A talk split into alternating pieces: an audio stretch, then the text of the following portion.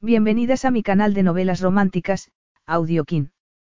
Antes de continuar, regálame un minuto de tu tiempo y comparte esta novela con familiares, amigas y conocidas. Me ayudarías a que otras personas conozcan este hermoso trabajo y cada día seguir creciendo. Estaré infinitamente agradecida por tu apoyo y deseando que una lluvia de bendiciones caigan sobre ti. Comencemos con la narración de la novela cuyo título es Bajo el calor de la pasión. Argumento. Su poder y su pasión la avasallarán. El ambicioso ejecutivo Luke Bryant necesitaba una estrella famosa que le ayudara a lanzar su tienda de lujo, pues del éxito de eso dependía todo. Lo que no necesitaba era Aurelie Smith, la no ya tan famosa estrella del pop y habitual de la prensa amarilla. El primer concierto de la vuelta de Aurelie, de la mano del hombre más sexy que había conocido en su vida, no salió exactamente como estaba planeado. Pero Aurelie era más dura de lo que parecía y no iba a permitir que ningún hombre, por atractivo que fuera, entrara en su corazón, aunque se metiera entre sus sábanas. Capítulo 1. Luke Bryant se miró el reloj por sexta vez en los últimos cuatro minutos y sintió que le hervía la sangre. Aurelie se retrasaba. Miró a Jenna, su directora de Relaciones Públicas, quien hizo un gesto de disculpa. A su alrededor, la gente que llenaba el elegante vestíbulo de mármol y cristal de Bryant empezaba a ponerse nerviosa. Llevaban 15 minutos esperando a que apareciera la estrella del pop para la gran inauguración de la tienda y ella no se dignaba presentarse. Luke apretó los dientes. Le habría gustado lavarse las manos de todo aquel condenado asunto. Había estado ocupado resolviendo problemas en la oficina de Los Ángeles y había dejado los preparativos de ese relanzamiento en manos de su equipo de Nueva York. A él jamás se le habría ocurrido contratar a una famosa como Aurelie. ¿Cómo podía habérsele ocurrido a Jenna? Volvió a mirarla. La mujer se mordió el labio inferior. Luke avanzó hacia ella. ¿Dónde está? Arriba. ¿Y qué hace? Preparándose. Luke controló su temperamento. Y se da cuenta de que lleva más de 15 minutos de retraso para la única canción que va a cantar. Creo que sí. Luke la miró con dureza. Sabía que se estaba enfadando con la persona equivocada. Jenna era ambiciosa y muy trabajadora y, si había contratado a una pasada gloria como Aureli para realzar la inauguración de la tienda, había sido porque contaba con buenos estudios de marketing que avalaban su elección. Jenna se había mostrado firme en su opinión de que Aureli gustaba al grupo de 16 a 25 años. Había tenido tres canciones de éxito entre ellos y ella misma tenía solo 26 años. Al parecer, todavía despertaba interés en el público. Igual que un descarrilamiento de tren, pensó Luke con amargura. ¿Por qué no puedes apartar la vista del desastre? Aún así, entendía la motivación de Jenna. Esta había contratado a Aurelie, habían hecho publicidad y un número importante de personas había acudido a ver a la antigua princesa del pop cantar una canción antes de la reapertura oficial de la tienda. Como presidente de tiendas Bryant, el responsable último era él. Como siempre. ¿Dónde está exactamente? Aurelie. ¿Quién si no? Hasta su nombre era ridículo. Su verdadero nombre probablemente sería Gertrude o Millicent. O, peor aún, algo como Kitty o Jenny. En cualquier caso, absurdo. Está en la sala de empleados. Lucas sintió sombrío y se dirigió arriba. Aurelie había sido contratada para cantar y por Dios que lo iba a hacer. Arriba, el departamento de mujeres de Bryant estaba silencioso y vacío. Los percheros de ropa y los fantasmales maniquíes sin rostro parecían acusarlo en silencio. Ese día tenía que ser un éxito. Tiendas Bryant llevaba cinco años en declive, igual que la economía. Nadie quería lujos caros, que era en lo que se habían especializado ellos durante el último siglo. Luke llevaba años intentando cambiar las cosas, pero su hermano mayor, Aaron, había insistido en tener la última palabra y no le interesaba hacer algo que, en su opinión, rebajaba el nombre de Bryant. Después de recibir los últimos informes negativos, Aaron había consentido por fin en hacer cambios y Luke rezaba para que no fuera demasiado tarde. Si lo era, las culpas serían para él. Y con razón. Era el presidente de tiendas Bryant, aunque Aaron seguía tomando muchas decisiones. Luke aceptaba la responsabilidad de lo que ocurriera en su rama de empresas Bryant, incluida la contratación de Aurelie. Llamó con los nudillos a la puerta de la sala de empleados. Hola. Señorita Aurelie. Porque aquella mujer no tenía un apellido. La estamos esperando, probó el picaporte, pero la puerta estaba cerrada. Volvió a llamar y no obtuvo respuesta. Permaneció un momento inmóvil, recordando otra puerta cerrada y un silencio muy distinto. Sintió el ardiente dolor de la culpabilidad. Esto es culpa tuya, Luke. Tú eras el único que podía haberla salvado. Apartó los recuerdos con determinación. Apoyó el hombro en la puerta y le dio una fuerte patada. La cerradura estalló y se abrió la puerta. Luke entró y miró a su alrededor.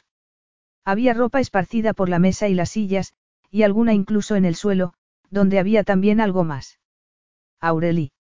Se quedó allí en estado de shock, suspendido en los recuerdos, y, cuando pudo andar, se acercó a ella. Estaba tendida en un rincón de la estancia ataviada con un vestido ridículamente corto y las piernas separadas. Se acuclilló a su lado y le tomó el pulso. Parecía firme, pero ¿qué sabía él de pulsos? La miró a la cara, que estaba pálida y levemente bañada en sudor. Tenía un aspecto horrible. Suponía que, en un sentido puramente objetivo, era guapa, con el pelo rubio, casi castaño claro, y una figura esbelta, pero su rostro estaba gris y parecía excesivamente delgada. Le tocó la mejilla y la encontró sudorosa. Sacó el móvil para llamar al 911 con el corazón latiéndole con fuerza. Seguramente se trataría de algún tipo de sobredosis. Nunca había pensado que tendría que pasar por aquello dos veces en su vida y el antiguo pánico le helaba las venas. Entonces ella abrió los ojos y la mano de él se detuvo en el teléfono. Luke sintió algo en su interior al ver el color de los ojos de ella. Eran azules, del color del Atlántico un día frío y gris, y llenos de tristeza. Ella parpadeó y luchó por incorporarse sentada.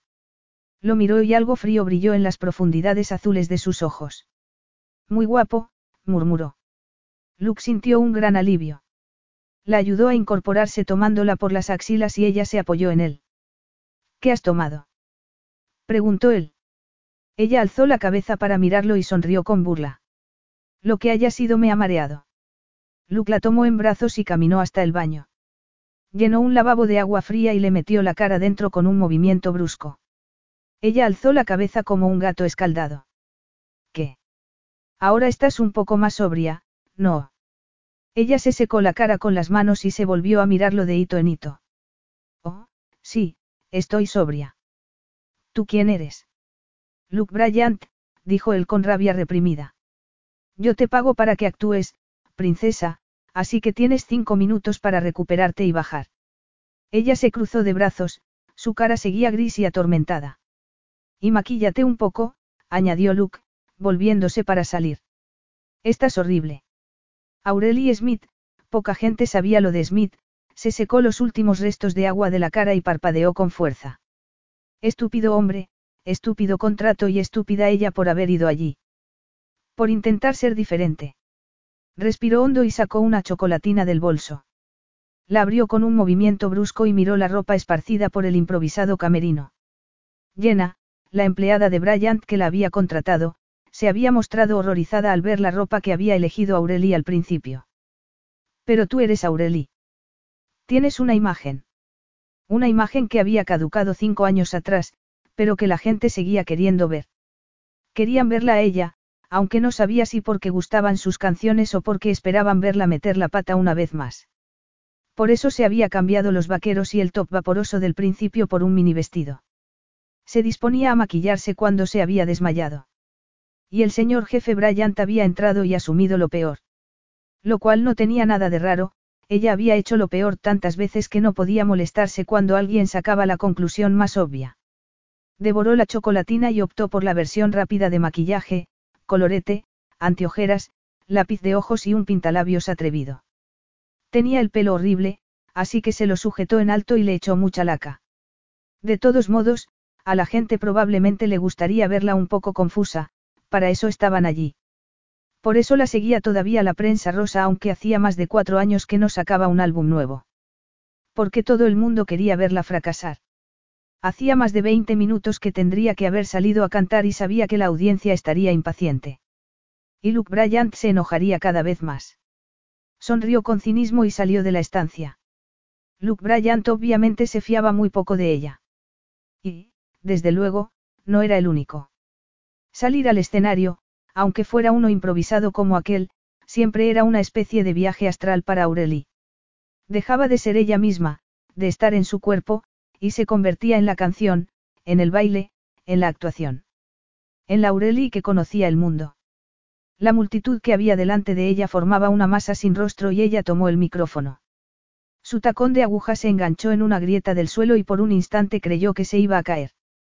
Oyó el respingo colectivo de la gente y supo que todos esperaban, algunos incluso deseaban, que se cayera de bruces. Se enderezó, sonrió animosa y empezó a cantar. Normalmente no era consciente de lo que hacía en el escenario, simplemente lo hacía. Cantaba, se movía y sonreía. Para ella era como una segunda naturaleza, o mejor dicho, la primera, pues la actuación, ser otra persona, era más fácil que ser ella misma. Y, sin embargo, allí, en medio de todo ese fingimiento, sintió que algo quedaba en silencio en su interior a pesar de estar cantando. Luke Bryant la miraba de pie al lado del improvisado escenario, apartado de la audiencia que se hallaba reunida en el vestíbulo. La miraba con rostro sombrío y ojos llameantes. Y lo peor de todo fue que ella se descubrió mirándolo a su vez. Y una parte de ella no podía apartar la vista ni siquiera cuando se volvió hacia la multitud. Luke observó a Aurelie empezar su actuación y supo que funcionaba en piloto automático, pero era lo bastante buena como para que no importara. Su cuerpo delgado se movía con una gracia elegante y sensual. Su voz era clara y firme, pero también ronca y sugerente cuando quería, una mezcla de sol y humo. Era una voz sexy y ella hacía muy bien su trabajo. A pesar de que estaba irritado con ella, podía reconocerle eso. Y entonces ella se volvió y lo miró y él sintió, necesidad. Una abrumadora necesidad física de ella, pero más que eso, una necesidad, de protegerla. Qué ridículo. Ni siquiera le caía bien. La despreciaba. Y, sin embargo, en el segundo en que sus miradas se encontraron, sintió un tirón en el corazón y en, bueno, en el lugar obvio. Ella apartó la vista y él respiró hondo, aliviado. Sin duda estaba cansado y muy estresado o no desearía a alguien como Aurelie. La oyó animar a la multitud a cantar el estribillo con ella y la observó mover la cabeza y gritar. Vamos, no es tan vieja como para no recordarla. Luke sintió cierta admiración porque fuera capaz de reírse de sí misma. Se necesitaba coraje para hacer eso. Pero la recordó tirada en el suelo de la sala de empleados y movió la cabeza con disgusto. El suyo era el coraje del alcohol. O de algo peor. Terminó la música, los tres minutos intensos de baile y canción, y Luke oyó los aplausos. Ella gustaba a la gente, aunque sabía que en parte se reían de ella y sospechaba que Aurelie también lo sabía. La observó saludar con una sonrisa de sorna, despedirse agitando la mano de sus fans y avanzar hacia él. Sus miradas se encontraron de nuevo y Aurelie alzó un poco la barbilla y le lanzó un desafío con los ojos. Luke sabía que la había tratado mal arriba, pero no estaba dispuesto a disculparse. Aquella mujer podía estar intoxicada. Había terminado su actuación y él quería que se marchara. Era demasiado imprevisible para tenerla aquel día en la tienda. Ella se acercó y él extendió el brazo y le puso una mano en la muñeca. Sintió la fragilidad de sus huesos bajo los dedos, el tamborileo frenético de su pulso, y deseó no haberla tocado. Allí, tan cerca, podía oler su perfume, un aroma fresco y cítrico, y sentir el calor de su cuerpo. No pudo evitar mirar la redondez de sus pechos y la curva de las caderas, realzadas ambas cosas por el vestido que llevaba. Alzó la vista y vio que ella lo miraba casi con cinismo. Apartó la mano de la muñeca de ella. Gracias, dijo. Y notó lo tensa que parecía su voz. Ella sonrió. ¿Por qué exactamente? Por cantar. No hay por qué darlas, mandón. Él la miró irritado. ¿Por qué te parezco mandón? Bueno, ella puso los brazos en jarras. Me has metido la cara en un lavabo lleno de agua fría y esperabas que te diera las gracias por ello. Te habías desmayado. Te he hecho un favor. A ella le brillaron los ojos. Se burlaba de él. ¿Ves lo que quiero decir? Yo solo quería que hicieras lo que tenías que hacer, respondió Luke. Cuanto antes se fuera de allí aquella mujer, mejor. No la necesitaban más. Ella le puso una mano en el pecho con la misma sonrisa burlona y sintió el fuerte golpeteo del corazón de él. Luke notó el calor de la mano a través de la camisa, la suave presión de los dedos femeninos y su libido reaccionó de inmediato. ¿Y qué es lo que tengo que hacer ahora? Preguntó ella bajando un poco la voz. Marcharte, contestó él. No podía controlar la reacción de su cuerpo, pero sí podía controlar todo lo demás. Ella se rió con suavidad y apretó la mano con más fuerza en la camisa de él, abriendo los dedos. ¿Estás seguro? murmuró. Luke le agarró la mano con furia, consciente de nuevo de su fragilidad, y se la arrojó como si fuera un cuerpo muerto. Pediré a seguridad que te escolten fuera. Ella enarcó las cejas. Y eso quedará muy bien, precisamente hoy. ¿Qué quieres decir? Echar a Aureli con los gorilas de seguridad. A la prensa rosa le encantará, se cruzó de brazos con un brillo peligroso en los ojos. Casi parecía al borde de las lágrimas o, más probablemente, del triunfo. Tu gran inauguración se convertirá en una burla. Créeme, yo sé cómo funciona eso. No me cabe la menor duda, a ella la habían ridiculizado muchas veces en la prensa. Admítelo, mandón, se burló ella. Me necesitas. Luke sintió tentaciones de decirle que se fuera, pero se impuso la razón. Dependía demasiado de aquel evento para estropearlo por un orgullo estúpido. Muy bien, musito. Puedes circular durante una hora y después te marchas sola. Pero si se te ocurre. ¿Qué? Ella enarcó las cejas con otra sonrisa de burla. ¿Qué es lo que crees que voy a hacer?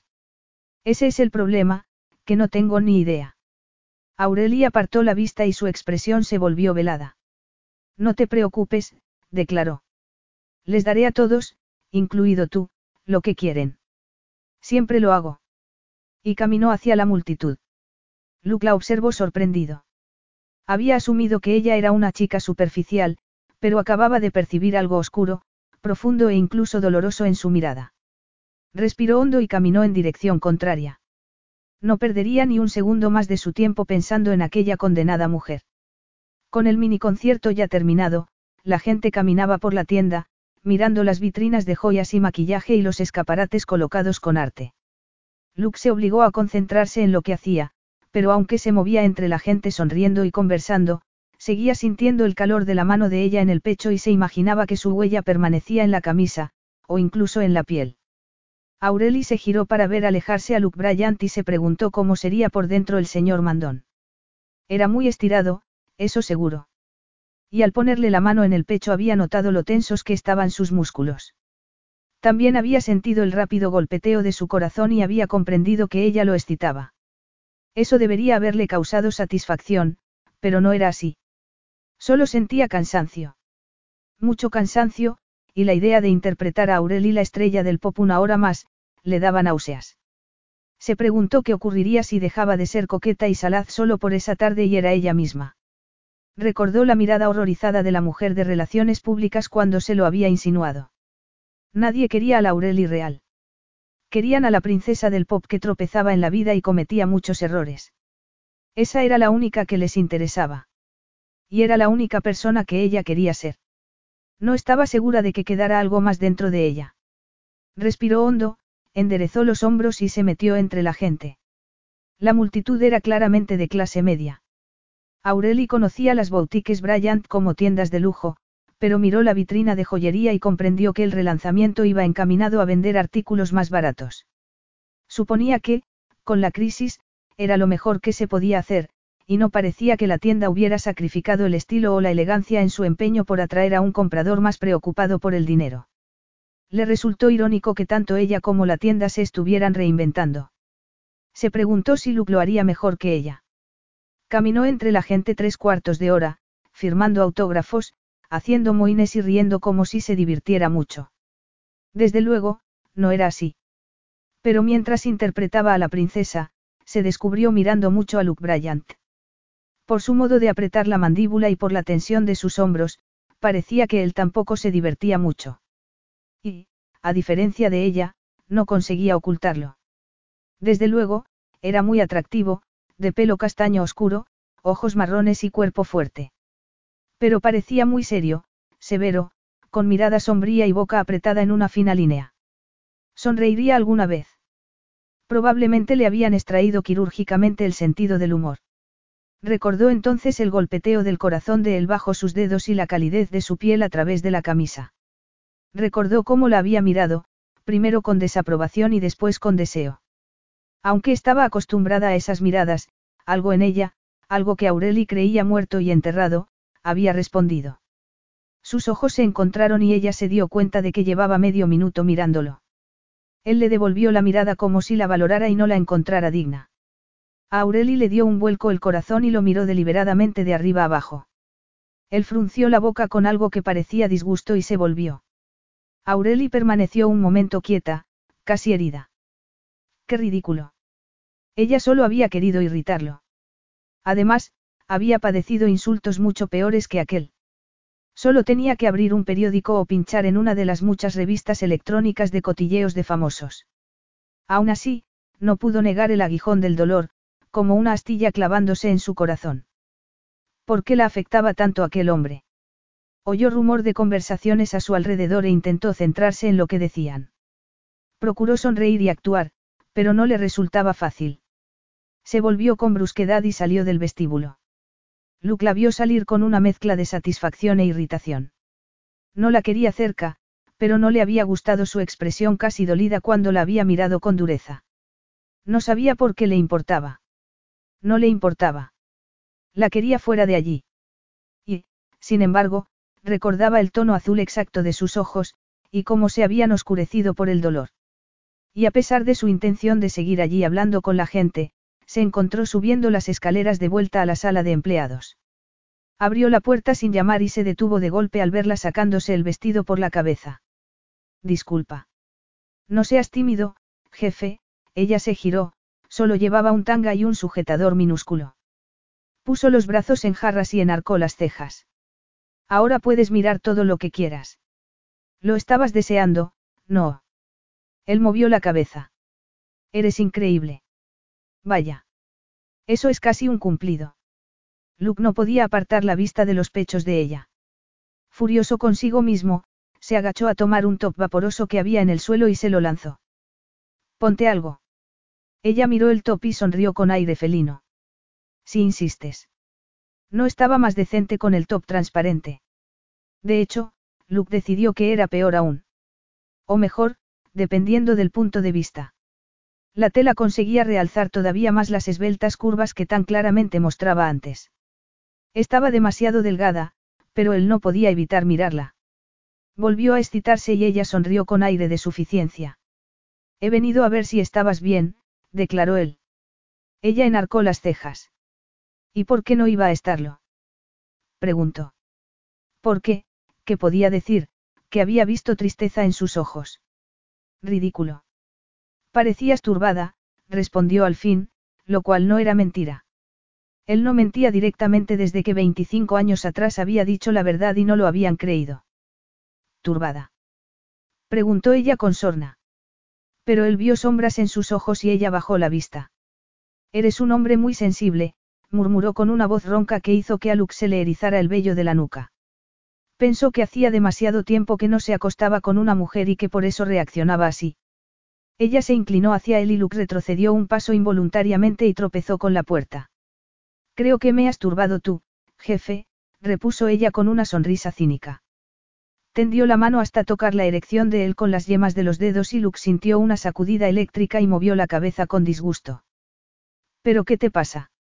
Nada malo, a juzgar por tu reacción. Si veo a una mujer atractiva en ropa interior, es lógico que mi cuerpo tenga una reacción biológica básica. Eso es todo. Oh, y tu preocupación por mi estado emocional solo ha sido eso. Ella retrocedió. Su sonrisa era fría y su mirada dura. ¿Crees que me estaba insinuando a ti? Él soltó una risita dura. Si acaso, eres tú la que lo ha hecho conmigo. Y ni siquiera me caes bien. Ella alzó la barbilla.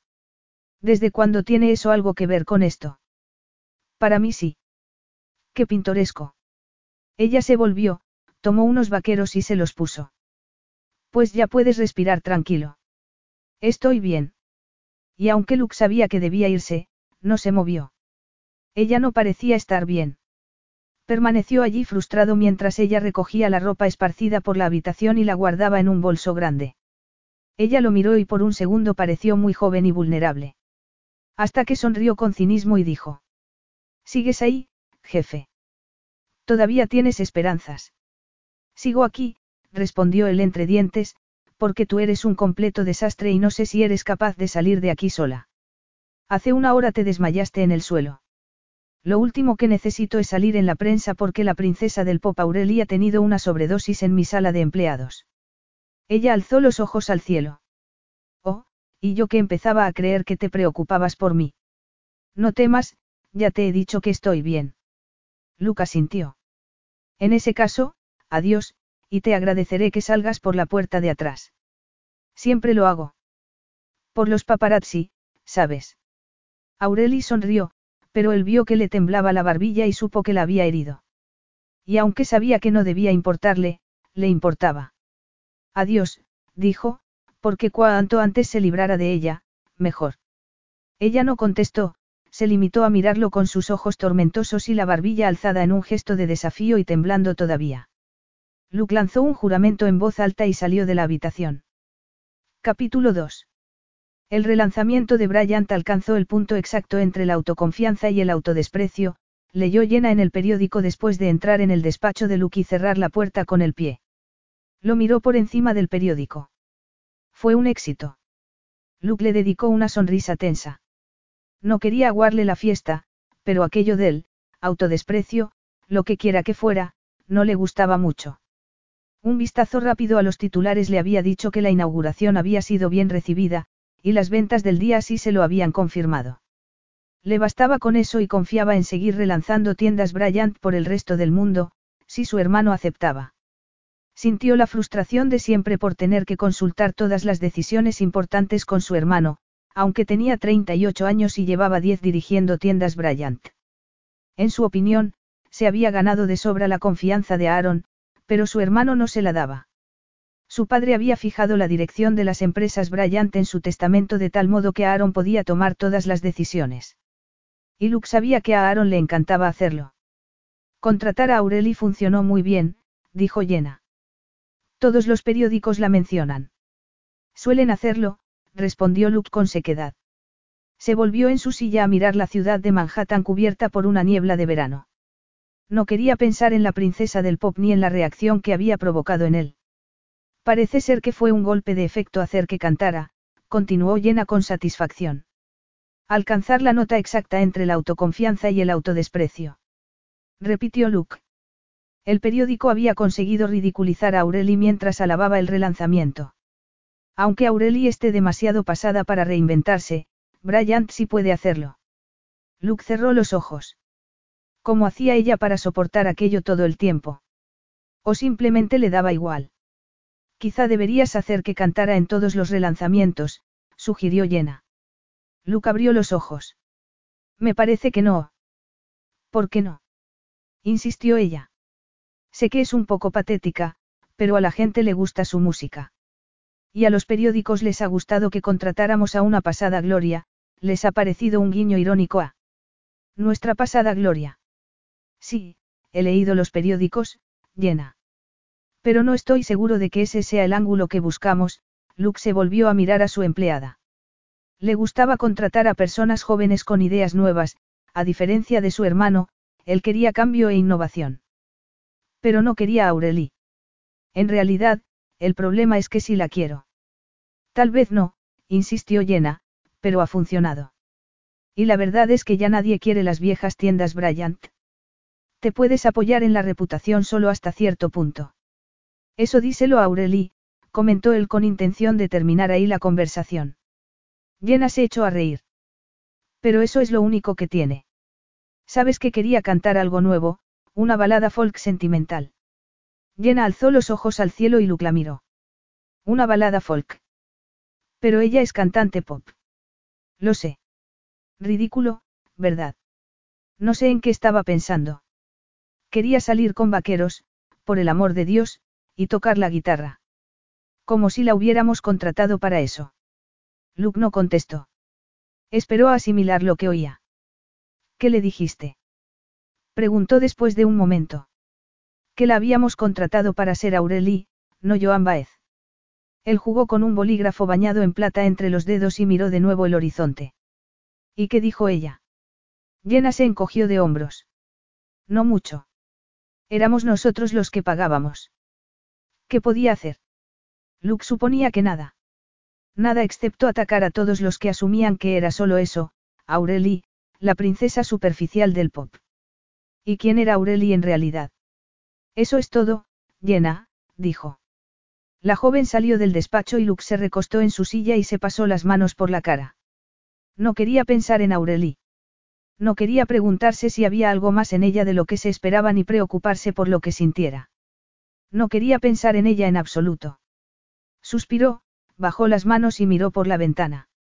La sugerencia de Jenna era ridícula, por supuesto. No contrataría de nuevo a Aurelie porque no quería volver a verla. ¿Y por qué no puedes dejar de pensar en sus ojos? Sus ojos.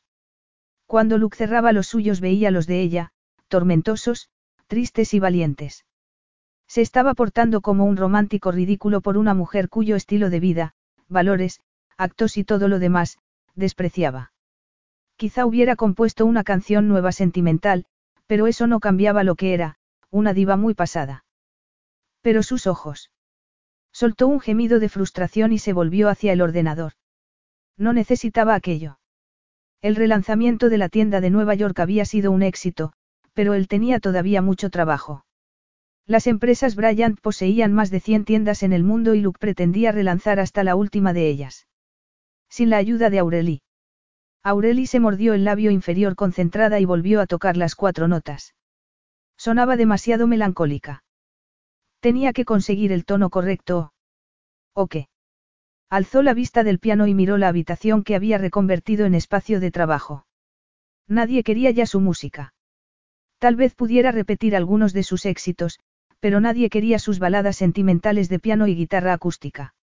Eso se lo habían dejado muy claro. Cuando había mencionado la idea a su agente, él se había reído. Sigue con lo que se te da bien, preciosa, le había dicho. Aunque ya no sea gran cosa. Ella lo había despedido. Pero a él no le había importado, pues de todos modos pensaba dejarla. Se levantó de la banqueta con un suspiro y entró en la cocina. Llevaba toda la mañana trabajando y necesitaba un café. Odiaba la autocompasión, sabía que no conducía a nada.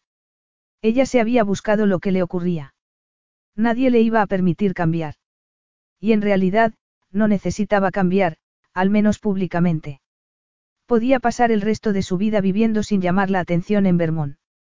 No necesitaba una reaparición, a pesar de su patético intento por conseguirla. El recuerdo del contrato con Bryant le daba grima.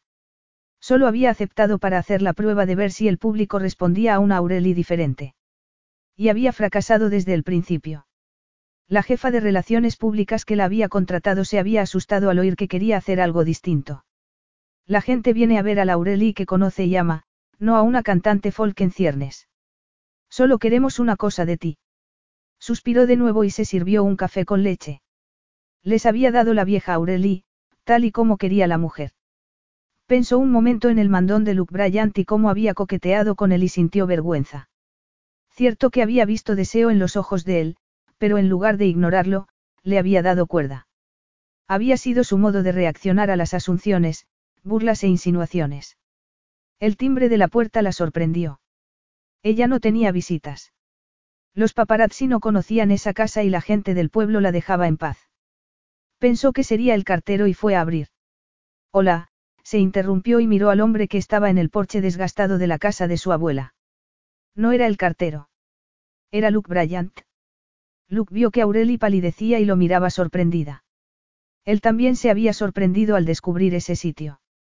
Una antigua granja en un pueblo dormido de Vermont no era lo que se esperaba en absoluto. Había supuesto que sería un buen escondite para alguien como ella, pero solo había necesitado diez segundos en el porche para saber que aquello no era un escondite, era un hogar. ¿Qué? Ella carraspeó y lo miró con los ojos muy abiertos. ¿Qué haces aquí? Te busco. ¿Por qué? Parecía tan sorprendida que él estuvo a punto de sonreír. Ya no coqueteaba. De hecho, no quedaba en ella nada de Laureli que había conocido en Nueva York. La miró y se dio cuenta de que no la habría reconocido de no ser por el color de los ojos. Esos los recordaba muy bien. La mujer que tenía delante vestía tejanos desteñidos y una camiseta de color lavanda y llevaba el pelo recogido sobre un hombro en una única trenza. No iba maquillada ni llevaba joyas. Era la esencia de la sencillez y, aunque seguía pareciendo frágil, a Luke le pareció que estaba mejor que la última vez. ¿Puedo entrar? Ella miró por encima del hombro y Luke se preguntó qué escondería allí. Empezó a recelar. La casa podía ser pintoresca y la ropa de ella normal, pero podía dudar de que seguía siendo la inestable estrella del pop que había conocido. Bueno, sí podía. Lo había dudado desde que Jenna le había dicho que Aurelie había querido cantar otra cosa, ser diferente. Eso era lo que le había hecho decidirse a hablar con ella. Qué golpe sería que Bryant orquestara el regreso de una antigua estrella del pop que nadie creía que podía cambiar. Aunque, si había de ser sincero, y estaba decidido a serlo siempre, no había ido a Vermont por el éxito de sus tiendas, sino por algo más profundo e instintivo. Entendía demasiado bien el deseo de cambio, intentar ser diferente. Llevaba casi una década intentándolo con las tiendas. Y en cuanto a sí mismo, bueno, había tenido que superar sus propios obstáculos. Claramente, Aureli tenía los suyos. Y eso era lo que lo había llevado cinco semanas después a la puerta de su casa. ¿Puedo entrar? Preguntó de nuevo. Ella se mordió el labio inferior, claramente dudosa. De acuerdo, dijo al fin. Se hizo a un lado para dejarlo pasar. Luke cruzó el umbral y miró el paragüero y el perchero, los muestrarios de bordados enmarcados en las paredes y el felpudo trenzado. Muy pintoresco. Y en absoluto lo que había esperado. Ella cerró la puerta y lo dejó en el vestíbulo. Se cruzó de brazos. ¿Cómo me has encontrado? Confieso que ha sido un reto.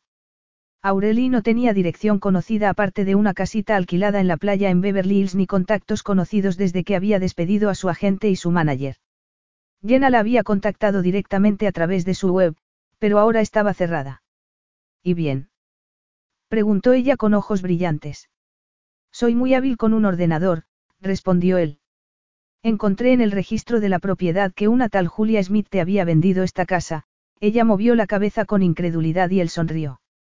Aurelie Smith. Me preguntaba cuál sería tu apellido. Buen trabajo, Sherlock. Gracias. Todavía no sé por qué has venido. Quiero hablar contigo. Ella enarcó una ceja. Oh. Ese no era el mensaje que me transmitías en Nueva York. Es verdad. Si te parecí grosero, lo siento. Si me pareciste. Bueno, a ti te pareció que yo estaba colocada, así que da igual, ella echó a andar por un pasillo oscuro y estrecho cuyas paredes estaban llenas de fotografías y entró en la cocina. Me pareció. Repitió él en el umbral de la cocina. La luz del sol entraba en la estancia procedente de un ventanal que daba a un jardín trasero. Aurelie había agarrado una taza de café y dio un sorbo. No le ofreció una. Ya te he dicho que da igual. Pues no da igual. Si tienes un problema de abuso de sustancias, necesito saberlo ahora, eso era lo único que había estado a punto de impedirle ir allí. No podía trabajar con una persona inestable que podía tener una sobredosis. No volvería a colocarse en esa posición.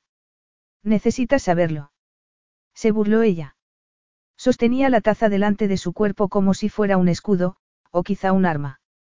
Luke permanecía al lado de la puerta, no quería que le tirara el café a la cara.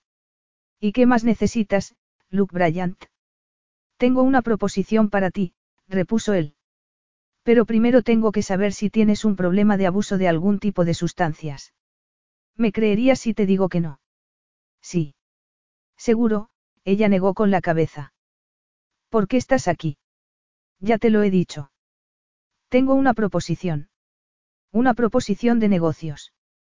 Siempre son negocios, ¿verdad? Luke reprimió su irritación. Lamentaba ya el impulso que lo había llevado allí. Basta. Escúchame o no me escuches. Si te interesa volver a los escenarios. Vio que ella apretaba la taza con fuerza. ¿Quién ha dicho que me interese eso? ¿Por qué, si no, aceptaste el contrato con Bryant? Ella enarcó las cejas. Por aburrimiento. Luke la miró y vio el peligroso brillo de sus ojos, la fina línea de sus labios y la barbilla temblorosa. Me parece que no, respondió. ¿Por qué te interesa que vuelva? Preguntó ella. ¿Por qué en Nueva York no te interesaba? He cambiado de idea. Ah, sí. Oye, te lo diré si crees que podemos mantener una conversación civilizada, pero antes responde a la pregunta. ¿Tienes problemas de abuso? No. ¿Los has tenido alguna vez? No. ¿Y por qué te desmayaste en Nueva York?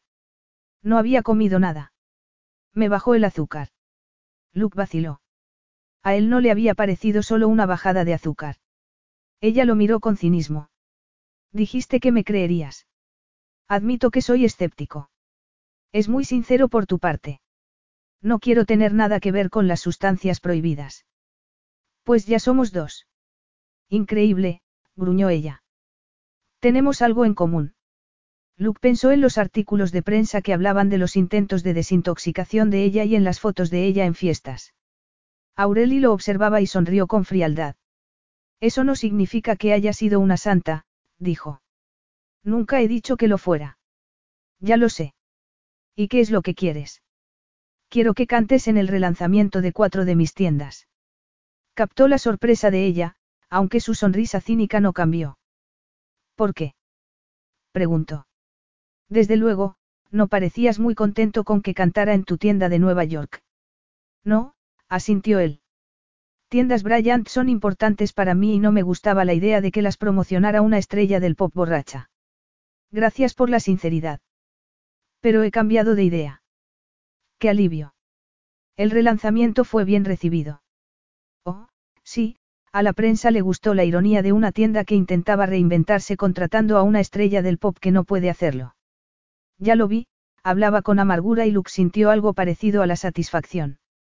Ella intentaba cambiar. La gente todavía quiere verte. La parte más emocionante fue cuando tropecé. La gente quiere verme caer. Por eso van, apartó la vista y él la miró pensativo y vio que la luz del sol teñía de dorado los ángulos de su perfil. Yo no quiero verte caer. ¿Qué? Ella lo miró sorprendida.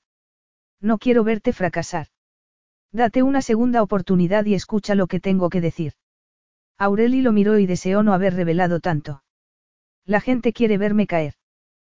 ¿Por qué le había dicho la verdad?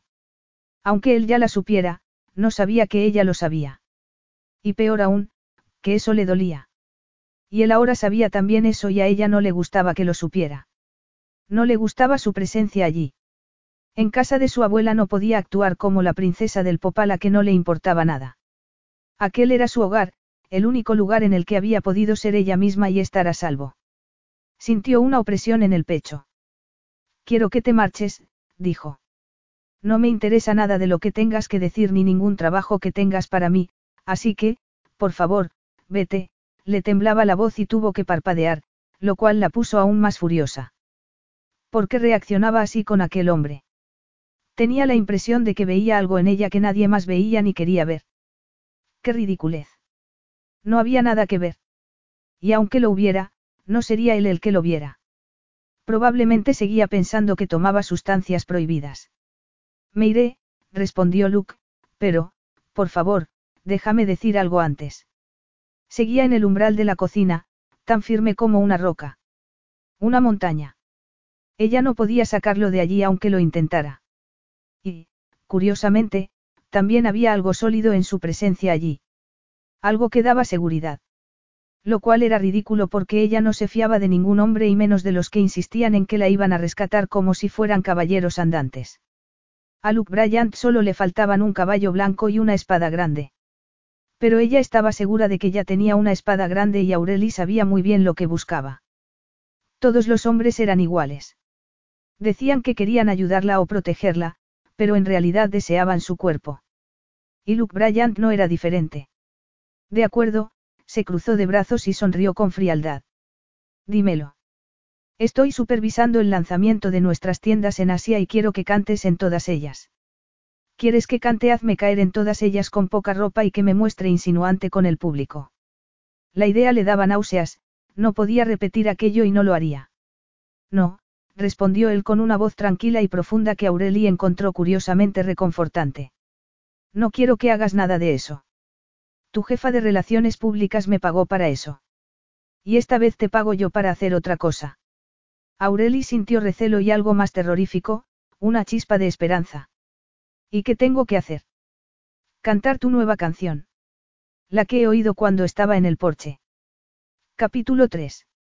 Aureli estuvo a punto de tambalearse y Luke dio un paso instintivo hacia ella. La había sorprendido y su intención había sido esa. Tenía que hacer algo para librarla de aquella fama de superestrella perdida que llevaba como una armadura oxidada.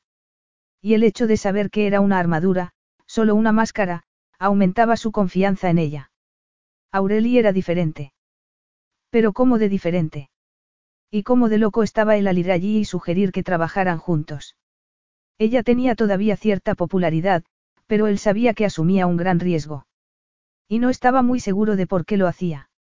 ¿Y bien? Preguntó, apartando aquellas irritantes dudas de su mente. Aureli le había dado la espalda y tenía la cabeza inclinada. Luke tuvo que combatir el ridículo impulso de abrazarla.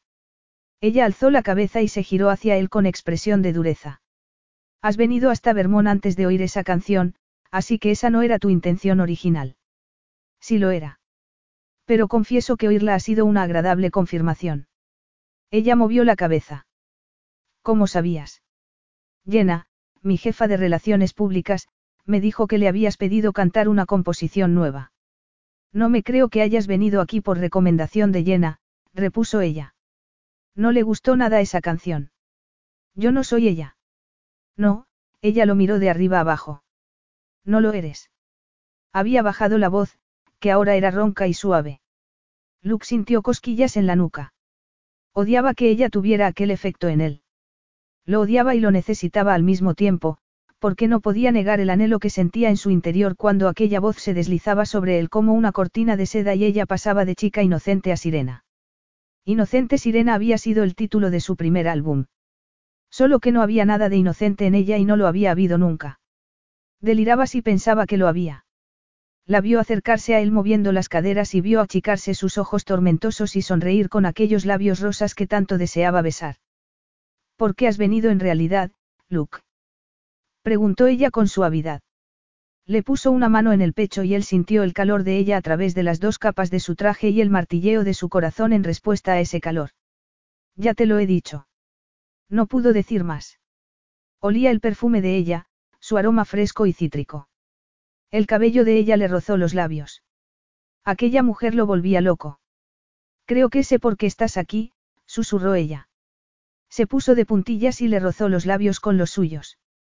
Luke no supo lo que le pasó entonces. Un sencillo beso bastó para que empezara a arder como una vela romana. No, se apartó un poco, no tanto como debería haber hecho. ¿No qué? Musitó ella contra su boca. El instinto y el deseo se impusieron entonces y él tiró de ella hacia sí y la besó de un modo primitivo y urgente. La abrazó, deslizó las manos por la columna vertebral hasta las caderas, donde las plantó con firmeza como si aquel fuera su lugar natural, y la apretó contra sí. Reclamó aquel beso, lo hizo suyo. Suyo, no de ella ni de ellos. Porque en una parte distante de su cerebro, captó que ella se había quedado inmóvil, sin vida, y él la besaba como un hombre a punto de ahogarse aferrándose al último salvavidas. Se apartó con un esfuerzo y respiró jadeante. El corazón le latía con fuerza. ¿A qué narices ha venido eso? Ella lo miró retadora, al parecer nada afectada por algo que a él lo había dejado atónito. Dímelo tú. ¿Por qué me has besado? ¿Vas a fingir que no lo deseabas? No, no voy a fingir eso, respondió él. Admito que me atraes y preferiría que no fuera así. Y eso no tiene nada que ver con el motivo de mi presencia aquí. Ella enarcó las cejas con incredulidad. Nada. Luke suspiró con exasperación. Él no mentía. No podía desde que había dicho la verdad en uno de los momentos más cruciales de su vida y no lo habían creído. Probablemente ha tenido algo que ver con ello, admitió, pero me gustaría que no fuera así. De verdad. La voz de ella sonaba incrédula. ¿Por qué me has besado? Volvió a preguntar él. Admito que he seguido yo, pero tú has empezado y tiene que haber una razón para eso. Tiene que haberla. Creo que hay una razón para todo lo que haces, aunque desde fuera parezcan locuras, comentó él. Ella soltó una risita, la primera nota de humor auténtica que Luke había visto en ella. Gracias por el cumplido. De nada. Se miraron como dos boxeadores situados cada uno en un lado del cuadrilátero. Parecía haber una tregua, pero Luke no sabía lo que era ni por qué estaba allí. Su plan de contratar a Aureli para los relanzamientos en Asia, de cambiar la opinión que tenía el público tanto de ella como de las tiendas en un acto de reinvención definitiva parecía un pretexto ridículo después del beso. Había ido allí porque la deseaba. Punto. Era así de sencillo. Aureli lo miró preguntándose qué táctica intentaría a continuación. La sinceridad la había sorprendido, perturbado incluso, porque sabía que decía la verdad y no sabía qué hacer al respecto. No estaba habituada a la sinceridad. Fingiendo indiferencia, se apartó de él, tomó la taza de café y puso el mostrador de la cocina entre los dos. Luke se cruzó de brazos. Todavía no me has dicho por qué me has besado tú. Ella se encogió de hombros. ¿Por qué no? El beso había empezado como un modo de probarle que él solo quería una cosa y no era la canción. Pero luego había sentido la suavidad de sus labios, de su pelo, y había olvidado que quería probar algo. Había sentido, algo. Deseo. Parecía imposible. Y después Luke había profundizado el beso y ella se había quedado rígida, como le ocurría siempre. ¿Por qué no me dices por qué quieres contratarme? Ya te lo he dicho. La verdadera razón. Luke la miró apretando los labios. Era un hombre muy atractivo, aunque eso daba igual. Aún así, una parte de ella podía admirar su belleza y apreciar la dureza de su cuerpo contra el de ella. La calidez de sus ojos. Tenía que dejar de pensar así inmediatamente. ¿Y bien? ¿Por qué? Es más complicado de lo que me gustaría, repuso Luke. Por una parte, es una buena decisión de negocios y por otra parte, sí, se encogió de hombros y extendió las manos. La atracción también juega un papel probablemente.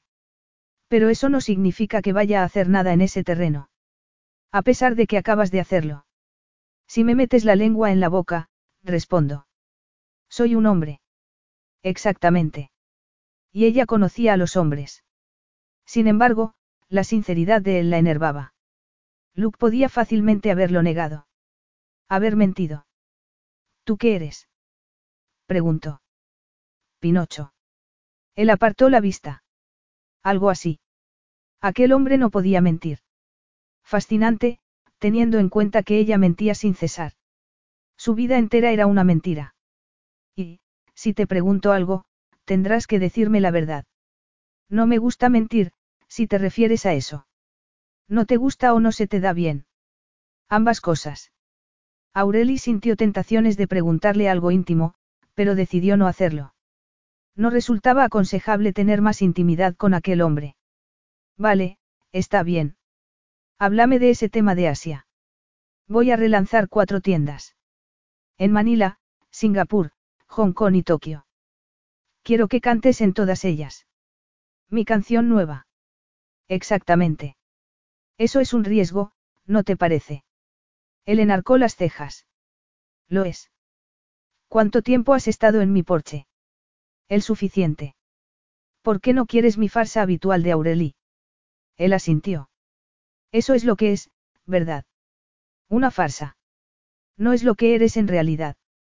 A Aureli no le gustó que la mirada de Luke pareciera ver a través de ella. No le gustó nada, pero una parte de ella gritaba que sí. Sí, es una farsa, no soy yo y tú eres la única persona que se ha dado cuenta. Pero sacó fuerzas de algún lugar para alzar los ojos al cielo y reírse. Pues claro que es una farsa. La imagen de cualquier persona famosa es solo una interpretación. Luke dio un paso hacia ella. Lo harás. No puedo contestarte ahora. Pues tendrás que hacerlo pronto, porque viajo a Filipinas la próxima semana. Aureli respiró hondo. ¿Tienes miedo? Preguntó él. ¿Qué? ¿Tienes miedo de mí? ¿Por qué? Ella lo miró sorprendida y él sonrió. Por la sinceridad. Yo siempre digo la verdad. Siempre. ¿Por qué tienes miedo? ¿Por qué no te conozco? ¿Por qué te has presentado en mi casa, forzado la entrada y... Te he pedido educadamente que me dejaras entrar. Y has sido tú la que me ha besado, así que... Olvídalo, ella se apartó. Odiaba que él le hiciera sentirse confusa y necesitada. Dime por qué tienes miedo. No tengo miedo, estaba aterrorizada. ¿Tienes miedo de mí o de cantar? Él dio otro paso hacia ella. Estaba seguro de sí mismo, de quién era, y eso la ponía furiosa. La asustaba. De ninguna de las dos cosas, de las dos. Tú tampoco mientes muy bien. Ella se giró a mirarlo con intención de decir algo hiriente, pero no se le ocurrió nada. Toda su indignación se evaporó y no le quedó nada. Y estaba tan cansada de fingir que no le importaba nada y de ser otra persona. Aunque la idea de ser ella misma y dejar que la gente la viera así resultaba terrorífica. Pues claro que estoy un poco, nerviosa, declaró, incapaz de perder del todo su autoprotección. La prensa vive para ridiculizarme, a la gente le encanta odiarme. ¿Crees que me gusta afrontar eso una y otra vez? Luke la miró un momento y ella alzó la barbilla y le devolvió la mirada. Actúas como si te gustara, comentó él. Ya te he dicho que todos los famosos interpretan. Aureli la estrella del pop no es real, no podía creer que dijera eso. ¿Y quién es Aureli Smith? preguntó él. Ella lo miró un momento. No tenía respuesta para eso. Había sido famosa desde los 16 años. Eso no importa. Aurelie Smith no le interesa a nadie. Quizá les interesara si llegaran a conocerla. Créeme, seguro que no. Es un riesgo que tienes que correr. Era un riesgo demasiado grande. No me digas lo que tengo que hacer. Luke se metió las manos en los bolsillos. Muy bien. Déjame invitarte a cenar. Aureli lo miró recelosa. ¿Por qué? Una cena de trabajo para comentar los detalles del viaje a Asia. Aureli iba a negarse, pero algo la detuvo. Iba a dar por terminado aquello antes incluso de que empezara. Tan cobarde era. No he dicho que acepte. Lo sé. Ella respiró hondo. Tenía miedo. De cantar y de él. Y de lo mucho que él parecía saber de ella. Y, sin embargo, una parte de ella ansiaba desesperadamente eso mismo. De acuerdo. ¿Conoces algún sitio para cenar por aquí? Pues no. Hay un lugar de comida rápida en el próximo pueblo. Algo más. A menos de 50 kilómetros, no. Él la miró. Tengo una idea, sugirió. Cocinaré para ti. ¿Qué? Ningún hombre había cocinado nunca para ella. No soy un gran chef, pero puedo hacer un bistec con patatas. No tengo bistecs. ¿Tú comes? Sí. Pues iré a comprar. Y hablaremos de Asia durante la cena. Aquello sonaba muy agradable y normal y, sin embargo, ella vacilaba todavía. Agradable, y, normal, no eran adjetivos que entraran en su experiencia habitual. Pensó entonces en lo que le ofrecía Luke, una oportunidad, y asintió de mala gana. Está bien. Él se volvió para salir. Volveré en media hora. Treinta minutos de descanso. Está bien, repitió ella, y él se marchó. Luke le dio casi una hora. Pensó que ella necesitaba el respiro y él también. Tardó tiempo en elegir dos filetes gruesos, una bolsa de patatas y algo para ensalada. Se detuvo en el pasillo de las bebidas y se preguntó qué narices hacía allí. Su cerebro podía insistir en que era solo trabajo, pero su cuerpo decía otra cosa. Su cuerpo recordaba la sensación de los labios de ella, su voz ahumada y la emoción de sus ojos.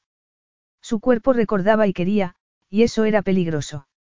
Era una locura. Se obligó a pensar con la misma lógica de siempre. De acuerdo, sí, la deseaba. Lo había admitido así. Pero seguía siendo trabajo. Si la actuación de Aurelie en las tiendas Bryant le conseguía la vuelta a los escenarios que él imaginaba, sería una publicidad fantástica para la tienda. Era, pura y simplemente, una buena decisión laboral. Por eso estaba allí. Se volvió hacia la caja con una sensación de incomodidad, incluso de culpabilidad. Se estaba mintiendo a sí mismo. Cuando volvió a la casa, al final de la calle más tranquila del pueblo, era por la tarde y el sol empezaba a bajar. El aire se volvía más frío y podía ver algunas hojas escarlata en el arce que había fuera de la casa de Aureli. Llamó al timbre y al poco oyó los pasos de ella. Cuando abrió, vio que se había duchado, pues tenía el pelo mojado metido detrás de las orejas. Se había puesto un suéter de cachemira verde y vaqueros y llevaba calcetines de color fucsia. Luke lo señaló con la barbilla. Parecen cómodos. Ella sonrió débilmente. Se me enfrían los pies. ¿Puedo pasar? Aurelia sintió y él captó su falta de artificio y le gustó. ¿Quién era Aurelie Smith? Tal vez lo descubriría. Pero quería hacerlo. Ella se apartó y él entró con la bolsa de la compra. ¿Te importa que me meta en tu cocina? Ella vaciló un momento. Claro que no. Él asintió y avanzó hacia la parte de atrás de la casa. Quince minutos después tenía los bistecs untados con aceite de oliva en el horno, las patatas cortadas y friéndose en la cocina y preparaba una ensalada. Aureli se había instalado en un taburete y lo miraba. ¿Te gusta cocinar? A veces. No soy un gourmet, ni mucho menos. No como mi hermano Chase. Es bueno. Luke se encogió de hombros.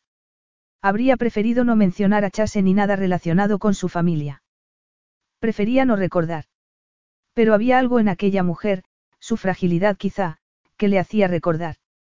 Es bueno en muchas cosas, respondió, encogiéndose de hombros. Tomó la vinagreta. ¿Tienes hermanos? No, respondió ella. Y Luke adivinó que le apetecía tan poco como a él hablar de su familia. Terminó de alinear la ensalada. Todo estará listo en unos minutos. Aureli se bajó del taburete y fue a por los platos. Huele muy bien. Él alzó la vista y sonrió. Estamos teniendo una conversación civilizada. Eso parece, ella no le devolvió la sonrisa, respiró hondo con los platos contra el pecho. Oye, si has venido en una misión compasiva, olvídalo, no necesito tu lástima. Él se quedó quieto. No te compadezco. Si no es lástima, ¿qué es? En la mandíbula de él se movió un músculo. ¿Qué quieres decir? Aurelia alzó la barbilla. Me cuesta creer que hayas venido hasta Vermont para pedirme que cante. Ni siquiera habías oído la canción. Podía ser horrible. Y tal vez lo sea. Admito que era un riesgo. ¿Y por qué has venido? ¿Cuál es la verdadera razón? La voz recelosa de ella fue como la hoja de un cuchillo para él. Creía que había ido allí para acostarse con ella. Y era verdad. No, aquello era por trabajo. Para ayudar a las tiendas y ayudar a Aurelie. Para reinventarse juntos. Luke puso las manos en el mostrador. No tengo planes sexuales, si es lo que piensas. Ella inclinó la cabeza a un lado. ¿Estás seguro? Él movió la cabeza. ¿Qué clase de hombres has conocido? Muchos. Y todos son iguales. Yo soy diferente, dijo él. Y estaba dispuesto a demostrárselo. Le tomó los platos con los ojos fijos en los de ella. Vamos a cenar. Sirvió los platos y los llevó a la mesa de la cocina. Fuera atardecía y el cielo era de color violeta. Acostumbrado a los ruidos frenéticos de la ciudad, sentía el silencio a su alrededor igual que sentía la soledad y el recelo de Aureli. ¿Vives aquí la mayor parte del tiempo? Preguntó. Ahora sí. ¿Te gusta? Sería una vida muy triste si no me gustara. Luke se sentó enfrente de ella y tomó su cuchillo y tenedor. No te gustan mucho las respuestas directas, ¿verdad? Ella lo miró a los ojos. Supongo que no. De acuerdo, hablemos de trabajo, Luke se obligó a concentrarse en lo único en lo que se concentraba siempre y que ahora le resultaba tan difícil. Quería preguntarle por la casa, por su vida, por cómo había llegado a donde estaba. Quería volver al pasillo y mirar las fotografías de las paredes, quería que ella le tocara su canción, quería. Trabajo. Es muy sencillo, dijo. Cuatro apariciones en un periodo de diez días. Cantas una o dos canciones nuevas. El público no esperará eso. Lo sé. Y no te importa. Ella alzó las cejas. ¿Por qué a tu jefa de relaciones públicas le importaba mucho? Pues menos mal que soy el presidente de la empresa, comentó él. A la gente le gusta que las cosas sean como espera. Quieren que yo sea como esperan. ¿Cómo creen que soy? Y por eso precisamente yo quiero que seas diferente, replicó él. Bryant es una institución en América y en otras partes del mundo. Y tú también. Eso es algo con lo que no me habían comparado. Si tú puedes cambiar tu imagen, todo el mundo puede. A juzgar por los periódicos, tú ya has conseguido cambiar la imagen de tu tienda. No me necesitas. Luke vaciló porque sabía que ella tenía razón, al menos en parte. No me gustó cómo lo puso la prensa, comentó después de un momento. Lo del autodesprecio. Preguntó ella. Antigua celebridad. Exactamente, quiero una victoria limpia, no cumplidos con doble significado. Quizá deberías aceptar lo que te dan. Él negó con la cabeza. Yo no trabajo así. Ella apartó la vista. Cuando volvió a hablar, lo hizo en voz baja. ¿Y si no puedo cambiar? Solo hay un modo de averiguarlo. Aureli no dijo nada, pero él veía que pensaba en ello. Te pagaremos el hotel y el viaje y podemos negociar un contrato nuevo para. El dinero no me importa. Quiero ser justo. Ella jugaba con el tenedor, empujando la comida en su plato. Él vio que no había comido gran cosa. Me sigue pareciendo lástima. No lo es. Aureli alzó la vista y él vio un amago de sonrisa en su cara, como un resto de lo que ella había sido, un susurro de lo que podía ser si sonreía más. Si era feliz. Y tú no puedes mentir, ¿verdad? No mentiré. Ella achicó los ojos. Pero es algo parecido a la lástima. Comprensión, tal vez. Que es solo una palabra mejor que lástima. Pura semántica. Exactamente. Luke sonrió a su vez. Está bien, oye, te he dicho que no te compadezco, siento. Compasión por mí. Deja de poner palabras en mi boca. Siento, suspiró exasperado. No le gustaba hablar de sentimientos. Nunca lo hacía. Su madre había muerto cuando tenía 13 años, nunca había estado muy unido a su padre y sus hermanos no preguntaban. Pero estaba allí y ella tenía razón, no podía mentir. Sé lo que sientes, dijo al fin, y ella enarcó las cejas, sorprendida por la confesión. Él también estaba sorprendido. ¿Por qué? Sé lo que es querer cambiar. Tú has querido cambiar. No lo hemos querido todos. Eso no es respuesta. Luke se encogió de hombros. Tuve que superar mis propios obstáculos. Por ejemplo. Él pensó que no debería haber empezado aquello. Lo último que quería era despertar sus torturados recuerdos. Una infancia difícil. Ella apretó los labios. Pobre niño rico. Él se puso tenso, se obligó a relajarse. Algo así. Ella alzó la barbilla y lo miró retadora. A lo mejor yo no quiero cambiar. Luke estuvo a punto de echarse a reír. ¿Y entonces por qué compones otras canciones? ¿Por qué pides cantarlas? ¿Por qué aceptaste el contrato de Bryant si llevabas años sin actuar en público? Ella torció los labios. Me has investigado por Internet, ¿eh? No hacía falta buscar en Internet para saber eso. Además, continuó él con voz más animosa, lo que importa aquí es que llevo años intentando reinventar tiendas Bryant. ¿Y qué te lo ha impedido? Luke vaciló. No quería hablar de Aaron y su manía por el control. El cambio no se da de la noche a la mañana, dijo. Y las tiendas Bryant tienen una reputación de un siglo. Ha habido resistencia. Siempre la hay. ¿Lo ves? Tenemos algo en común. Que tú quieres reinventar unas tiendas y yo quiero reinventarme a mí misma. Luke no contestó, porque había algo en la voz de ella que le hizo pensar que no era buena idea sentir. Esperó, preguntándose por qué le importaba tanto. No necesitaba a Aurelie. No las necesitaba a ella ni a sus canciones para reabrir las tiendas. Pero, cuando lo miraba con aquellos ojos lavados por la lluvia, sentía un tirón interior que no podía entender. Era más que lujuria, algo más profundo que el deseo. A pesar de haber tenido tres relaciones largas satisfactorias, nunca había sentido aquel torbellino de emociones, como si se viera arrastrado por la fuerza de sus propios sentimientos. Y eso lo aterrorizaba. Lo inteligente en ese momento sería levantarse y salir de la casa. Alejarse de Aureli y de todas sus complicaciones y seguir con sus asuntos, con su vida, como había hecho siempre. Con calma y con control, haciendo cosas y no indagando nunca demasiado profundamente. No se movió. Aureli respiró hondo y soltó el aire lentamente. Déjame tocarte mi canción, dijo al fin. Lucas sintió, sorprendido y algo conmovido. Me gustaría. Capítulo 4. Aureli precedió a Luke hasta el cuarto de música, en la parte delantera de la casa, con el corazón golpeándole con fuerza y la piel sudorosa. Estaba mareada por los nervios y rezaba en silencio para no desmayarse. Lo último que necesitaba era que Luke Bryant creyera otra vez que había tenido una sobredosis. Se detuvo ante el piano, lamentando ya su decisión. ¿Por qué se exponía a eso? No necesitaba dinero, no necesitaba volver a cantar en público. No necesitaba nada de aquello. Pero lo quería. Quería compartir algo que era importante para ella, compartirlo con él y con el público, aunque le producía un miedo espantoso.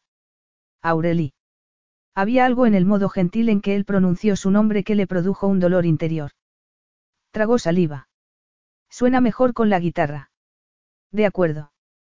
Ella tomó la guitarra acústica que le había comprado su abuela justo antes de morir.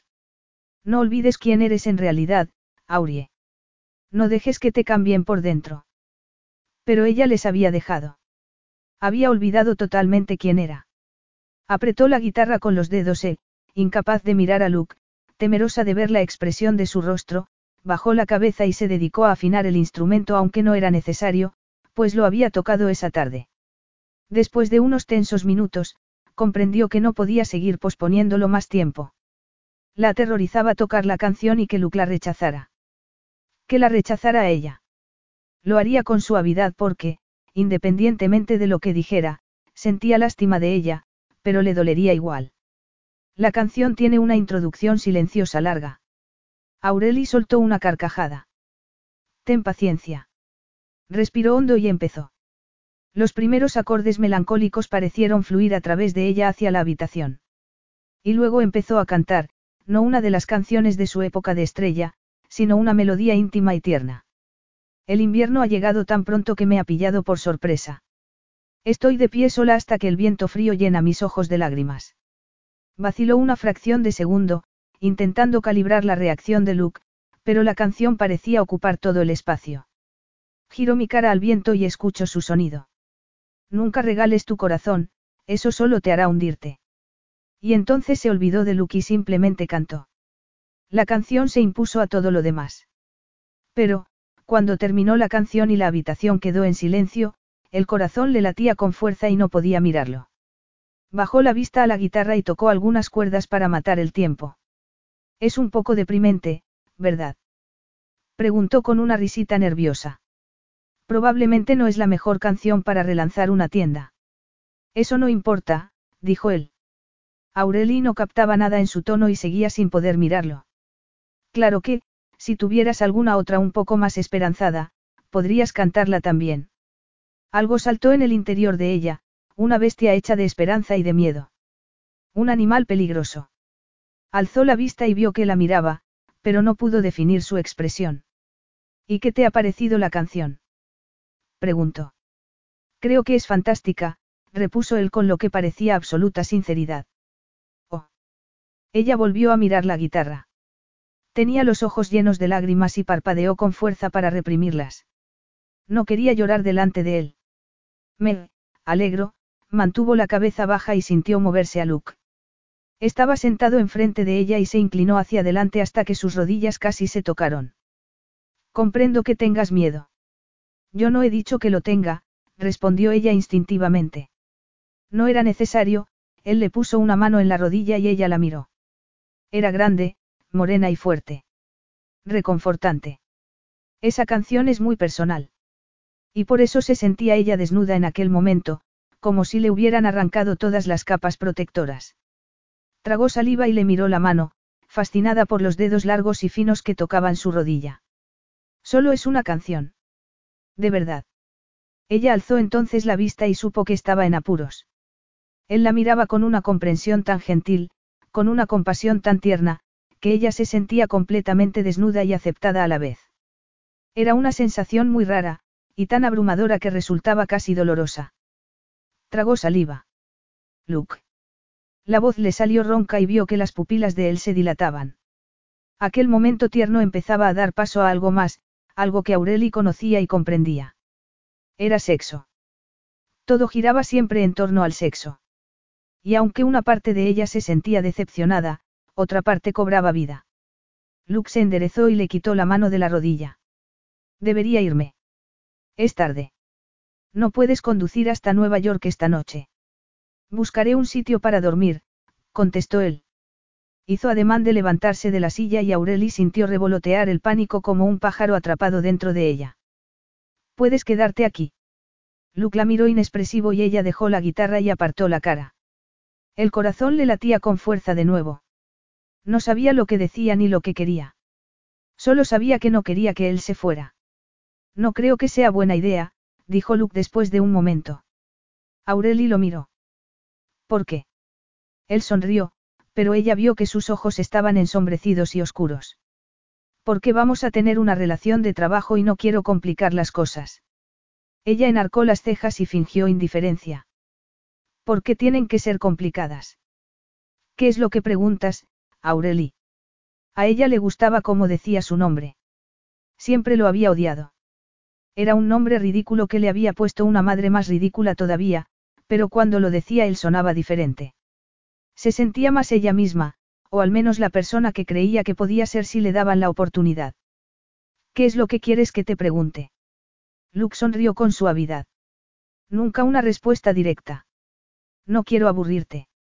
No creo que tú puedas aburrirme nunca, él la miraba a los ojos y ella veía calor en los de él.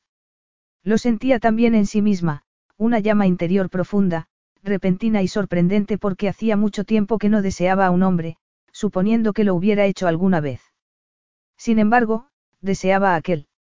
Lo deseaba y quería estar con él. Y bien. Susurró. Luke no se movió.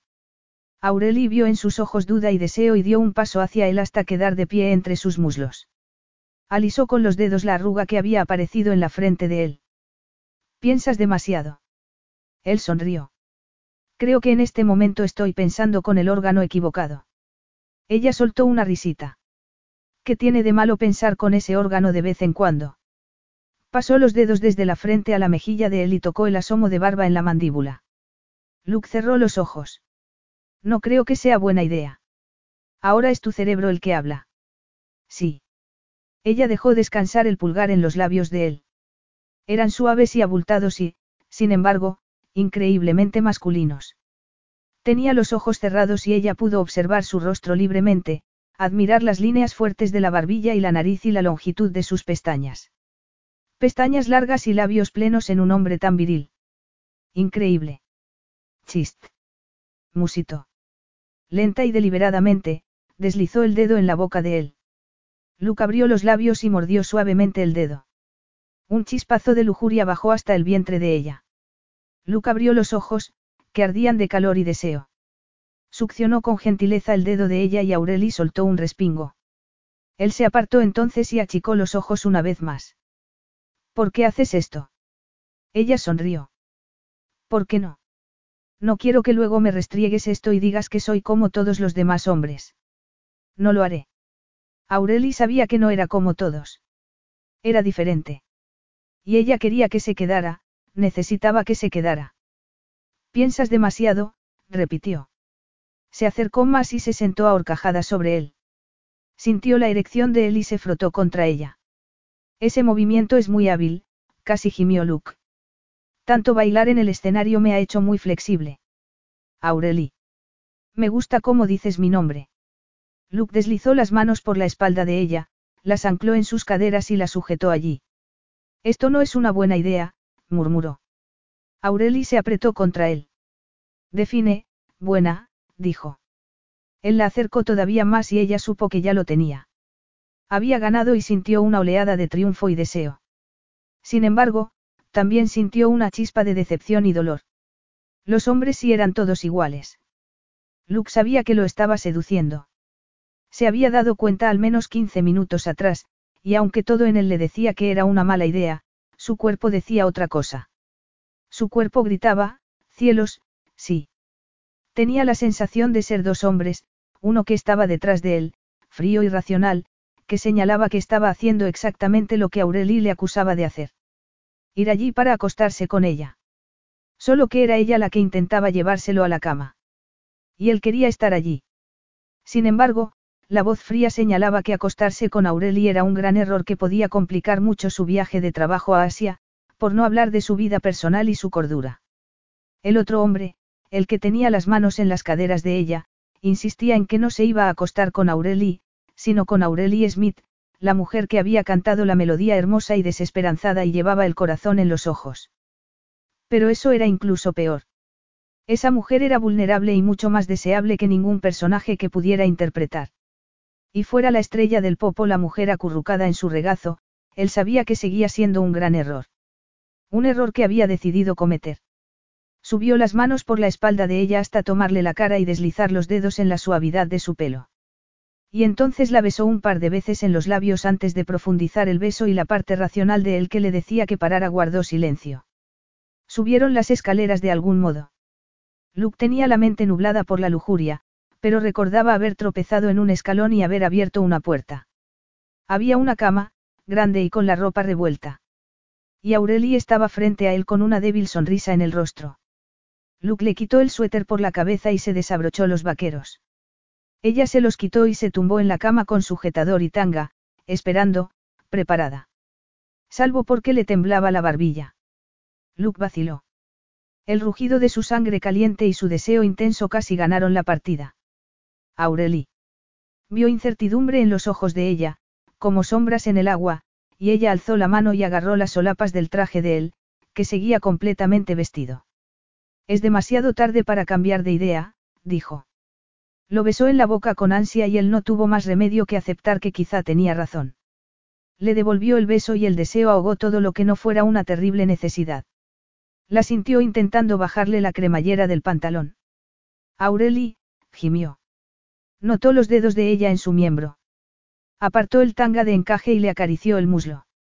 Deslizó los dedos más arriba, la besó más profundamente con el cuerpo vibrando de necesidad. Pero aunque sus manos la acariciaban, una parte de su cerebro empezó a funcionar. Se dio cuenta lejanamente de que ella había dejado de responder. Había dejado caer los brazos y yacía rígida debajo de él. Soltó lo que podía haber sido un sollozo o un suspiro y Luke se apartó y la miró. Ella tenía los ojos cerrados y la respiración entrecortada, todo su cuerpo irradiaba tensión. Luke lanzó un juramento y se apartó. Le dolía el cuerpo de frustración y la mente le hervía de lo mismo. Y él había sabido que aquello era un error. Se pasó una mano por el pelo empapado en sudor y respiró con fuerza. ¿Qué ha pasado? Preguntó en voz baja. Aureli no contestó. Bajó en silencio de la cama y desapareció en el baño. Luke oyó cerrarse la puerta y se tapó los ojos con el brazo. No sabía lo que acababa de ocurrir, pero estaba bastante seguro de que era culpa suya. La oyó moverse detrás de la puerta cerrada, oyó un armario que se abría y se cerraba. Pasaron segundos y después minutos. Luke odiaba las puertas cerradas. Odiaba aquel silencio, la impotencia que sentía al otro lado, la sensación de que algo no iba bien. Algo iba muy, muy mal. Se levantó de la cama, se subió los pantalones, se abrochó el cinturón y se dirigió a la puerta. Aureli. No hubo respuesta. Aureli. Repitió. Y abrió la puerta. Cuando la vio, lanzó un juramento. Ella estaba ante el lavabo con un brazo extendido y una jeringuilla cargada en la otra mano. Luke golpeó instintivamente la jeringuilla con fuerza y cayó al suelo. Aureli lo miró con rostro inexpresivo. Eso es un desperdicio, dijo al fin, se inclinó a recoger la jeringuilla. ¿Qué estás haciendo? Ella lo miró sonsorna. Creo que la pregunta más importante aquí es qué te crees tú que estás haciendo. Luke la miró confuso. La furia y la vergüenza corrían por sus venas como un río caliente. Aquella mujer lo volvía loco. Me creerías si te dijera que no. Él había dicho que la creería. Parece que te estás inyectando algún tipo de sustancia, comentó. Ella frunció los labios de un modo que él ya conocía y odiaba. Con burla. Una armadura. Has ganado una estrella dorada, dijo ella. Limpió la aguja de la jeringuilla con algodón y alcohol. Eso es justamente lo que hago. Y él observó cómo se inyectaba el contenido de la jeringuilla en la parte carnosa del antebrazo. Apretó los puños a los costados. ¿Por qué no me dices qué es lo que de verdad pasa aquí? Preguntó. Ella guardó la jeringuilla en una bolsa de aseo negra, la cerró y la metió en el armario. Suspiró con cansancio. No te preocupes, solo es insulina. Salió al dormitorio y Luke se volvió a mirarla. Insulina. Eres diabética. Bingo. Ella entró a buscar un albornoz que estaba colgado detrás de la puerta y se lo puso. Se sentó en el borde de la cama. Parecía muy joven, muy vulnerable y muy sola. ¿Por qué no me lo has dicho? ¿Cuándo? Cuando me desmayé en el suelo de la sala de empleados o después de que me metieras la cara en el lavabo. Luke salió despacio al dormitorio y se sentó en una silla enfrente de ella. Se pasó las manos por el pelo e intentó desliar sus torturados pensamientos. Entonces, cuando te desmayaste en Nueva York, fue por una bajada de azúcar. Era justo lo que había dicho ella. Olvidé mirármela antes de ir. Eso es peligroso. Aureli soltó una risita. Gracias por la advertencia. Créeme, lo sé. Llevo casi diez años viviendo con la diabetes. Estaba nerviosa por la actuación y lo olvidé, se cruzó de brazos y apartó la vista como si se diera cuenta de que había revelado demasiado. ¿Por qué no me lo has dicho antes? En la cocina, cuando te he preguntado. No me habrías creído.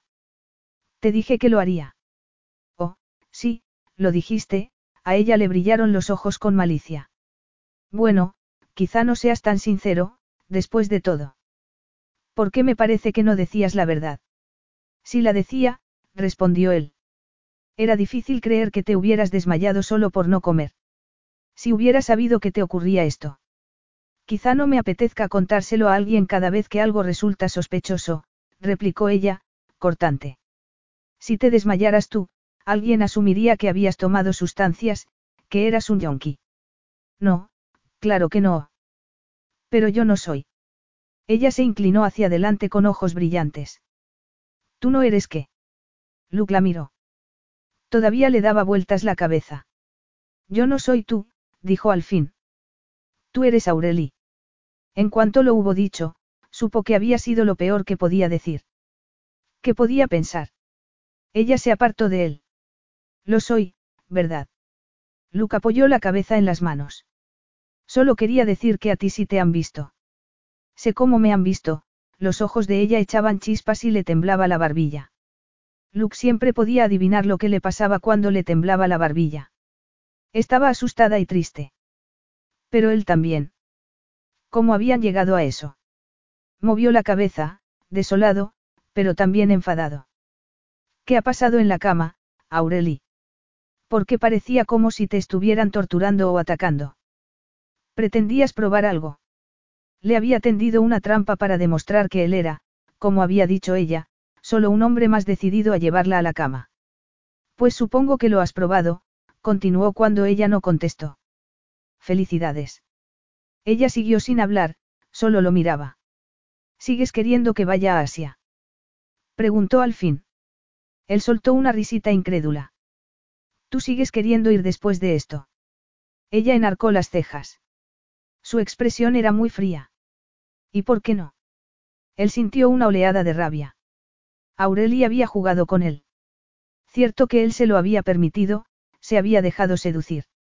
Pero ella lo había utilizado fría y deliberadamente para demostrar algo retorcido y paranoico. Él no había tenido planes sexuales hasta que ella se había sentado en su regazo. Embustero. Sí, puedes ir a Asia, declaró. Al menos saldría algo bueno de aquel desastre. Pediré a mi secretaria que te envíe los detalles por email. Tienes que estar en Manila el día 24. Se levantó y vio con cierta satisfacción que ella abría mucho los ojos. ¿Te vas? No quiero quedarme y, francamente, no creo que tú tampoco quieras. Ya has demostrado lo que querías demostrar. Ella lo miró con ojos tormentosos. Luke sintió vergüenza una vez más. No vine aquí a acostarme contigo, dijo. Lo juro por Dios. Aurelino contestó y él movió la cabeza y salió de la habitación. Capítulo 5. Aureli se miró por quinta vez al espejo en el hall de la suite de lujo que le había reservado Luke en el Mandarín Oriental, en el distrito de negocios de Manila. Había llegado unas horas atrás y se iba a reunir con Luke en el bar diez minutos después. Y estaba muy nerviosa. Respiró hondo y volvió a mirarse al espejo. Llevaba solo maquillaje básico, principalmente para disimular los círculos de color violeta de debajo de los ojos, puesto que no había dormido bien desde que Luke saliera de su habitación diez días atrás. Cerró brevemente los ojos, los recuerdos le hacían sentirse aún más mareada. No podía pensar en Luke sin revivir aquel horrible encuentro. La condena y el disgusto que había visto en los ojos de él, la confusión, y el comportamiento imposible de ella. No lo había llevado a la cama para tenderle una trampa. Había actuado por necesidad y quizá incluso deseo, al menos al principio. Cuando lo había tocado, había sentido abrirse algo en su interior, algo que buscaba desesperadamente la luz. Pero luego todo se había estropeado, como ocurría siempre. En cuanto se tumbó en la cama, se quedó aturdida y él se convirtió en un hombre que quería algo de ella y lo conseguiría a toda costa. Ella se lo daría porque eso era lo que hacía. Excepto que él no lo había tomado, lo cual lo diferenciaba de todos los demás hombres que conocía. ¿Y por qué la asustaba eso tanto? Obviamente, él no creía que ella fuera diferente. Veía todavía la expresión de disgusto de la cara de Luke, la condena de sus ojos cuando había abierto la puerta del baño. Había creído que ella tomaba sustancias prohibidas. Y luego sus palabras de condena, palabras que estaban grabadas en el corazón de ella y tatuadas en su frente. Imposible escapar de ellas. Tú eres Aureli. Por un momento, ella había pensado que él creía que no lo era, pero ahora sabía la verdad. Tal vez él quería que ella fuera diferente en el escenario, pero no creía que pudiera cambiar como persona. Aureli con una balada folk y una guitarra era solo otra interpretación para Luke Bryant, una actuación exitosa que le ayudaría con sus estúpidas tiendas. Y mientras ella recordara eso, todo iría bien. No debía anhelar conocer y que la conocieran, nada de ceder a su necesidad y a su deseo. Aquello era un trabajo, una oportunidad para validar su carrera, aunque no a sí misma. Y eso estaba bien.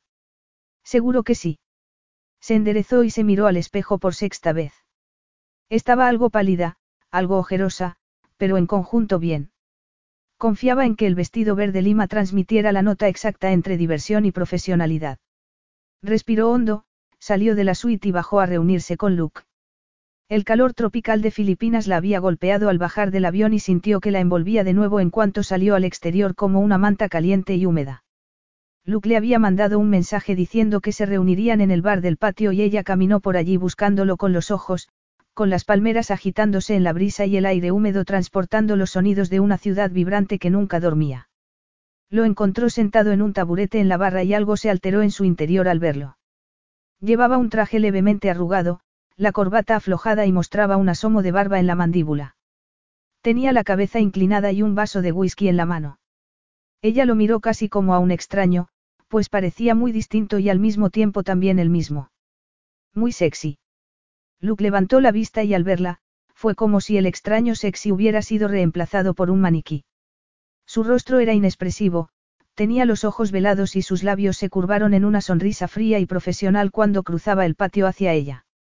Aureli, ella sintió su mirada. No le tendió la mano ni la tocó de ningún modo. Y ella sintió aquello como un rechazo personal. Pero no dejaría que aquello fuera personal. Era su oportunidad de reaparecer profesionalmente y a la basura con Luke Bryant. Luke, lo saludó con un gesto de la cabeza e intentó ignorar el golpeteo de su corazón. Esto no me duele. ¿Quieres beber algo? Agua mineral con gas, por favor.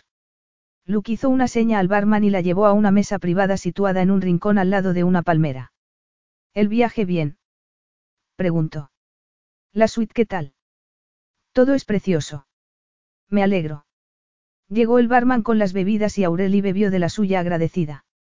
No sabía qué decir. No conocía a aquel hombre. Todo está preparado para mañana, dijo él.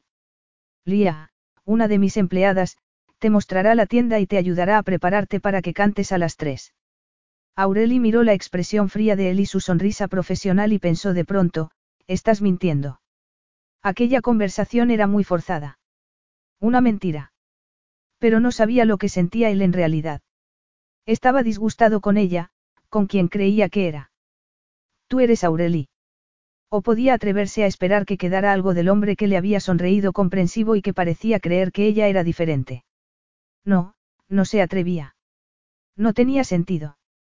Eso suena bien, dijo. Lucas sintió. Estupendo, no había terminado su bebida, pero la apartó. Me temo que tengo mucho trabajo, pero probablemente nos veremos en la inauguración. Probablemente. Aureli sintió una opresión en la garganta y tomó otro sorbo de agua. Consiguió sonreír. Me parece bien, comentó.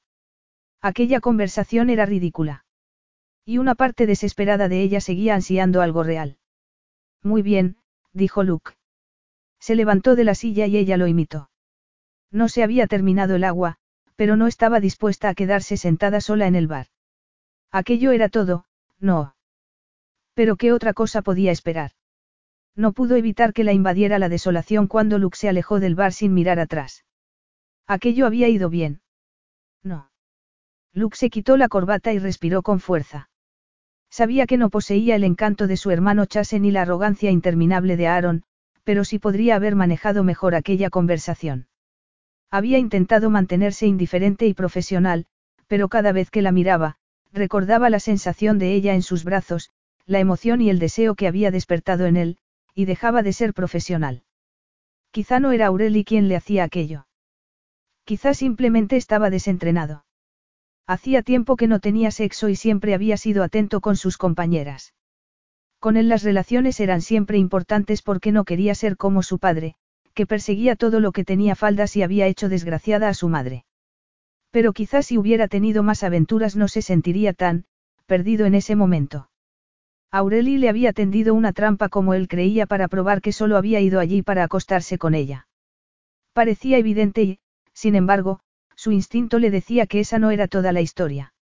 Recordó el dolor de la voz de ella. Me gusta cómo dices mi nombre. El modo en que le había acariciado la mejilla, con dedos impacientes y a la vez vacilantes, el temblor de su cuerpo esbelto contra el suyo. Ella había sentido algo entonces.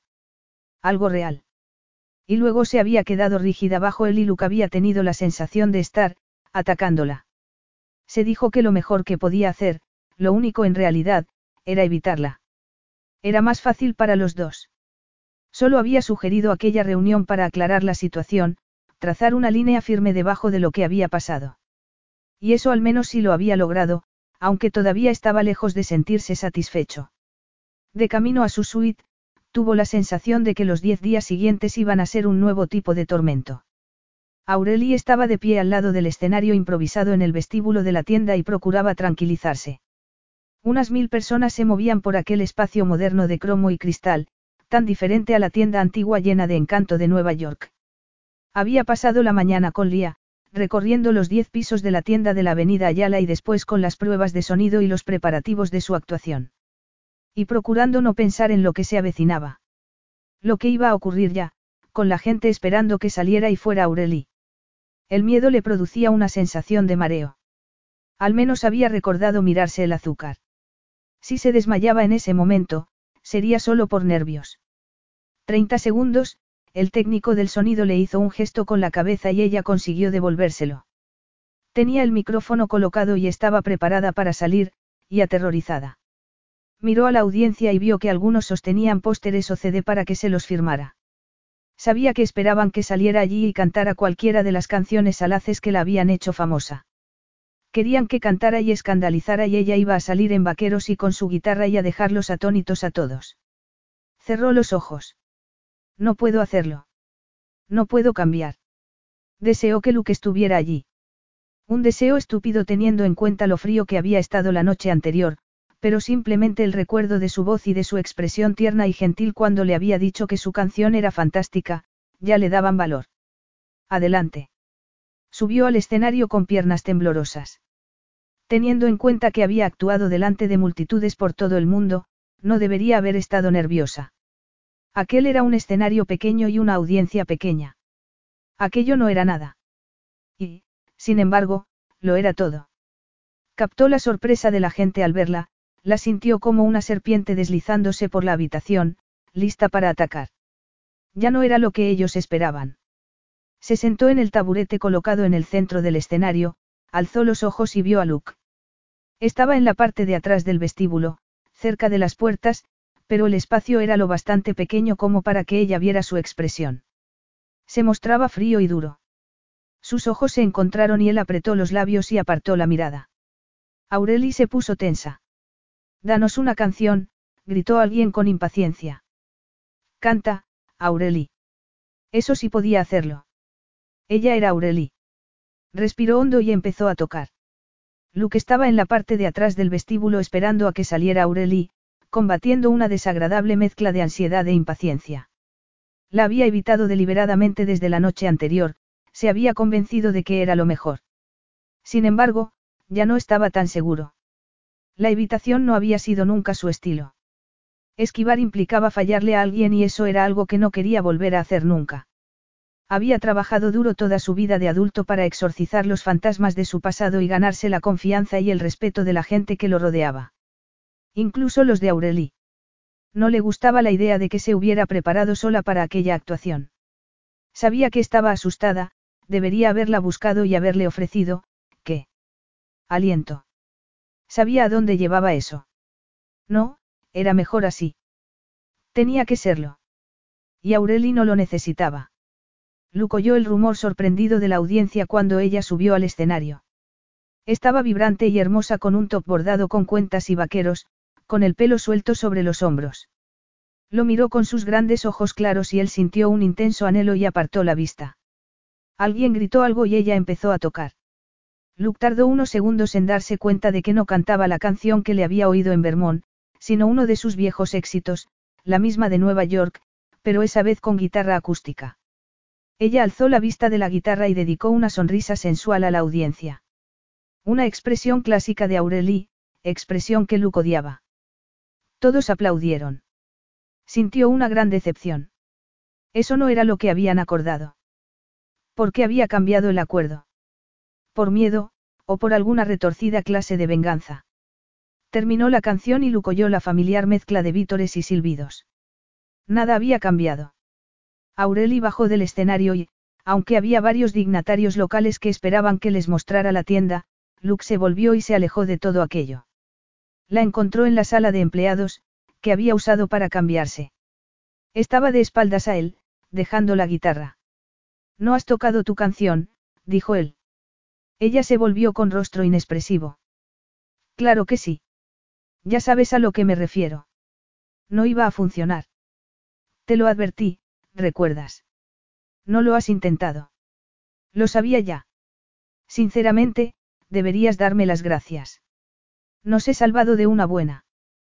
Te has salvado a ti sola, replicó él. ¿Qué ha pasado? Te has acobardado. Prefiero pensar que he sido realista. Luke se sentía muy frustrado. Yo no te contraté para que volvieras a ser Aureli. Oh. Ella enarcó las cejas y sonrió con cinismo. ¿Para qué me contrataste? Él movió la cabeza con violencia. No lo hagas. ¿Qué? No conviertas esto en algo sexual. Todo gira alrededor del sexo. Para ti quizá. Oh, y para ti no. No para el santo de Luke Bryant que tenía una proposición de negocios para mí y dos horas después estaba en mi cama. Luke apretó los puños. Tú me querías allí, al menos al principio. Nunca lo he negado. Eres tú el que hace eso. Luke se clavó las uñas en las palmas. Aquella mujer le hacía sentir mucho. Yo no niego nada, nunca lo he hecho, respiró hondo y se obligó a aflojar los puños, a pensar, a reaccionar con calma. Oye, es obvio que tenemos que hablar. Tengo que salir ahí y ver a la gente. Interpretar tu papel. Ella sonrió y Luke le devolvió la sonrisa.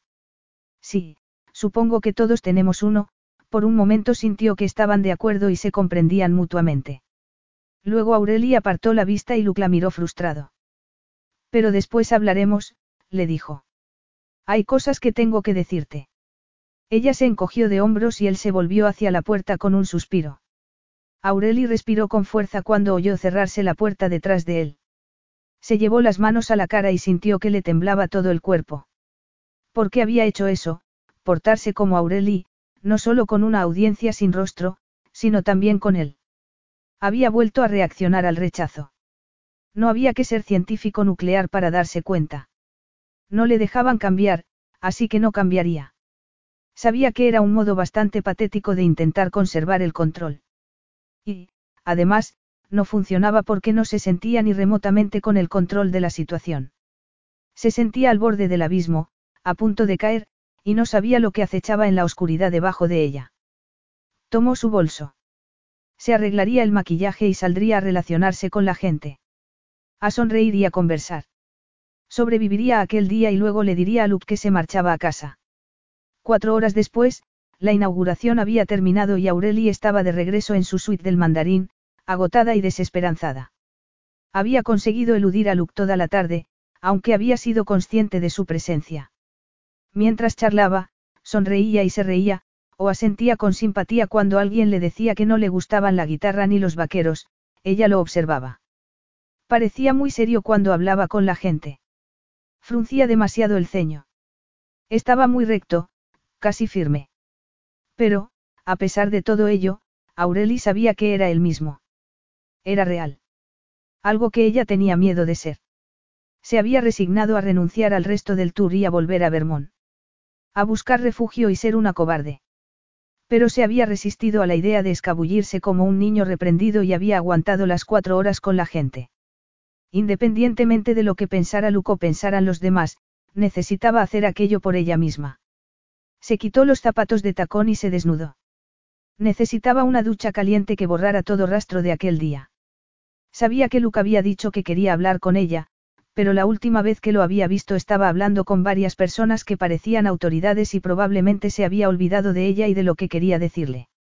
Quince minutos después, acababa de ponerse una camiseta y unos viejos pantalones de yoga cuando llamaron a la puerta. Se asomó por la mirilla y confirmó sus sospechas, Luke no se había olvidado de ella, después de todo. Abrió la puerta y sintió un estremecimiento al verlo con el pelo revuelto y el traje arrugado. Parecía cansado. ¿Un día largo? preguntó. Él asintió. Se podría decir que sí. ¿Puedo entrar? De acuerdo. Aureli se hizo a un lado y él entró en la sala de estar de la suite.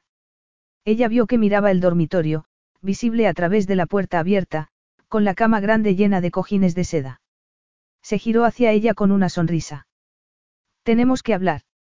Aureli extendió las manos y fue a sentarse en el sofá, como si estuviera relajada. Pues habla. Él respiró hondo. Siento lo que pasó en Vermont. No quería que las cosas fueran así entre nosotros. Parecía tan sincero e intenso que ella no vio otra defensa que la burla. Nosotros, Bryant. Llámame Luke. Teniendo en cuenta que casi nos acostamos juntos, creo que puedes llamarme por mi nombre de pila. Ella se puso tensa. La palabra clave aquí es, casi. Eso no te da derecho a. Yo no hablo de derecho, solo de educación, se sentó frente a ella con las manos en los muslos y el rostro sombrío.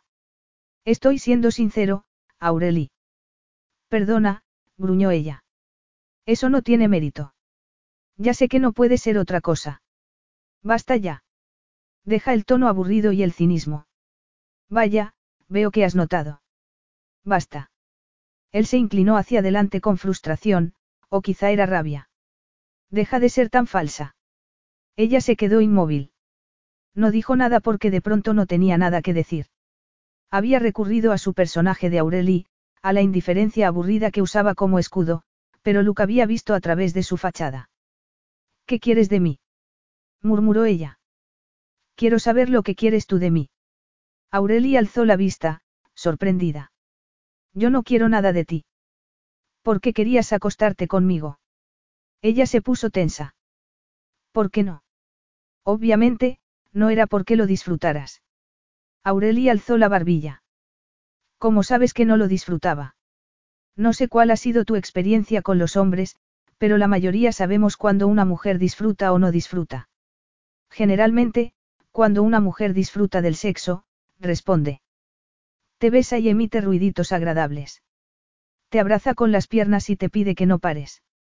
No se queda tumbada como una efigie de cera. Aureli notó que se sonrojaba. Sentía calor en todo el cuerpo. Quizá pensé que lo iba a disfrutar, repuso. A lo mejor me decepcionaste. De eso no tengo dudas, replicó él. Confieso que estaba algo impaciente. Hace tiempo que no me acuesto con nadie. Aureli tragó saliva. No sé por qué tenemos esta conversación. Porque, si vamos a trabajar juntos los próximos nueve días, necesito, él se detuvo de pronto y movió la cabeza. No, no es verdad. Aquí no se trata de forjar una buena relación laboral. ¿Y de qué se trata? Se trata de que no puedo dejar de pensar en ti ni de preguntarme cómo se estropeó todo tanto en una sola velada. Ella no supo qué decir a eso.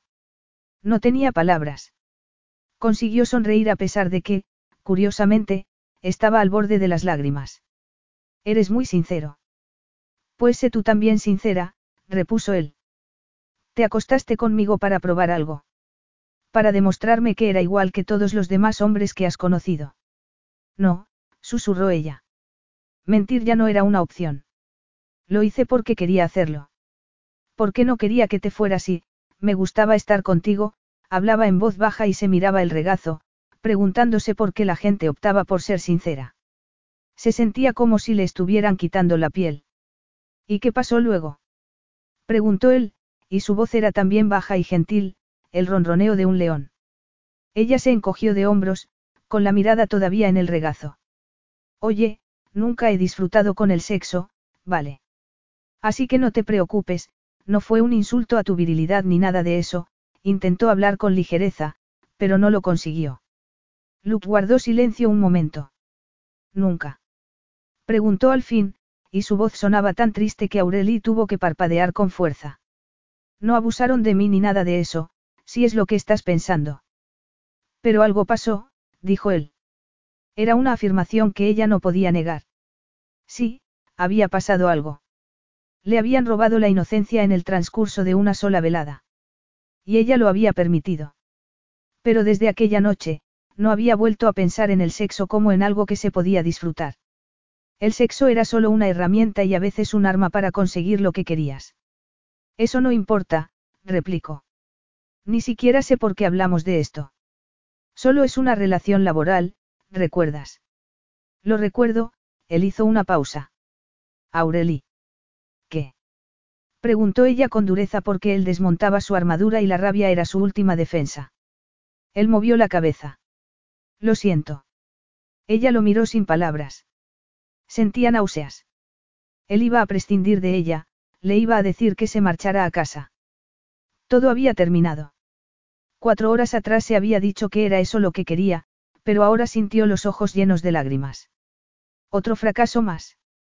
Bueno, se obligó a decir, lo hemos intentado, no. No importa. Sabía que era poco probable, se encogió de hombros fingiendo indiferencia e incluso consiguió lanzar una risita temblorosa. Luke frunció el ceño. ¿De qué estás hablando? Ella lo miró dudosa. Los conciertos, no. Al público no le ha gustado lo de hoy. Le habría gustado si hubieras hecho lo que tenías que hacer, si hubieras cantado tu canción, él hablaba sin rencor, pero ella se molestó igual. Le habría gustado menos aún. Y tú no estabas dispuesta a arriesgarte a eso. Siento también eso. Tenía que haber hablado contigo antes de que salieras al escenario y yo intentaba mantener las distancias porque, se detuvo un momento, porque parecía más sencillo. Pero creo que te lo he puesto más difícil aún. Siento haberte fallado. Ella no contestó. Aquella conversación le resultaba cada vez más incómoda. No sabía qué decir. Pero yo no me disculpaba por los conciertos, continuó Luke, no los voy a cancelar. Sigo pensando que puedes darle la vuelta a esto. De verdad. Aureli sintió una chispa de esperanza. Sí. Pero no quiero hablar de eso, él la miró a los ojos y ella vio chispas doradas entre el color marrón. Quiero hablar de nosotros. Nosotros. Sí, nosotros. Me siento atraído por ti. A Aureli le dio un vuelco el corazón, pero no sabía si era de miedo, de esperanza o de algo totalmente diferente. O sea, que es cuestión de sexo. Luke no dijo nada por un momento. Miró por la ventana, al cielo que se oscurecía y parpadeaba con una miríada de luces. ¿Sabes con cuántas mujeres me he acostado? Preguntó al fin. No sé cómo podría tener yo esa información. Tres, él la miró a los ojos. Tres, cuatro si incluimos nuestro intento frustrado. Está bien. He tenido tres relaciones. Relaciones. Todas duraron meses e incluso años. Y las mujeres de esas relaciones son las únicas con las que me he acostado. O sea, que si eres un santo, ella se sentía fatal, con demasiadas experiencias malas a sus espaldas. No, simplemente me tomo el sexo en serio. Para mí significa algo a nivel emocional. Menos conmigo. Luke guardó silencio tanto rato que Aureli se preguntó si la habría oído. Significaba algo, declaró él al fin, en voz tan baja que ella casi no la oía. Desde el momento en el que te vi tirada en el suelo y asumí que era una sobredosis, desde que abriste los ojos y sentí algo. ¿Sentiste algo? Ella seguía intentando mostrarse irónica. Irritación. No, él la miró y ella vio el brillo de sinceridad de sus ojos. No sé lo que fue. Lo que es. Pero no puedo fingir que no siento nada por ti. Por la persona oculta debajo del personaje estrella del pop, por la mujer que compuso esa canción. Aureli tragó saliva. Pero no oíste esa canción hasta. La vi en tus ojos. Ella apartó la vista. No sabía que eras un romántico. Yo tampoco. A Aureli le latía el corazón con tanta fuerza que le dolía. Se sentía mareada y nerviosa, como si flotara cerca del techo. Y tenía miedo. Mucho miedo. ¿Por qué no sabía lo que intentaba decirle Luke? Se lamió los labios y consiguió hablar. ¿Qué es lo que estás diciendo exactamente? Ni siquiera lo sé, él se pasó una mano por el pelo y soltó una risita nerviosa.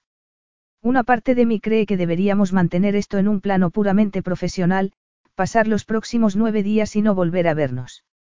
Probablemente sería lo más inteligente, asintió ella. Creo que sí, declaró él. Pero la pega es que no es eso lo que quiero. ¿Y qué quieres? Susurró Aureli. Luke la miró largo rato y ella vio el conflicto en sus ojos. Quiero volver a empezar, dijo él al fin. Quiero olvidar lo que pasó, o no pasó, entre nosotros. Quiero empezar a conocerte como es debido. ¿Estás seguro de eso? Bromeó ella, pero le temblaba la voz. No estoy seguro de nada. Ni siquiera de por qué digo esto. Ay. Demasiada sinceridad. Tal vez, la miró a los ojos. Pero quiero una segunda oportunidad contigo. Quiero que tengas una segunda oportunidad conmigo. Una segunda oportunidad.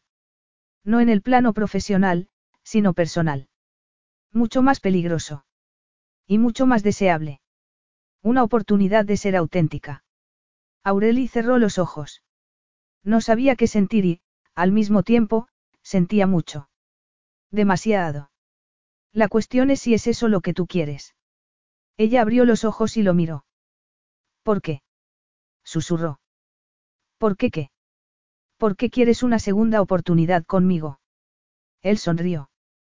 Tan difícil te resulta creerlo. Ni siquiera me conoces. Te conozco lo bastante como para saber que quiero conocerte más.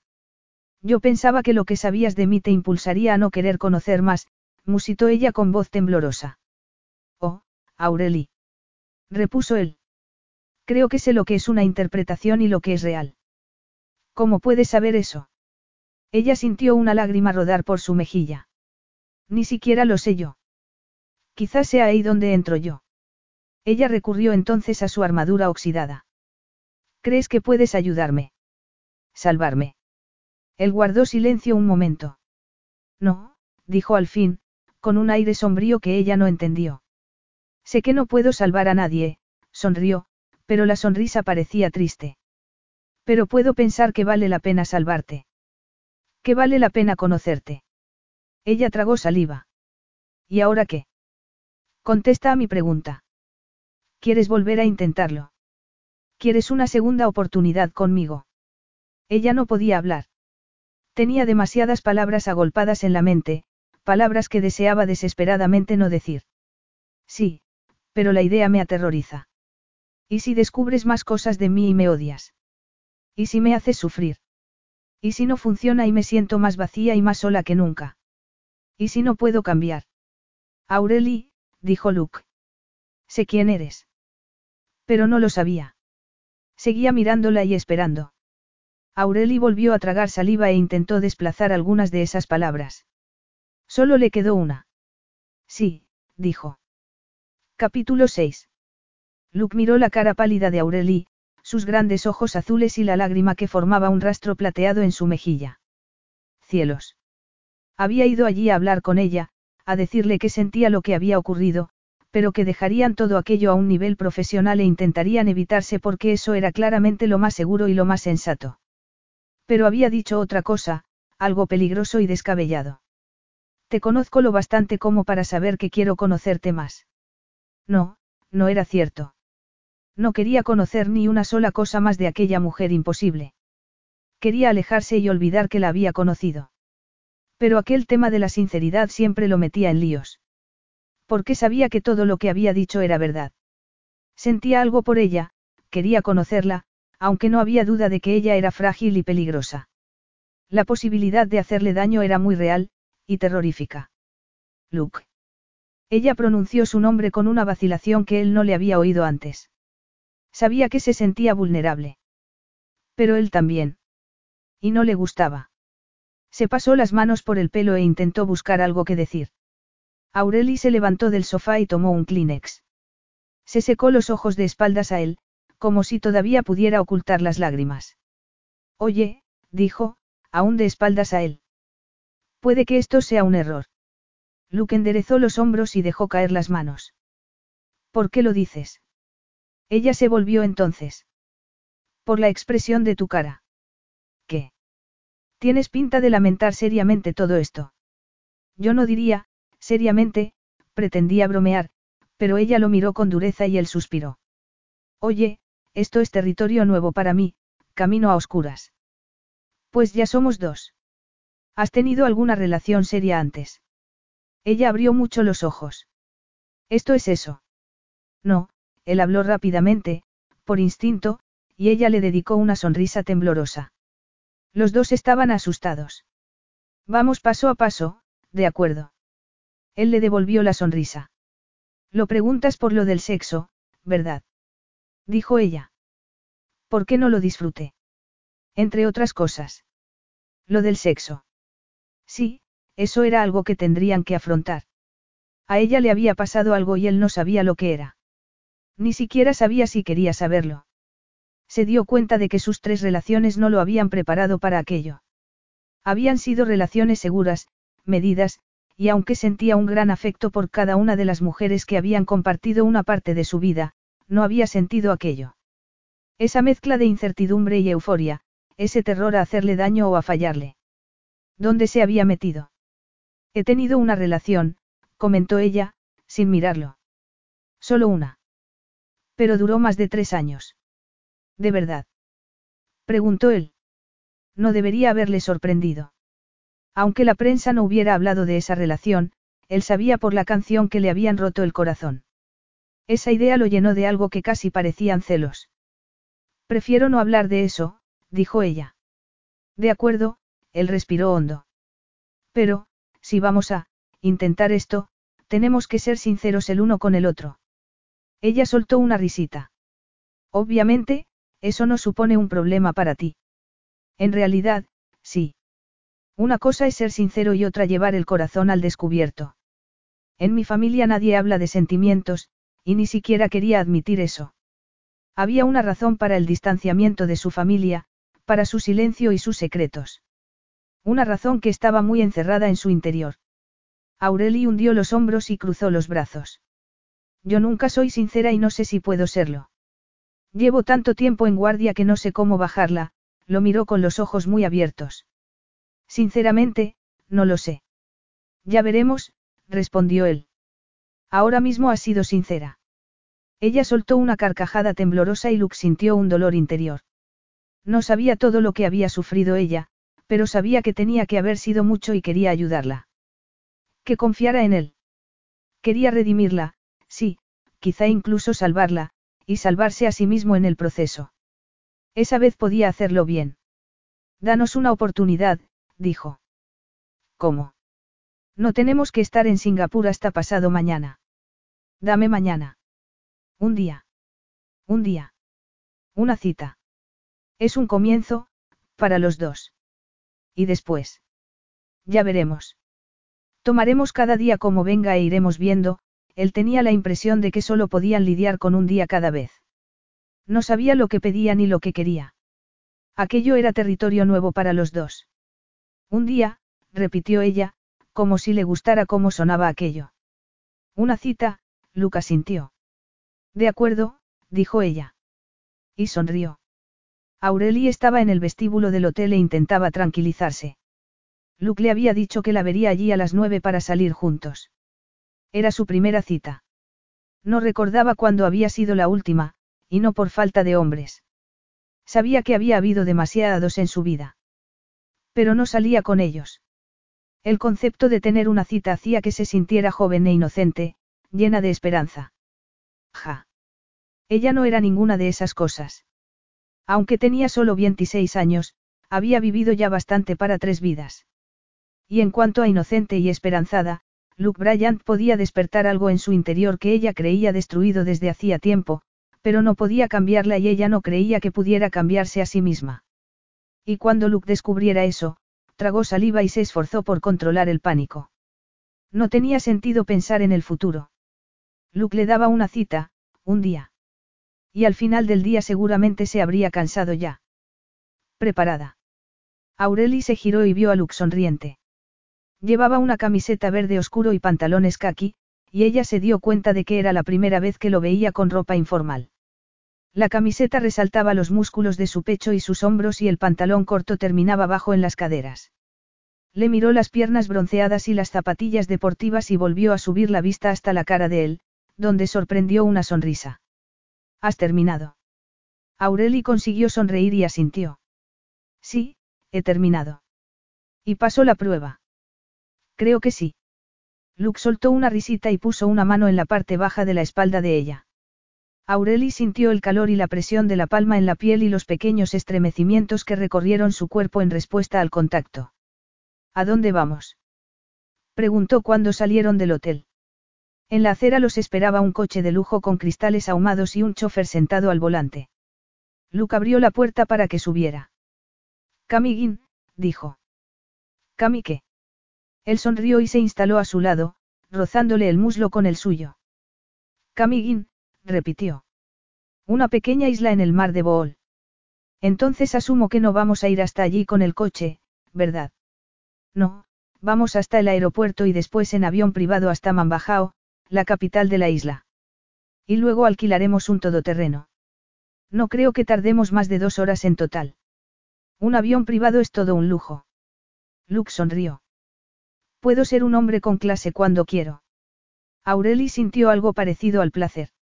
Había pasado tanto tiempo intentando apartar a Luke y protegerse que resultaba liberador no hacerlo y bromear.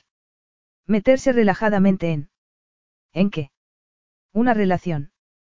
Ella no tenía relaciones. Luke podía tenerlas, pero a ella no le funcionaban. Se volvió a mirar por la ventanilla y se recordó que aquello era solo una cita, nada más. Seguramente al día siguiente habrían decidido que ya habían tenido bastante. El avión privado los esperaba en la pista del Aeropuerto Internacional de Manila. Aurelie había subido antes en aviones privados, pero no había visto ninguno en más de cuatro años y le resultó extraño. Entró y miró los sofás de cuero y el champán enfriándose en hielo y sintió algo frío como el acero en su interior. Luke se detuvo en la puerta de la cabina con los ojos fijos en la cara de ella. ¿Qué sucede? Ella lo miró, sorprendida porque hubiera captado tan rápidamente su cambio de humor. Nada. Todo es muy agradable. Él siguió mirándola. Supongo que has tomado unos cuantos de estos en tus tiempos. Ella se encogió de hombros. Un par de ellos. Te traen recuerdos. Se los traían. No, es solo una sensación. No es una sensación agradable. Aurelie abrió la boca para negarlo, pero no dijo nada. Aquello de la sinceridad era duro. Tal vez. Luke sonrió como si supiera lo difícil que le resultaba a ella aquel tipo de conversación, compartir cosas, todas incómodas y dolorosas. ¿Cómo has permanecido tanto tiempo escondida? Encerrándome en Vermont. Y allí nadie te traiciona. Son poco habladores. Y muy leales a mi abuela, Aureli comprendió demasiado tarde que había dicho más de lo que era su intención. Era curioso cómo había ocurrido. Uno empezaba siendo sincero y luego iban saliendo más cosas. Pronto no podría controlarlo. Tu abuela. Julia Smith era tu abuela, entonces. No, ella se sentó en el sofá y se frotó los brazos. Vamos a despegar. Luke se sentó frente a ella. En cuanto nos den permiso. La observó y ella apartó la vista. Oyó con alivio el ruido de los motores del avión. ¿Champán? Preguntó él, y ella asintió, contenta de que no le hiciera más preguntas. Luke no volvió a hablar hasta que hubo servido las copas y hubieron brindado. Esto de la segunda oportunidad no funcionará si vas a medir continuamente las palabras, comentó entonces. No lo hago, protestó ella. Tomó un sorbo de champán. Ya te dije que esto no se me da bien. Además, tú tampoco has desnudado tu alma precisamente. No. Preguntó él. Apartó la vista y Aureli sintió una opresión en el pecho al recordar las palabras de él del día anterior. Te conozco lo bastante como para saber que quiero conocerte más. Quería ella ser conocida. Tomó un trago de champán. Tal vez sí quería. Al menos por un día. Una cita. Eso debía de ser bastante seguro. De acuerdo, dejó la copa en la mesita de café que había entre ellos. ¿Qué quieres saber?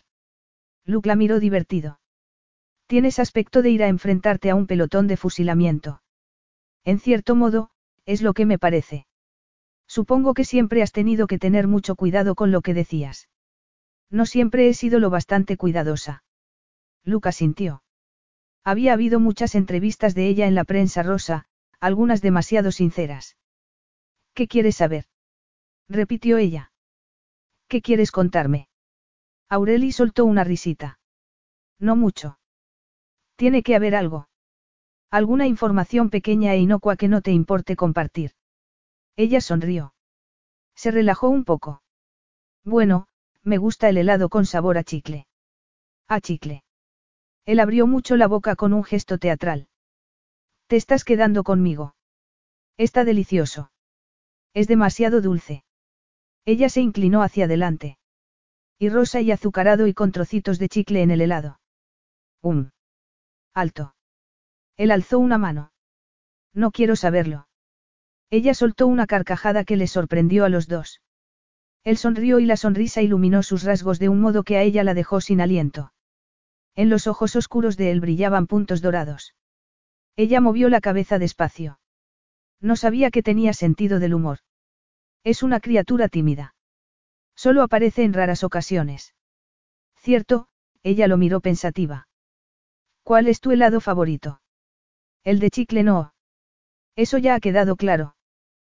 Probablemente de vainilla. De vainilla. Ella alzó los ojos al cielo. Se puede ser más aburrido. Probablemente no. ¿Qué tiene de bueno la vainilla? Nunca te falla. Otros sabores te pueden decepcionar. No hay menta suficiente en el que lleva virutas de chocolate con menta o hay demasiadas nueces en el de nueces.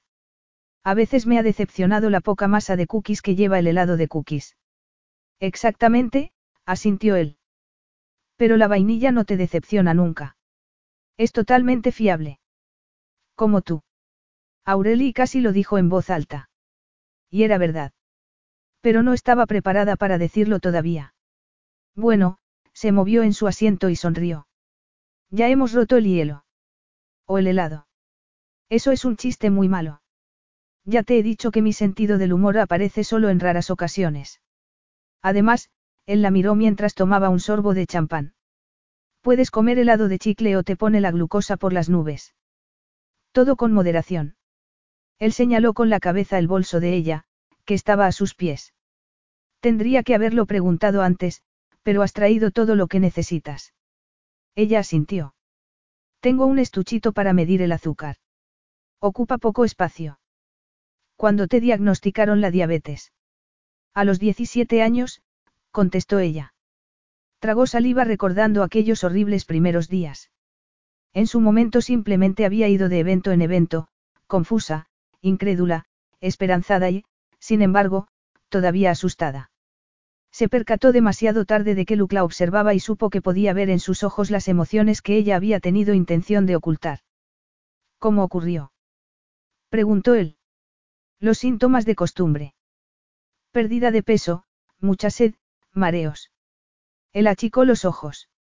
Y la prensa dijo que tenías anorexia, problemas con el alcohol y una sobredosis de sustancias. Ella se encogió de hombros. Es lo que les gusta decir.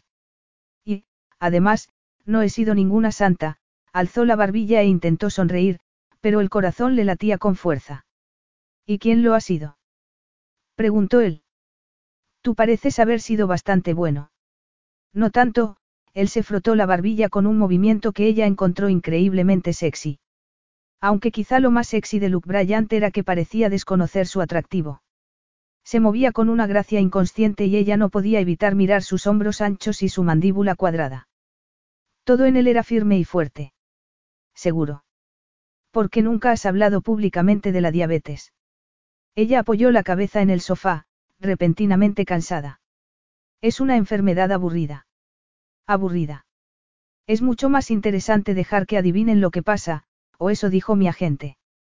Tu agente era un sinvergüenza. Aureli soltó una carcajada sorprendida. Sí, no era ninguna maravilla. Lo despedí hace un par de años. Podrías haber dicho algo entonces. Quizá no quería. ¿Por qué? Porque decir la verdad y que nadie te crea es peor que no decirla y que la gente asuma lo peor. Pero supongo que tú no puedes entender eso, dijo a la ligera, con esa obsesión que tienes por la sinceridad.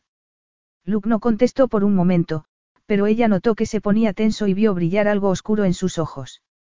Había tocado sin querer un punto doloroso con su comentario. Comprendo, dijo él al fin en voz baja, y ella estuvo a punto de preguntarle a qué se refería, pero no lo hizo porque pensó que los dos habían tenido ya sinceridad suficiente por un día. Cuando llegaron a Camiguin, Aurelie había empezado a relajarse de nuevo.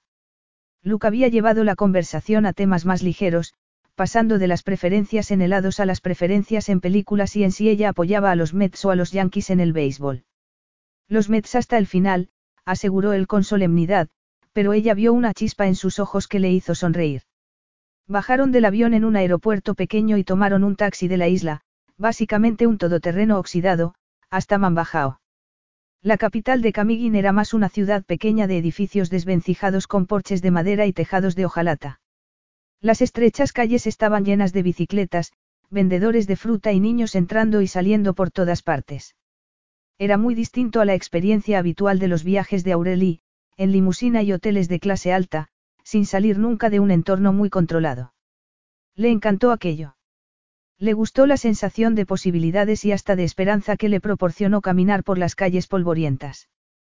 ¿Qué vamos a hacer primero? Preguntó a Luke. Él sonrió y la tomó del codo para apartarla de una bici que tiraba de un carro cargado de piñas. Compraremos comida en el mercado e iremos a hacer un picnic en las cataratas. Las cataratas. Las cataratas Tubasan. Son bastante espectaculares. ¿Has estado antes aquí? Me pasé por aquí la última vez que vine a Manila. Aureli sintió una punzada de celos inexplicable. Había llevado a alguna otra mujer a las cataratas. Aquel era su lugar favorito para una cita en los trópicos.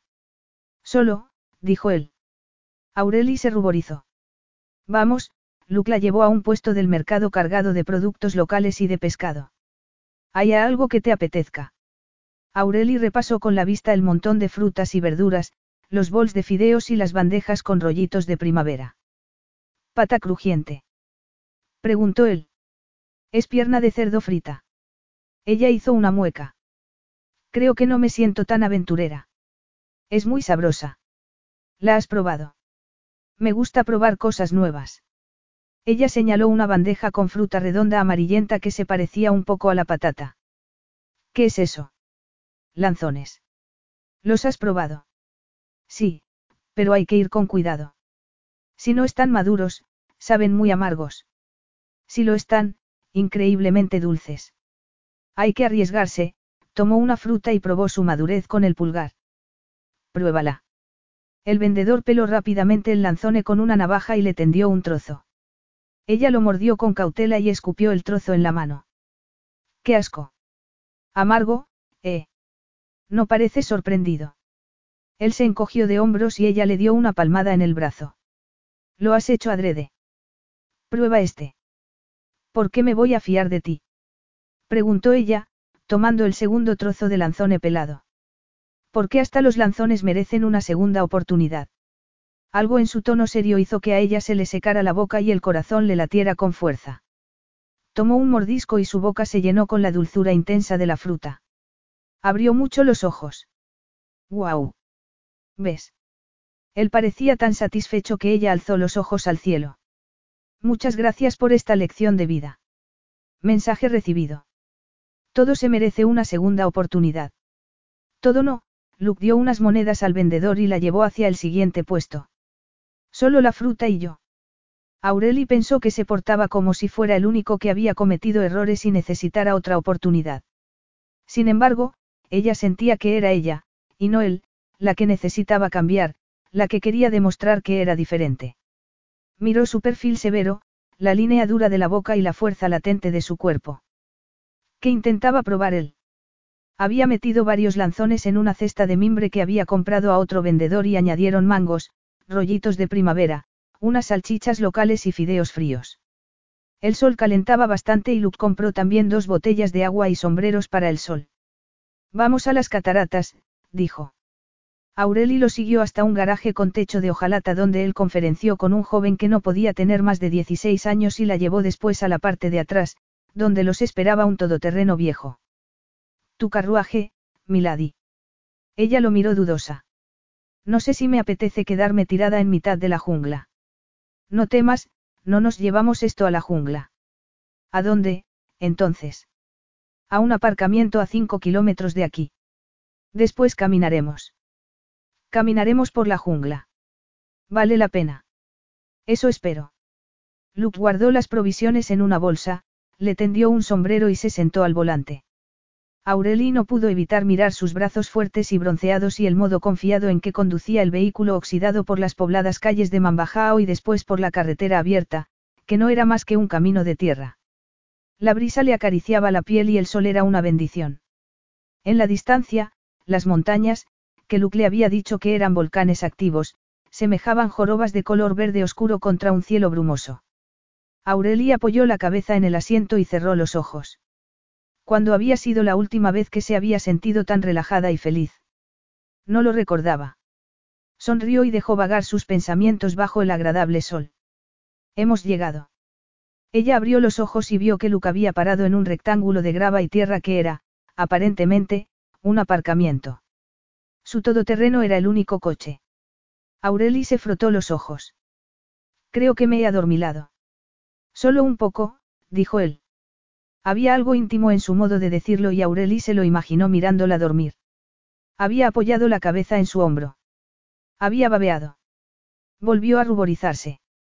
¿Dónde estamos exactamente? En ninguna parte, Luke salió del todoterreno y tomó la cesta. Pero podemos seguir un sendero a través de la jungla hasta las cataratas Tubasan. Es poco más de un kilómetro y medio. Por la jungla. Ella se miró dudosa las sandalias de cuero. Debiste decirme que veníamos a supervivientes. Él hizo una mueca. Lo siento. Pero es una pasarela de madera casi todo el camino, creo que estarás bien. Si tú lo dices. Ella lo siguió fuera del aparcamiento y hasta lo que él había dicho, una pasarela peatonal de madera montada sobre pilotes por encima del suelo de la jungla. A los pocos metros de entrar en la pasarela sintió el aire cerrarse a su alrededor, denso, caliente y húmedo. Trinaban los pájaros y cantaban las cigarras y la jungla vibraba como una entidad viva a su alrededor. Un lagarto verde brillante cruzó la pasarela y un animal desconocido para Aureli lanzó un grito solitario y lloroso. ¡Guau! Ella se detuvo con las manos en la barandilla de caña y el corazón latiéndole con fuerza. Esto es, intenso. ¿Estás bien? preguntó él. Sí. Supongo que había pensado que en la primera cita iríamos al cine. Luke sonrió. Sé que crees que soy aburrido, pero al cine. Creo que puedo hacerlo algo mejor que eso. Yo no creo que seas aburrido. ¿Crees que soy el equivalente humano a un helado de vainilla? Aureli lo miró. El corazón todavía le latía con fuerza. Es verdad, confesó. Y completamente fiable. A Luke se le oscurecieron los ojos y el momento se prolongó entre ellos como un hilo de silencio que los ataba con fuerza. No hables antes de tiempo, dijo él al fin, echando a andar de nuevo. ¿Quieres decir que no lo eres? Quiero decir que todavía no confías en mí, y tienes razón.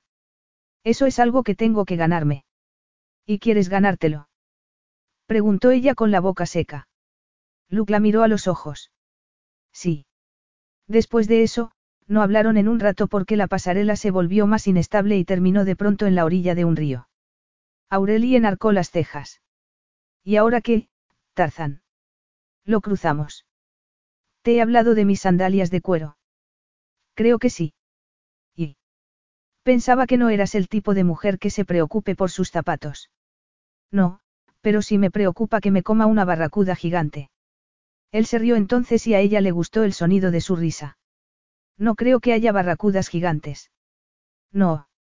Solo de tamaño mediano. Ella apretó los labios y puso los brazos en jarras. Eso es tu sentido del humor, el que aparece en raras ocasiones. Vaya. Ha vuelto a escaparse, él pisó una piedra plana del río, con el agua fluyendo a su alrededor y extendió la mano. Ven aquí. Ella le dio la mano y él la ayudó a saltar hasta la roca. Sus caderas chocaron y el choque le produjo calor. Esto es muy íntimo, murmuró ella. De eso se trata. Siguiente piedra. Él saltó a otra piedra, ágil y seguro, y Aureli lo siguió. Oía el agua correr a su lado y la espuma cálida le mojaba los tobillos. En mitad del río bajó la vista y vio un pez azul brillante saltando muy cerca de sus dedos. Resbaló y Luke le pasó un brazo por la cintura y le hizo recuperar el equilibrio. El secreto es no mirar abajo, dijo. Y me lo dices ahora. Saltaron a otra piedra y después a otra, y luego ya estaban en el otro lado. Luke le sonrió y Aureli movió la cabeza. Todo esto es una lección, ¿verdad? El primer curso de, cómo confiar en alguien. Funciona. Un poco, admitió ella. ¿Y si me hubiera caído? ¿Y si hubieras resbalado tú? Yo. Él negó con la cabeza. ¿Crees que yo lo habría estropeado todo? Ella sonrió. Le gustaba estar con ese hombre. Todo no, pero después del lanzone. Estaba delicioso. El segundo. Exactamente. No le había soltado la mano y tiró de ella a lo largo del río, con el suelo blando bajo sus pies. Aureli pensó que le gustaba llevar los dedos entrelazados con los de él. Caminaron por la orilla, abriéndose paso entre el denso follaje, hasta que Luke se detuvo de pronto. Cierra los ojos. Aureli obedeció y él tiró de su mano. Ella dio un paso y después otro. Ábrelos, musitó él. Ella así lo hizo. Lanzó un respingo de admiración. Capítulo 7. ¡Guau! Ha valido la pena, ¿eh? Ella miraba las cataratas. Yo diría que sí. Creo que mis sandalias se han estropeado. El cuero se seca. Es increíble, admitió ella. Vamos a buscar un lugar para el picnic. Luke tiró de nuevo de su mano y caminaron a lo largo de las piedras hasta que encontraron una plana grande, caliente por el sol y perfecta para un picnic. Aureli se sentó a mirar la catarata mientras Luke desempaquetaba la comida. Era una vista espectacular, una fuente cristalina que caía desde las rocas cubiertas de helechos hasta un estanque tranquilo situado 20 metros más abajo. Miró a Luke, que pelaba un lanzone con una navaja. Él alzó la vista sonriente, con un brillo de picardía en los ojos. ¿Quieres probar otro? No sé si me atrevo. Este es dulce, te lo prometo. Le tendió un trozo de fruta y los labios de ella rozaron los dedos de él al comerla. El contacto de los dedos en sus labios le provocó una oleada de deseo. A Aureli le resultaba increíble sentir eso. Desde Pete, nunca había deseado así a nadie. Sabroso, musito. ¿Sabes? Preguntó mientras Luke colocaba el resto del picnic en dos platos de papel. En realidad, no sé nada de ti. ¿Qué quieres saber? Algo. Lo que sea. ¿Dónde te criaste? En Nueva York y Long Island. En los Hamptons. Él asintió y ella se abrazó las rodillas. Supongo que creciste con muchos privilegios, ¿eh? Empresas Bryant y todo eso. No sabía gran cosa de la familia Bryant, pero sabía que eran ricos y aparecían en las páginas de sociedad. Y dijiste que tenías un hermano. Dos. ¿Estáis muy unidos? No. Aureli captó tensión en sus palabras. Empezaba a conocer a aquel hombre y ahora quería comprenderlo. ¿Por qué no? Él se encogió de hombros. Porque a Aaron, mi hermano mayor, le encanta ser el jefe. No puedo culparlo porque mi padre lo alentó, le decía que de mayor sería el presidente de empresas Bryant y que tenía que ser responsable, autoritario, etc. Y digamos que Aaron captó el mensaje. ¿Y el otro? Preguntó ella. Chase es mi hermano pequeño. Siempre fue un rebelde, se metió en líos muchas veces, lo expulsaban de los internados y todo eso. Mi padre lo desheredó cuando estaba en la universidad. Caray. No sé si a Chase le importó mucho. Hizo fortuna como arquitecto y casi nunca se pone en contacto. Aureli se abrazó las rodillas. Eso es triste. Luke la miró alzando las cejas. Puede que esté mejor así. Cuando lo veo, siempre parece contento. Siempre bromea. Quizá ese sea el personaje que interpreta. Quizá. ¿Y tú qué? Preguntó ella, porque era lo que en realidad quería saber. ¿Dónde encajas en ese cuadro? Luke vaciló y ella supo que estaba más cerca de entenderlo. ¿O no encajas? Supongo que fui el clásico hijo de en medio. ¿Y qué es eso? Atrapado entre dos personalidades más fuertes. Al crecer nos fuimos distanciando y eso parecía más fácil. No parece que sea un lugar muy cómodo. No, supongo que no lo fue, Luke la miró con una débil sonrisa. No echo de menos mi infancia. Era tímido, torpe, y hasta tartamudeaba. Hablaba con ligereza, pero Aureli sabía que aquello le había dolido.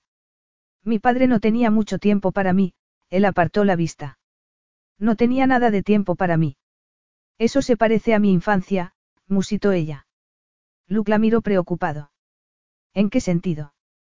Ella tragó saliva. Nunca había hablado a nadie de su infancia. Mi madre no tenía mucho tiempo para mí y mi padre no estaba en la foto. ¿Quién te crió? Tu abuela. Ojalá. Solo pasé un verano con ella cuando tenía 11 años, pero fue el periodo más feliz de mi vida. ¿Y dónde te criaste? En todas partes y en ninguna. Mi madre nunca estaba más de unos meses en el mismo lugar, a veces solo unas semanas. Buscaba trabajo en un restaurante o un bar, me inscribía en la escuela y se echaba un novio vago. Cuando éste empezaba a robarle dinero o a pegarle, se mudaba y me llevaba consigo. Eso es terrible. Aureli se encogió de hombros. Lo superé. Julia Smith, dijo él. Tu madre. Tú le compraste la casa, ¿verdad? Sí. Cuando murió mi abuela, se la dejó a mi madre. Yo tenía solo 17 años y creo que esperaba que la casa ayudara a mi madre a asentarse. Pero. Aureli suspiró. Mi madre no quería asentarse. Yo le compré la casa por mucho más de lo que valía. Ya era famosa y tenía dinero. Y al fin tuviste un hogar. Ella parpadeó con fuerza, sorprendida por lo bien que la entendía. ¿Y tu madre? preguntó él. Aureli se encogió de hombros. Por ahí. ¿Quién sabe? Antes aparecía de vez en cuando para pedir dinero, pero ahora que ya no estoy en el candelero, ha desaparecido, suspiró y estiró las piernas. Aparecerá un día, seguro. O sea, que está sola. Muy sola. Aunque en ese momento no se sentía sola. ¿Y tus padres? Preguntó. Los dos han muerto. Lo siento, Aureli lo miró y vio que él adoptaba una expresión neutra. ¿Cómo murieron? Mi padre de un infarto cuando yo acababa de terminar la universidad, Luke hizo una pausa. Mi madre tuvo cáncer de mama cuando yo tenía 13 años. Lo siento. Eso es terrible. Él asintió, todavía con expresión neutra. Aureli sospechó que ocultaba un dolor que no quería compartir con ella y no lo presionó. O sea, que también estás solo, comentó. Luke le tomó la mano. Ahora no, tiró de ella hacia arriba. Vamos a nadar. A nadar. Ella miró el tranquilo estanque situado debajo de la catarata.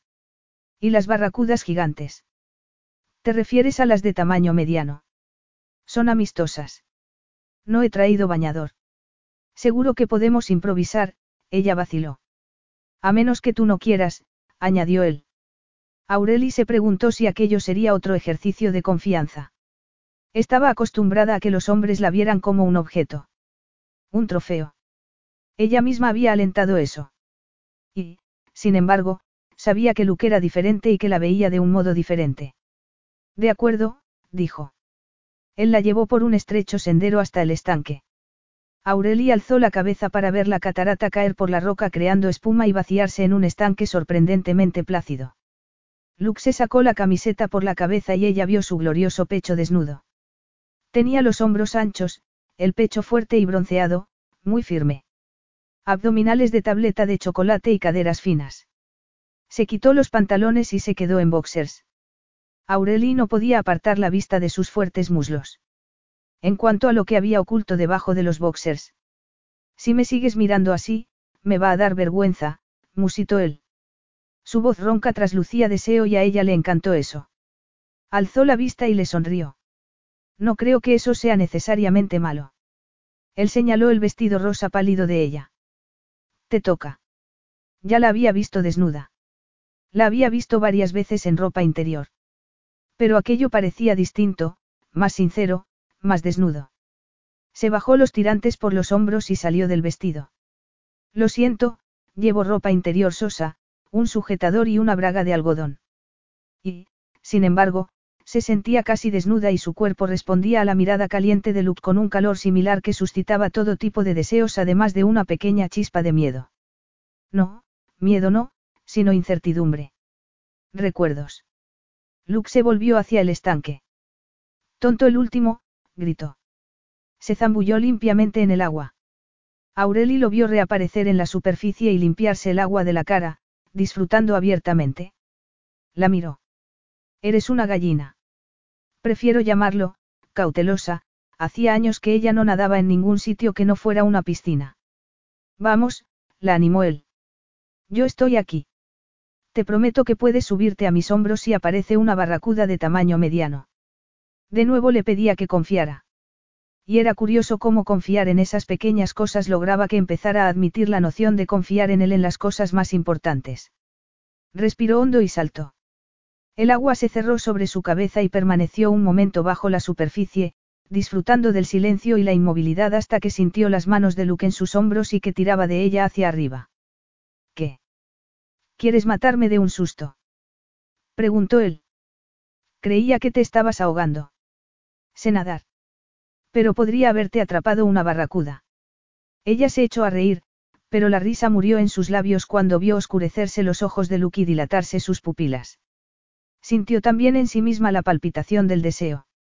Él la sostenía todavía por los hombros y estaban tan cerca que ella podía ver las gotas de agua pegadas a la piel de él y la curva seductora de su boca, una boca que sabía era suave, cálida y deliciosa. Luke la soltó entonces y avanzó hacia la cascada. Ven a ver esto, gritó por encima del hombro. Ella nadó hasta él. Hay una pequeña cueva detrás de la cascada, explicó él.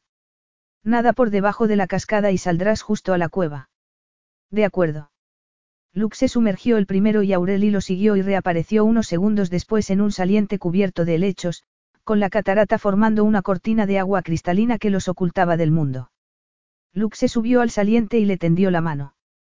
Permanecieron un momento sentados en silencio y relajados. Aureli nunca se había sentido tan en sintonía con otro ser humano y decidió que debía olvidar el miedo al rechazo y decírselo. Lo miró con una sonrisa. Es increíble. Todo el día de hoy está siendo increíble. Luke le tocó la mejilla. Para mí también, dijo. Se lanzó al agua y volvió a nadar debajo de la cascada. Aureli lo siguió. Nadaron un rato más en el estanque, salpicándose y riendo, y después volvieron a la roca a secarse. Aureli se sentó con los brazos detrás del cuerpo y las piernas extendidas, vestida solo con la ropa interior y sintiéndose completamente natural, sin artificios ni armadura. Sabía que era ella misma y que lo había sido casi todo el día. Si tu madre te llevaba de un sitio a otro persiguiendo vagos, ¿cómo te hiciste famosa? Preguntó Luke después de un rato. En una noche de karaoke en un bar de Kansas, si puedes creerlo. Cantabas en karaokes. Cantábamos las dos. Era una cosa de madre e hija. Pero tu madre no es famosa, ¿verdad? No. Seguro que no le complació que su hija adolescente, ¿cuántos años tenías? 15. Faltaba un mes para que cumpliera los 16. Joven y hermosa, declaró Luke. Y a punto de ser famosa. Y tu madre no era ninguna de esas cosas. Era extraño, pero ella nunca lo había visto desde ese ángulo. Jamás había pensado que su madre podía haber tenido celos de ella. Sin embargo, al pensar ahora en la noche que había cambiado su vida, recordó que su madre había estado muy callada. Claro que Pete no dejaba de hablar, de hacer promesas y de decirle a Aureli que iba a ser una estrella. Apartó aquellos recuerdos de su mente. Allí había empezado la destrucción de sí misma y la construcción de Aureli. Es duro recordar, ¿verdad? Preguntó él. Lo siento. Ella tragó saliva. Si alguien me hubiera dicho que perdería mi alma. Que la vendería sin saber lo que estaba dando a cambio. Luke frunció el ceño. Supongo que la fama hace eso. No fue la fama, fue, ella se detuvo porque no quería decírselo. Fue horrible. Nunca regales tu corazón, musitó él, citando la balada de ella. Fue eso lo que pasó. Rompieron el corazón. Sí. Lucas sintió comprensivo. Tres años es mucho tiempo. Tuvo que doler mucho cuando se acabó. Ella se rió entonces con amargura porque él se había hecho una idea equivocada. Fue eterno, musitó. Pero mi corazón no se rompió cuando terminó, Luke. Se rompió cuando empezó. Capítulo 8. Se rompió cuando empezó. Aurelie había dicho esas palabras con tanta pena, que Luke sabía que hablaba en serio. Pero no sabía lo que significaban. No comprendo, musitó. No quiero hablar de ello, dijo ella. No quiero estropear este día perfecto con este tema, lo miró con aquellos ojos azules suyos y Luke sintió un profundo anhelo. Había querido besarla muchas veces aquel día y estaba en un estado de excitación permanente, pero mantenía las distancias porque lo importante allí no era el deseo. Era la confianza. La había decepcionado una vez, pero no volvería a ocurrir. Se rompió cuando empezó. ¿Qué quería decir con eso? Algún cretino había abusado de ella. Lo sorprendió el fuerte impulso que sintió de matar a ese hombre con sus propias manos. Aureli despertaba todo tipo de sentimientos en él, sentimientos que no había tenido en mucho tiempo. Ahora veía que había vivido superficialmente, sin profundizar nunca mucho, utilizando el trabajo como excusa porque aquello, tanta emoción y tanta intensidad, lo asustaba. Le recordaba lo mucho que podía perder, cuánto riesgo y dolor podía haber en una relación seria. No dolor para él, sino para ella. No quería hacerle sufrir y tenía miedo de hacerlo. ¿Cómo murieron tus padres? Por un segundo había querido decirle la verdad. Pero aquel secreto estaba enterrado tan profundamente en su interior que no creía que pudiera sacarlo aunque lo intentara. Es un día perfecto, asintió. Pero se hace tarde y tenemos que caminar más de un kilómetro por la jungla y después ir en el todoterreno. De vuelta a la realidad, Aureli hizo una mueca y él le tomó la mano. Quizá la realidad no sea tan mala, musitó. Aquella realidad nueva, con los dos juntos en ella. Paso a paso. Pero ¿qué depararía el mañana? Caminaron hasta el todoterreno en silencio, con la jungla vibrando a su alrededor. Cuando salieron a la luz del sol, una brillante mariposa azul revoloteó cerca de la cara de Aurelie y se posó brevemente en su pelo. Ella se rió y Luke sonrió al ver su alegría.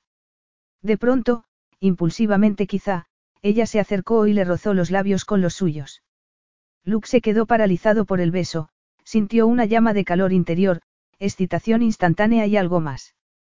Algo precioso, porque sabía que el beso no había sido calculado, había sido una expresión del corazón. ¿A qué ha venido eso? Preguntó. Ella se encogió de hombros sonriendo. Quería hacerlo, se mordió el labio inferior. ¿Te importa? No, no me importa en absoluto. Me alegro. Y Luke supo que aquello era un buen comienzo. Cuando llegaron al avión, Aureli tenía sueño. Se acurrucó en una esquina del sofá de cuero y, cuando Luke fue a sentarse a su lado, le pareció muy natural apoyar la cabeza en su hombro. Luke le pasó el brazo por los hombros y la atrajo hacia sí de modo que la mejilla de ella descansara en su pecho. Aureli se quedó dormida. Volvieron al hotel después de oscurecer y Luke la acompañó hasta la puerta de su suite. Ella sacó su tarjeta, llave, vaciló y lo miró. Bueno, tragó saliva. Luke sonrió y le tocó la mejilla. La sensación de la mano de él en su piel era excitante y reconfortante. Pero, aún así, Aureli sintió que se ponía tensa. Quería aquello, pero... Buenas noches, Aureli. Ella lo miró incrédula y un poco decepcionada. ¿No me vas a dar un beso? No. Pero... Tú no querías. Sí quería, dijo ella, pero sabía que no sonaba convincente. Quizá no sabías lo que querías, sugirió Luke. Y no te tocaré hasta que lo sepas con seguridad. Aureli lo miró. Le daba vueltas la cabeza. ¿Por qué no? Creo que sería mejor preguntar por qué sí. Ella no tenía respuesta para eso. Luke se alejó con una sonrisa y la dejó allí, medio deseando que la hubiera besado y medio contenta de que no lo hubiera hecho. La mañana siguiente amaneció cálida y brillante y Aureli, todavía en la cama, pensó en lo ocurrido el día anterior hasta que se dio cuenta de qué día era. Ese día viajaban a Singapur y ella daba otro concierto en otra tienda. Tragó saliva con fuerza. Sospechaba que sus fans de Singapur no querían oír canciones nuevas más que los de Filipinas. ¿Y dónde la dejaba eso? Se vistió, desayunó y bajó a reunirse con Luke en el vestíbulo a las nueve, tal y como habían acordado. Irían a Singapur en su avión privado y desde allí al Hotel Fullerton Bay, en Marina Bay. Dejarían el equipaje e irían directamente a la tienda. Cuando subieron al avión, Aureli ya no podía ignorar más los nervios. Miró a Luke, sentado frente a ella con un montón de papeles en el regazo. Él alzó la vista y sonrió. ¿Estás nerviosa? Sí. Todo irá bien. Eso no lo sabes. Es verdad, él estiró las piernas y guardó los papeles en un maletín. ¿Qué hacías cuando dabas esos grandes conciertos para calentar y controlar los nervios? Aureli se encogió de hombros. No lo sé. No me ponía muy nerviosa. Él enarcó una ceja. Nunca. Ni siquiera cuando cantabas para diez mil personas en el Madison Square Garden. Ella se rió, pero la risa temblaba. No, porque era todo una interpretación. No era la verdadera yo, así que no, no me importaba. Y ahora eres tú y te importa, musitó él. Ella asintió y se miró las manos. Luke le cubrió una con la suya y entrelazó los dedos de ambos. No dijo nada. No le prometió que el público quedaría encantado ni nada por el estilo, y ella se alegró. El silencio también podía ser sincero. Pero los nervios volvieron en cuanto aterrizaron en Singapur y subieron a una limusina para ir al hotel. Aurelia apenas se fijó en la suntuosa suite con vistas a la bahía desde una terraza y a la ciudad desde la otra. Solo podía pensar en que unas horas después subiría a un escenario y desnudaría su alma. ¿Por qué narices había compuesto la canción? ¿Y por qué se la había tocado a Luke? No importa lo que piensen, ¿sabes? Dijo él. Ella se volvió y lo vio de pie en el umbral de la suite. No significa nada que no les guste. No. No, lo que importa es lo que piensas tú de ella. Lo que piensas de ti misma. ¿Qué pensaba de sí misma? No podía contestar a eso. Ser ella misma era algo tan nuevo y extraño que todavía no estaba segura de saber quién era. Vámonos ya, dijo.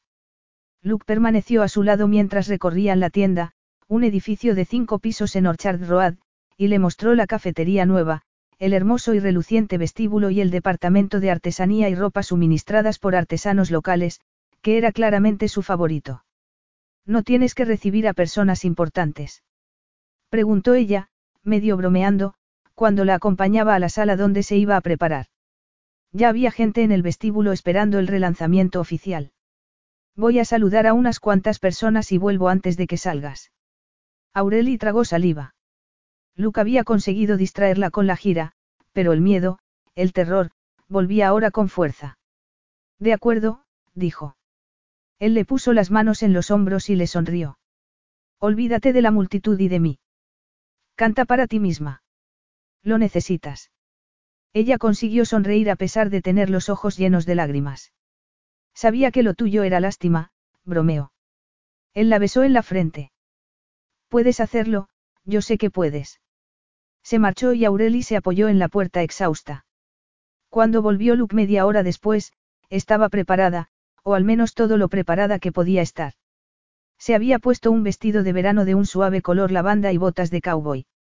El pelo le caía sobre los hombros y llevaba una guitarra. Luke sonrió. Estás fantástica. Ella sonrió también temblorosa. Me siento fatal. Puedes hacerlo, dijo él. Y esa vez no era para alentarla, era una afirmación. Creía en ella. Más, quizá, de lo que creía ella en sí misma. Unos minutos después, tenía el micrófono puesto y subía al escenario. Oyó el respingo de la multitud al verla. Otro público sorprendido y quizá ultrajado. Se sentó en el taburete y miró la multitud sin rostro. Tragó saliva. El corazón le latía con tanta fuerza que le dolía y sentía un pánico ciego abrumador. No podía hacerlo. Entonces sintió la presencia de Luke al otro lado del escenario, muy cerca. Era extraño, quizá incluso imposible, sentir a alguien que no se movía ni hablaba, pero lo sentía. Él emitía calor y su calor derretía la niebla. Ella lo miró y él sonrió. Aureli respiró hondo, parpadeó y empezó a tocar. Oyó lejanamente el murmullo de confusión del público cuando empezó a tocar una canción que no reconocían. Su canción. Pero después se impuso la canción y supo que daba igual lo que pensara el público. Luke tenía razón, no lo hacía por ellos. Ni tampoco lo hacía solo por sí misma. Lo hacía por él. Porque era la única persona que creía en ella más de lo que creía ella en sí misma. Porque le había devuelto su alma, le había enseñado cómo reclamarla. Tocaba la canción por él, por ella, por ellos. Y, cuando terminó y la última nota murió en el aire, se podría haber oído el ruido de un alfiler al caer en el suelo del vestíbulo. ¿Por qué nadie hacía nada? Nadie aplaudía. No sabían qué hacer, cómo reaccionar. Entonces, Luke empezó a aplaudir a un lado del escenario y su aplauso fue el detonador de una avalancha y de pronto todo el mundo aplaudía. Aureli permaneció sentada, con la guitarra en una mano, parpadeando bajo las luces brillantes y sonriendo como una loca. Y también llorando, o al menos lloraba cuando bajó del escenario y se echó en brazos de Luke. Él la abrazó con fuerza, con los labios en su pelo. Lo has hecho. Sabía que podías. Ella intentó hablar, pero tenía un nudo en la garganta y lágrimas en los ojos. Así que hizo lo que quería y necesitaba hacer. Lo besó. Y no fue un suave roce de los labios, sino que lo besó con toda la pasión, esperanza, gratitud y alegría que sentía. Dejó la guitarra en el suelo y lo abrazó y Luke tomó el beso y lo hizo suyo, la besó también con todo lo que sentía. Aureli pensó mareada que era un beso maravilloso. El resto de la velada pasó en una nube feliz. Luke estuvo a su lado, la presentó a varios dignatarios y, por una vez en su vida, Aureli no se sintió como la estrella del pop que actuaba para otra multitud escéptica. No, con Luke a su lado, se sentía ella misma. Una mujer de la mano de un hombre atractivo e increíble. Se dio cuenta de que estaba a punto de enamorarse de él. No parecía posible en tan poco tiempo, pero sentía esa verdad dentro como una llama que había cobrado vida. Y no quería que se apagara nunca. ¿Pero qué quería? El recuerdo del beso apasionado al lado del escenario la excitaba, pero seguía nerviosa por lo que podía ocurrir después. Lo que quería que ocurriera y que sin embargo le daba miedo, ambas cosas a la vez. A pesar de su preocupación por lo que podía ocurrir después, disfrutó de cada minuto de la velada. En la terraza del ático de la tienda habían organizado una cena para invitados VIP, con las luces de Singapur rodeándolos por tres lados y la bahía con sus yates y veleros por el otro. Una luna plateada en forma de hoz colgaba sobre ellos y Aureli sentía la cálida presión de la mano de Luke en la parte baja de la espalda. ¿Te diviertes? Mucho, ella lo miró sonriente. Has hecho un trabajo fantástico con los relanzamientos. He oído muchas cosas buenas sobre el nuevo diseño de la tienda. Yo he oído muchas cosas buenas sobre tu nueva canción. Ella se echó a reír. Si tú no hubieras empezado a aplaudir, no sé si lo habrían hecho. Lo habrían hecho. Solo necesitaban un empujoncito. La próxima vez puedes mostrar una tarjeta que ponga aplaudir. La próxima vez ya lo sabrán. Había mucha prensa esta noche. Se correrá la voz. Ella respiró hondo. Eso me da miedo. No sé cuál será la respuesta. Importa. Aureli lo miró sorprendida hasta que se dio cuenta de que no importaba. No había compuesto ni interpretado la canción para impresionar a la gente ni para hacerles cambiar de idea sobre ella. Ni siquiera quería reaparecer como cantante. Quería, aquello. Aceptación. Que entendieran quién era. Y no el público en general, sino Luke y ella misma. Y él parecía haberse dado cuenta antes que ella. Vamos, dijo él. Hay personas que quiero que conozcas. Luke observaba a Aureli conversar y reír con el director general del Banco Orchard de Singapur y sentía algo cálido en su interior. Ella le gustaba así, espontánea, amigable y libre. La adoraba. La palabra, que se coló con facilidad en su mente, lo dejó un momento paralizado. La amaba. Después de unos pocos días. Todavía no podía decir que la conociera como había conocido a las tres mujeres con las que había tenido relaciones importantes. Habían salido durante años y conocido las manías y preferencias del otro, habían llevado la relación como una máquina bien engrasada. Y, sin embargo, ahora le parecía que apenas podía recordar sus rostros. Las había amado. No así, quizá en absoluto. Había sentido algo por ellas, sí, pero no había sufrido mucho cuando habían decidido terminar la relación de mutuo acuerdo. Pero aquello. Ella. Era completamente distinto. Totalmente abrumador, embriagador y terrorífico. Eso era amor. Y, si lo era, lo quería él. Pero tenía elección. Y podía quererlo ella cuando había cosas que no le había dicho, fracasos y debilidades de los que no había hablado. Se le encogió el estómago. Ella había desnudado su alma y sus secretos y él había mantenido los suyos cerrados con llave. Podía existir amor con un desequilibrio así. Señor Bryant. Luke se dio cuenta de que no había oído ni una palabra de lo que decía el hombre que tenía enfrente. Tragó saliva e intentó sonreír. Perdón. Varias horas después, encontró a Aureli riendo con la esposa de un diplomático extranjero y le puso una mano posesiva en la parte baja de la espalda. Le gustaba poder tocarla así, aunque todavía no pudiera tocarla del modo que en realidad le gustaría. Le había dicho que no la tocaría hasta que ella quisiera, hasta que estuviera segura, y sabía que no lo estaba aún. Veía las sombras en sus ojos incluso cuando sonreía. Siento robarle a Aurelie, le dijo a la mujer, pero mañana tenemos un día duro y tiene que descansar, sonrió y la mujer asintió con la cabeza. ¿Lo has pasado bien? Preguntó Luca Aureli de camino a la limusina. Muy bien. Pensaba que sería muy aburrido, pero no lo ha sido. Eso es sinceridad. Ella se echó a reír. Perdona, no pretendía ofenderte. Es solo que he ido a muchas recepciones y siempre ha sido agotador. Otra interpretación. Exactamente. Pero esta noche no lo ha sido, he podido ser yo misma, movió la cabeza. Jamás pensé que tocar mi canción podría darme algo más que demostrar que podía ser otra cosa que una estrella del pop, pero lo ha hecho. Me ha hecho sentir que puedo ser yo misma en cualquier parte y con cualquier persona, hizo una pausa. Contigo. Lo miró con sus ojos del color azul de un mar tormentoso y Luke sintió una punzada de lujuria instantánea. La deseaba tanto. Le dolían las manos por la necesidad de deslizarlas por la piel satinada de los hombros de ella y de colocarlas en sus caderas. De atraerla hacia sí y probar su dulzura. Ella debió de verlo en su cara, porque se humedeció los labios con la lengua y se acercó un poco más a él. Luke. En ese momento se abrieron las puertas y un grupo de invitados se hizo a un lado para dejarles pasar. Luke respiró hondo y tiró de ella hacia la limusina. No hablaron en la oscuridad íntima del coche, pero él sintió la tensión envolviéndolos. Sintió el muslo de ella apretarse contra el suyo en una curva y fue como si le dieran una corriente de chispazos en la pierna.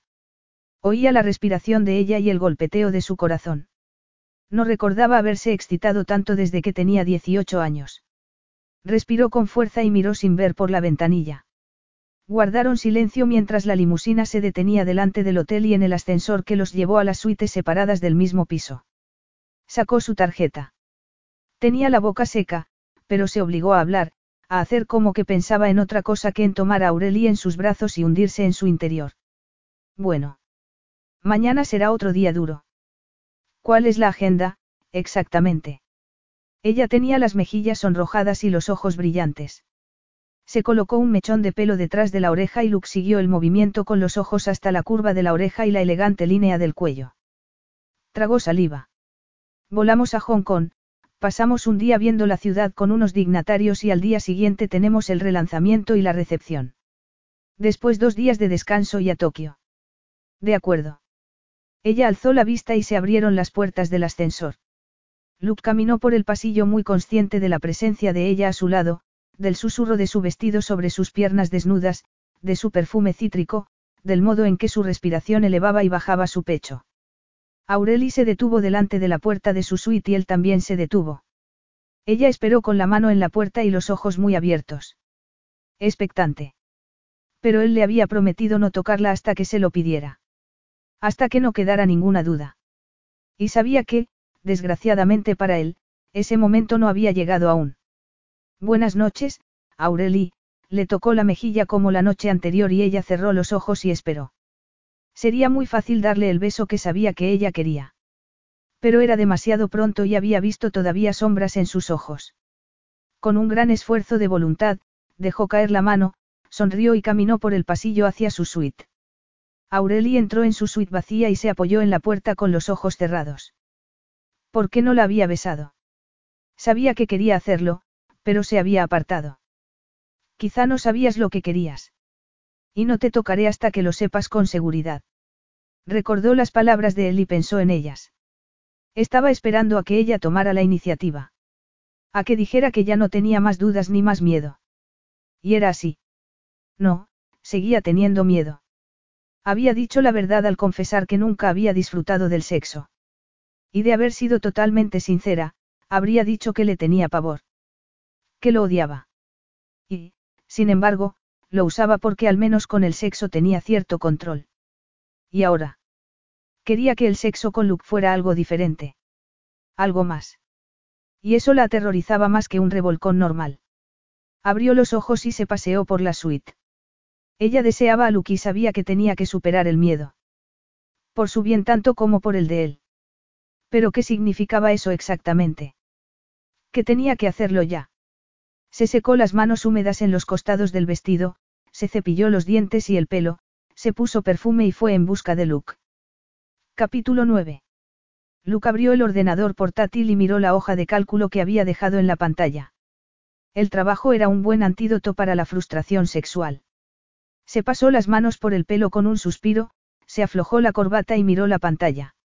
Cinco minutos después llamaron a la puerta de su suite y fue a abrir. Hola, Aureli. La miró con ansia, aunque hacía pocos minutos que la había visto. Su pelo parecía más revuelto que antes y sus labios más suaves. Se había mordido el de abajo y las marcas eran visibles. ¿Puedo entrar? Luke se apartó de mala gana. De acuerdo, el vestido de ella lo rozó al pasar. ¿Necesitas algo? Preguntó cuando cerraba la puerta. Ella sonrió y respiró hondo. Sí. A ti. Luke apretó los puños a los costados y los volvió a abrir. Respiró hondo. No creo que sea buena idea. Es curioso, creo que ya has dicho eso antes. Lo sé. Y tampoco era buena idea entonces. Ella apartó la vista con expresión dolida. Es demasiado pronto, explicó él. Esto es demasiado importante para precipitarlo. Aureli dio un paso hacia él. Quizás sea demasiado importante para frenarlo. Luke negó con la cabeza. Creo que no estás preparada. Eso no debería decidirlo yo. Sí, pero... Él vaciló. Se preguntó por qué combatía tanto aquello. Pero recordó la expresión de ella tumbada en la cama inmóvil, como si estuviera tallada en piedra. Se había sentido casi como un abusador. Se pasó una mano por el pelo y se sentó en el sofá. ¿Por qué no te sientas? Aureli se instaló frente a él. Luke pensó en la mujer cínica que era cuando la había conocido y en lo distinta que era ahora, tan real, hermosa y vulnerable. Tenía miedo de hacerle daño. De fallarle. Pensó que el miedo lo había bloqueado casi toda su vida. Exactamente durante 25 años, desde el día en que había golpeado impotente una puerta cerrada con los puños y suplicado a su madre que lo dejara entrar. Había intentado salvarla y había fracasado. Esto es culpa tuya, Luke. Parpadeó y alejó el recuerdo. Casi nunca pensaba ya en eso, había aprendido a no hacerlo. Pero la vulnerabilidad de Aureli le había hecho recordarlo, lo volvía consciente de su responsabilidad, y debilidad. No soy virgen, dijo ella. Aunque te portes como si lo fuera. En cierto modo lo eres, repuso él. Si nunca has disfrutado con el sexo. ¿Y qué soy? Virgen en el placer. Ella enarcó las cejas con burla. Virgen emocional, quizá. No sé lo que ha sido el sexo para ti en el pasado, pero no quiero que sea eso conmigo. Ella se sonrojó. Ya lo sé. Yo quiero que sea diferente. ¿Cómo? Aureli tragó saliva. Quizá deberías decirme lo que ha sido para ti en el pasado. Luke apartó la vista. No estaba acostumbrado a ese tipo de conversaciones. La sinceridad y la desnudez emocional eran dos cosas muy distintas. Supongo que ha sido una expresión de afecto, dijo. Cobarde. De, de amor. Se miraron en silencio. ¿Amabas a las mujeres con las que has estado antes? Preguntó ella en voz baja. Supongo que creía amarlas. Pero, sinceramente, no estoy seguro, él se pasó una mano por el pelo. No sentía esto. Esto. Lo que quiera que hubiera entre ellos, lo que estaban construyendo. Luke no sabía cómo era de fuerte, si un solo aliento podía derribarlo. Eso es lo que quiero, susurró ella. Sé que nos conocemos hace poco y no digo, carraspeo. No pretendo precipitar esto. Seguro. Bueno, al menos en el aspecto sentimental. Físicamente quizás sí. Él negó lentamente con la cabeza. Las dos cosas van juntas. Ese es el único tipo de sexo que quiero contigo, dijo. Vio miedo en los ojos de ella, pero siguió mirándolo. Eso es lo que quiero yo, Luke. Es lo que quiero yo contigo. Y él quería creerla. Pero vacilaba. Se conocían desde hacía solo un puñado de días. Días intensos, sí, días increíbles. Pero solo unos días. Por favor, susurró ella. Y él sintió que su resistencia empezaba a ceder. Aunque ya de entrada no había sido muy fuerte. Era lo bastante sincero como para saber eso. Él también quería sexo. Todo lo que pase entre nosotros, dijo con un tono de voz casi severo, pasará a un ritmo que controlo yo. Ella sonrió. Sí, jefe. Y, si creo que no, que no funciona, paramos. Yo pararé. Entendido. Entendido. Cielos. Aquello no resultaba precisamente erótico. Pero quería que ella supiera que no pensaba aprovecharse de nada. En aquel momento crucial, quería que confiara en él y quería confiar en sí mismo. Tragó saliva y sintió la mirada de ella fija en él, expectante. No se le ocurrió nada que decir. Aureli sonrió y lo miró con picardía. ¿Y ahora qué? Ni idea. Ella se echó a reír y él se rió también y sintió que los dos se relajaban. Quizá todo iría bien, después de todo. Quizá incluso fuera maravilloso. Se levantó y le tendió la mano. Ella la tomó al instante, confiando ya en él. Vamos, musitó Luke. La llevó al dormitorio, una habitación con dos paredes de ventanas con vistas a la bahía. Aureli solo tenía ojos para la cama. Era grande, ancha y llena de cojines de seda en distintos tonos de azul. Lo miró y se lamió los labios con una mirada interrogante. Vamos a relajarnos, él se quitó los zapatos y la corbata y se tumbó en la cama. Ella se sentó en el borde y se quitó las botas. Se colocó al lado de él y apoyó la cabeza en la almohada. Luke se rió con suavidad. Parece que estés en la camilla del doctor. Me siento un poco así. No vamos a ir deprisa. Casi me gustaría que fuéramos. ¿Crees que disfrutarías con eso? Preguntó él. Ella se echó a reír. Probablemente no. Él recorrió con los dedos los arcos de sus cejas y la curva de su mejilla. Ella cerró los ojos y le dejó explorar su cara con las yemas de los dedos, la línea recta de la nariz, los labios. Dime, preguntó él. ¿Cuál es tu habitación favorita de tu casa de Vermont? Aurelie abrió los ojos y lo miró sorprendida. Luke sonrió y se los cerró con los dedos. Siguió acariciándole la cara y notó que se relajaba un poco. La cocina, creo, dijo ella. Siempre recuerdo a mi abuela allí. ¿Le gustaba cocinar? Sí. ¿Y tú la ayudabas aquel verano? Sí. Me gustaba ayudarla. Supongo que porque a ella siempre le gustaba que la ayudara. Seguro que la echas de menos, musitó él. Aurelia sintió. Seguro que tú echas de menos a tu madre, susurró. Luke detuvo los dedos. No esperaba que ella dijera eso. Aurelie abrió los ojos y sonrió. Eso de la sinceridad, tú me dijiste que era para los dos. Sí, pero él no quería hablar de su madre. ¿La echas de menos? Sí, Luke sintió una opresión en la garganta. Todos los días, recorrió los labios de ella con los dedos antes de bajar uno hasta la barbilla de ella. Lo apoyó allí un momento. La primera vez que te vi empecé a conocerte por tu barbilla, dijo. Mi barbilla. Tiembla cuando estás molesta. Eso no me lo había dicho nadie, ella se rió. Quizá no lo ha notado nadie, él bajó la cabeza y la besó en la punta de la barbilla. A mí me gusta. Me alegro. Él volvió a tocarle la barbilla con el dedo y lo pasó después despacio por la curva del cuello hasta apoyarlo en el hueco de la garganta. Lo acarició y ella se movió en la cama. Luke sintió el tirón impaciente de su propio deseo, pero había prometido ir despacio y lo cumpliría. Tu piel es muy suave. Eso también lo pensé la primera vez que te vi. No te creo. Es verdad. Me sentí atraído por ti desde el momento en que abriste los ojos. Bajó el dedo desde el hueco de la garganta hasta la depresión de entre los pechos. Lo apoyó allí, con los laterales de los pechos rozando el dedo, y esperó. Oyó que ella se estremecía un poco y sonrió. Lo deseaba. Luke movió el dedo de vuelta hasta la garganta y ella abrió los ojos. Esto va a ser eterno. Él se rió con suavidad. Eterno no, espero.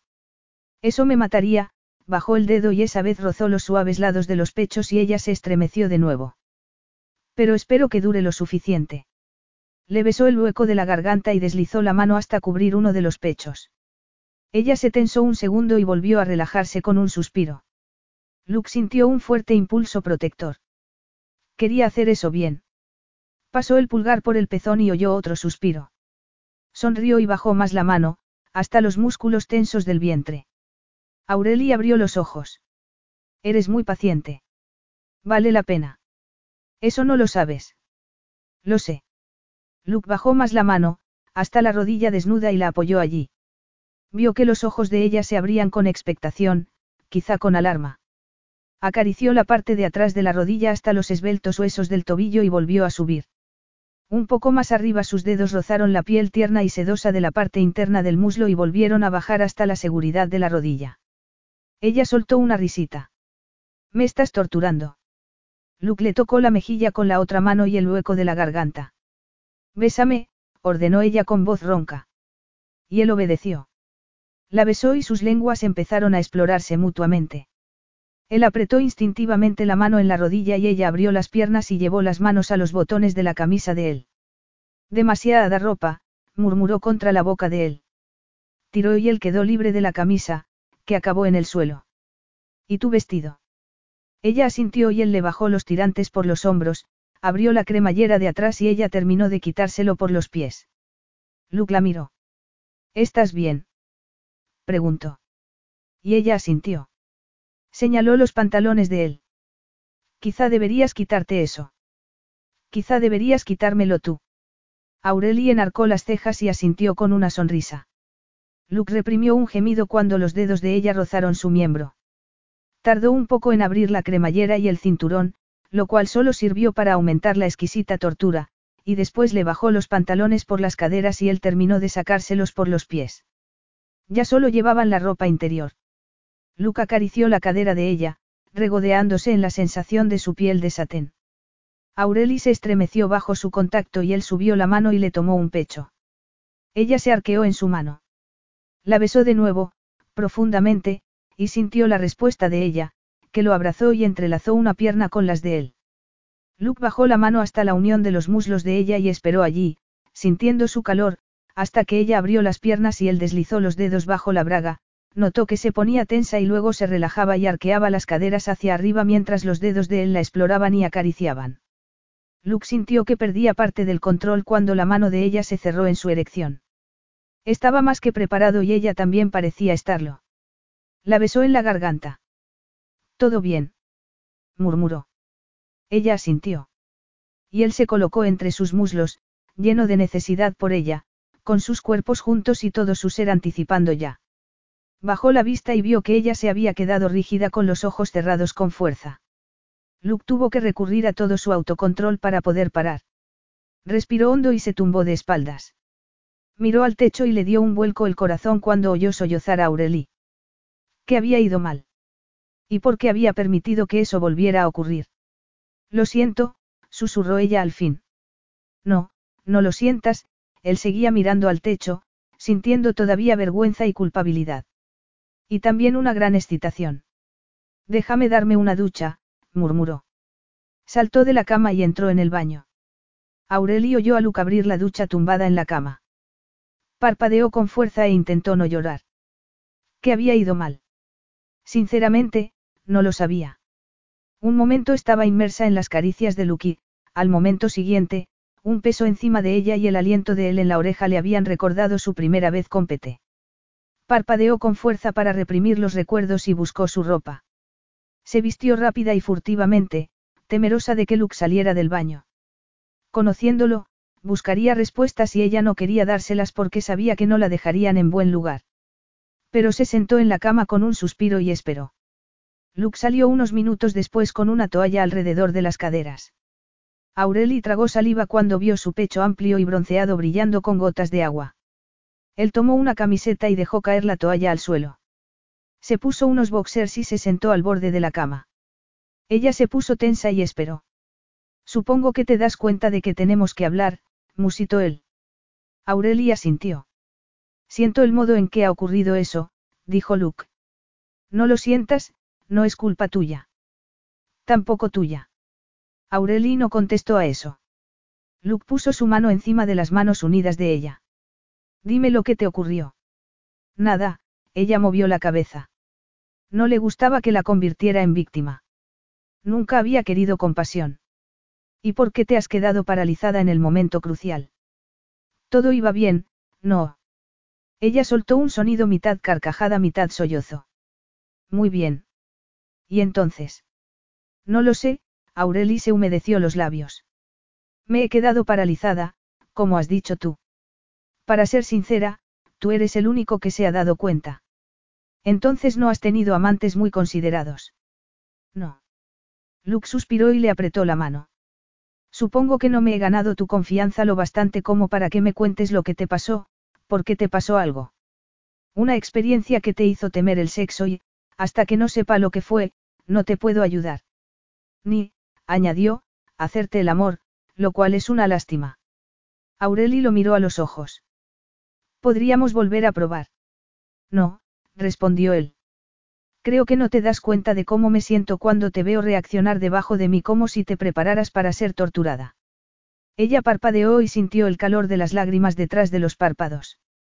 No había pensado en eso, solo había pensado en sí misma. Lo siento, dijo. No quiero tus disculpas, quiero tu sinceridad. Pero puedo esperar. ¿Y ahora qué? Preguntó ella con un suspiro. ¿Qué tal si dormimos? Aureli sintió una chispa de esperanza. Aquí juntos. Esa es la idea, él la abrazó y le apoyó la mejilla en su pecho. Soy un hombre paciente, Aureli. Ella sonrió contra su pecho. Me alegra saberlo. Pero cuando se acurrucó con él entre las sábanas se preguntó si no sería ella la impaciente. Había cambiado y crecido mucho en los últimos días, pero quería más. Quería ser diferente en todos los aspectos, y especialmente en ese. Pero no sabía cómo cambiar ni tampoco si sería capaz. Capítulo 10. El sol de la mañana entraba por la ventana cuando Aureli se incorporó sobre un codo a mirar el rostro dormido del hombre que amaba. Sí, amaba.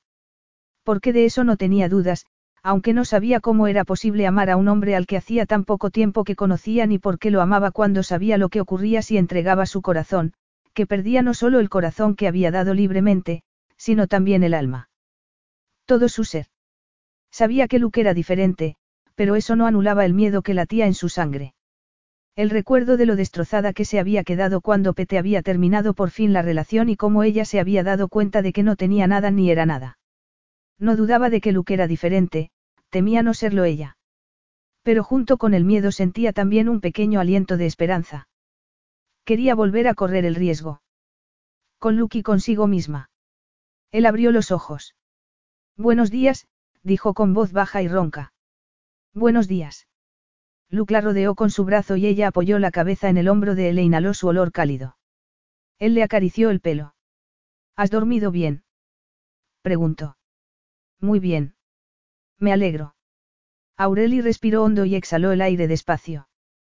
Quiero contarte algunas cosas, De acuerdo. Creo que estoy preparada para hacerlo, él no contestó, sino que siguió acariciándole el pelo y ella cerró los ojos. No es que sea una gran historia. Si esperas que te cuente algo horrible que explique mi comportamiento, no hay nada de eso. Luke siguió callado, esperando. Ya te dije que no he sido ninguna santa. Muchas de las historias que contó de mí la prensa eran ciertas, hablaba con aire desafiante, como retándolo a sentirse asqueado. Ya lo sé, respondió él. ¿Recuerdas que te dije que me descubrieron una noche en un karaoke de Kansas? Sí. El hombre que me descubrió se llamaba Pete. Pete Miers, dijo él. Pete Miers era famoso, había sido manager de varios grupos importantes y había hecho de juez en un par de programas de talentos en la televisión. Sí, continuó ella. Pete era increíble entonces. Se acercó y me dijo que podía hacerme una estrella. Nos invitó a cenar a mi madre y a mí y nos contó su plan para convertirme en Aureli. Yo le hice caso. Inocente sirena. Él me llamó así. Solo tenías 15 años. Casi 16. Y todo aquello me pareció maravilloso, Aureli suspiró. Los primeros meses fueron un torbellino. Pete nos llevó a todas partes, a Los Ángeles, Nueva York, Nashville, me reuní con agentes, compositores de canciones y publicitarios y, antes de darme cuenta de lo que pasaba, ya estaba grabando un single y fue todo un éxito. Yo me sentía como en el centro de una tormenta. ¿Y tu madre? Desapareció un par de meses después de que me descubriera Pete. Creo que se dio cuenta de que no la querían allí, de que molestaba. Cuando se fue, Pete me ofreció que viviera con él. Yo seguía siendo menor y él tuvo que hacer algún acuerdo legal con mi abuela. Se detuvo porque sentía una opresión en la garganta. Esa había sido la última vez que había visto a su abuela con vida. Su abuela le había dado la guitarra y le había suplicado que siguiera siendo la misma. Y ella no lo había hecho. Pete me dejó un piso entero en su casa y me trató como a una hija. Oh, al menos, a mí me parecía el padre que nunca había tenido. Al principio me daba muchos buenos consejos, sobre cómo tomarme las críticas y cómo mantener la cordura entre tanta locura. Incluso recordó mi cumpleaños y me compró una tarta cuando cumplí los 17. Aureli respiró hondo y soltó el aire despacio. El primer año que viví con él me ayudó en momentos difíciles, la muerte de mi abuela, cuando me diagnosticaron diabetes, me encontró desmayada en el baño y me llevó a urgencias. Se quedó a mi lado en todo momento y procuró que tuviera el tratamiento adecuado, sintió que el hombro de Luke se había tensado mucho bajo su mejilla. Te cuento todo esto para explicarte la relación. Lo unidos que estábamos. Entiendo, el tono de él era inexpresivo, pero Aureli captó también tensión allí. Y eso que todavía no le había dicho nada. Pasemos rápidamente a mi 18 cumpleaños. Me llevó a cenar a Libby y me dijo cuánto me quería, ella hizo una pausa intentando elegir cuidadosamente sus palabras. Creo que esa fue una de las noches más felices de mi vida. Antes de que todo cambiara. Guardó silencio. ¿Y qué pasó entonces? Preguntó él. Pete me llevó a casa.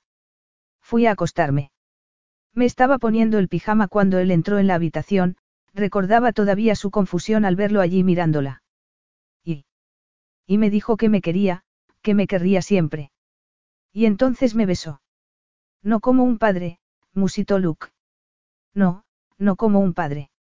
Aureli recordaba todavía la sensación de la boca de él, insistente.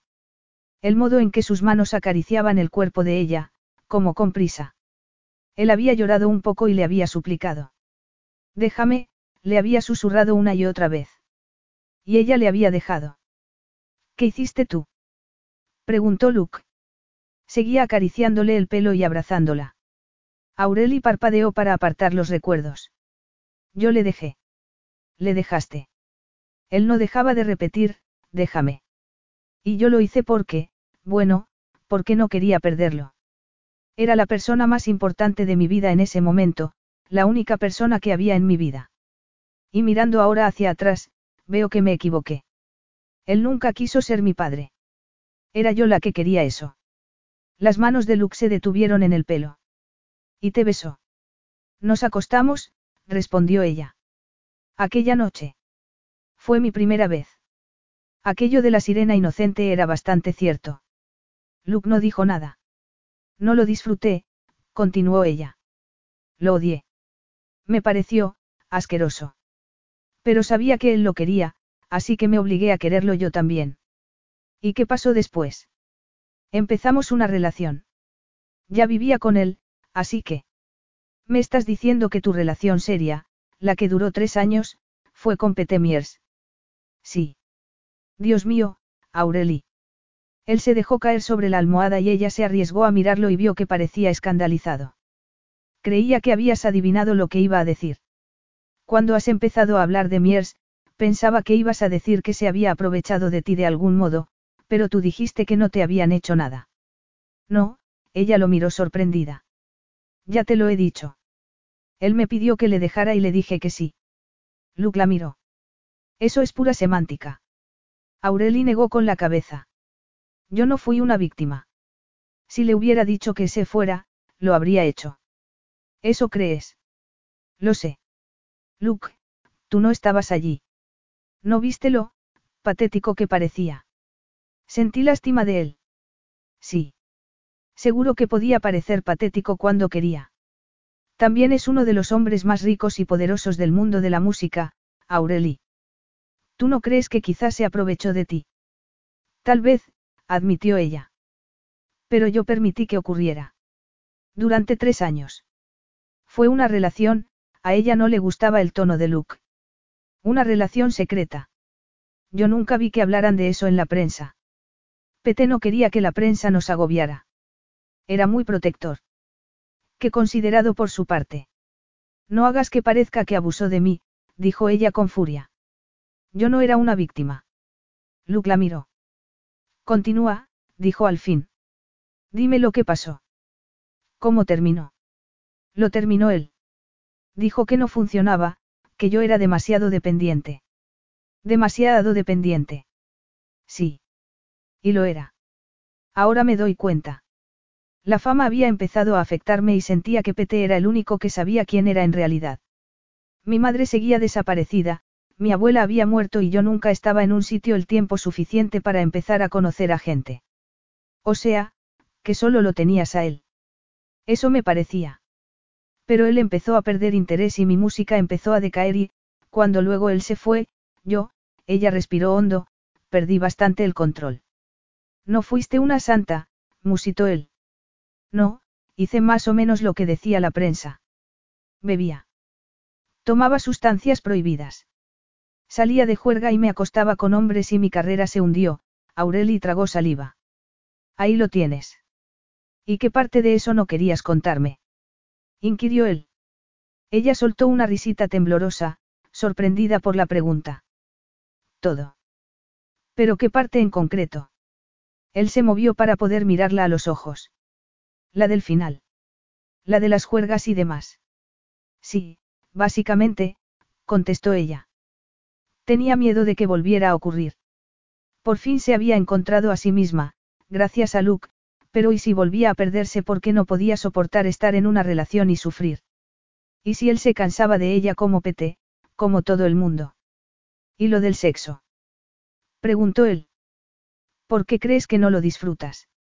Ella tragó saliva. Supongo que por mi experiencia con Pete. Nunca me sentí atraída por él y estar con él tanto tiempo de ese modo, mató esa parte de mí. Y, cuando estoy contigo y te pones rígida, ¿por qué crees que es eso? No lo sé, ella notaba que volvía a enfadarse. Odiaba que le hiciera tantas preguntas horribles, que la desnudara de ese modo. Supongo que recuerdo aquella primera vez. Fue horrible, de acuerdo. Sus ojos se llenaron de lágrimas y giró la cara. Horrible. No podía respirar. Él pesaba mucho y, me hacía daño. ¿Y los demás hombres? Preguntó él con voz queda. Más o menos lo mismo, contestó ella.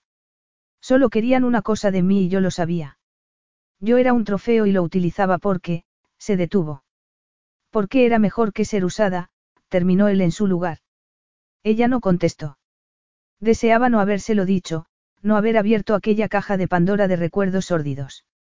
No me juzgues, susurró al fin. No te juzgo, le aseguró él. En absoluto.